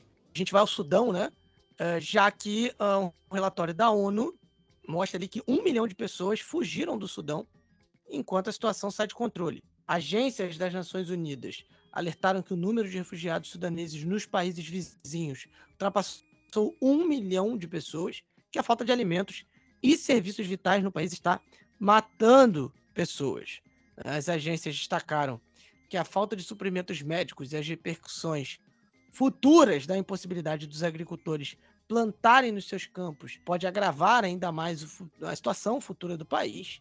Né? Uh, lembrando que o exército sudanês e as forças paramilitares de apoio rápido né, lutam e continuam lutando, é, principalmente em Khartoum, né, é, desencadeando, inclusive, ataques étnicos em Darfur, né, e, e enfim, é, prolongando aí uma guerra civil, prolongando uma guerra civil e estabilidade na região. Só mais uma ah, última atualização aqui, Marcos. Uh, Sim. Rapidão, Marrocos e Argélia, tá? As informações aqui, turistas de jet ski foram mortos a tiros na costa da Argélia. Assim, por que, por que eu tô colocando isso aqui agora, aqui no finalzinho, antes da gente terminar? Porque a guarda costeira argelina teria matado a tiros dois turistas que estavam de férias no Marrocos. Supostamente teriam se perdido nas águas argelinas ali com seus jet skis. Quatro cidadãos de dupla nacionalidade franco-marroquina teriam partido de um resort em Saída, que era no Marrocos, tá? É, e um terceiro membro do grupo foi preso pela guarda costeira que patrulha a fronteira fechada ali dos dois estados. E aí, né, Marcos, voltamos a falar de dois países que tem sérios problemas é, diplomáticos, ideológicos, de fronteiras. Lembrando, né, Marcos, que é, a fronteira entre Marrocos e Argélia foi fechada em 1994, Argel rompendo relações gerais com o Marrocos, enquanto passa uma outra moto, não sei se é uma moto ou é de moto, é, e romperam essas relações há dois anos, inclusive a Argélia acusando o Marrocos de atos hostis, né, uma uma alegação ali que tem sido rejeitada já há alguns anos por Rabat. Esse tiroteio, Marcos, ele, tem, ele provocou indignação no Marrocos, depois que um pescador postou algumas imagens ali, enfim, deu uma vítima ali flutuando no mar, né, já um corpo, infelizmente, sem vida. E, Marcos, é mais um, mais um caso aí agora nessas fronteiras, né, de turistas que estavam em jet skis sendo mortos pela guarda costeira da Argélia. Mais um incremento aí para acirrar infelizmente, essas relações que estão cada vez mais deterioradas entre Marrocos e Argélia. Esse último acontecimento aí, uh, há cerca de um dia antes da publicação do nosso podcast, que sai agora no, saiu agora no dia 3 de setembro, tá bom?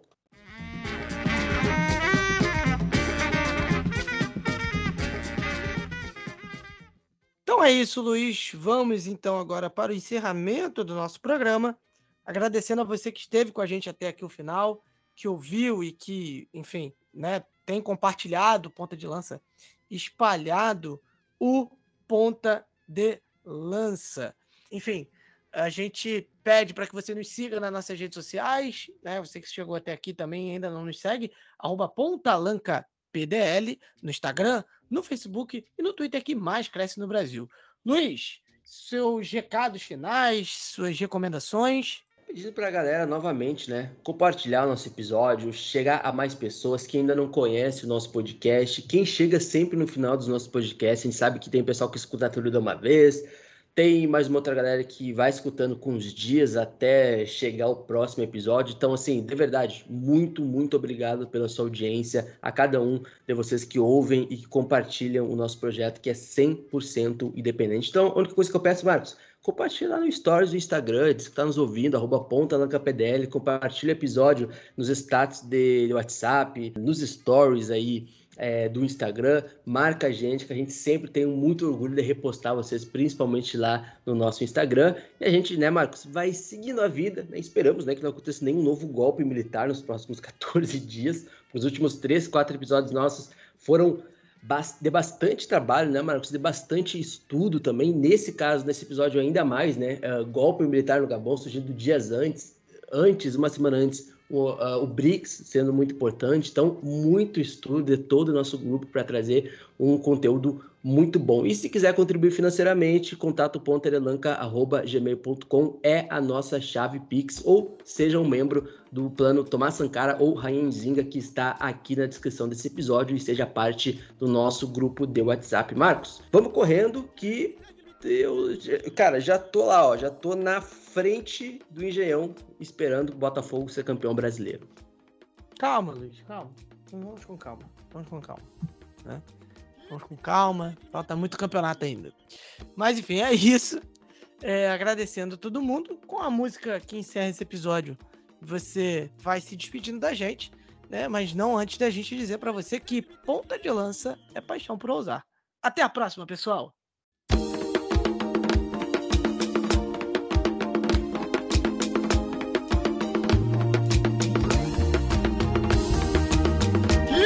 Me Shiri be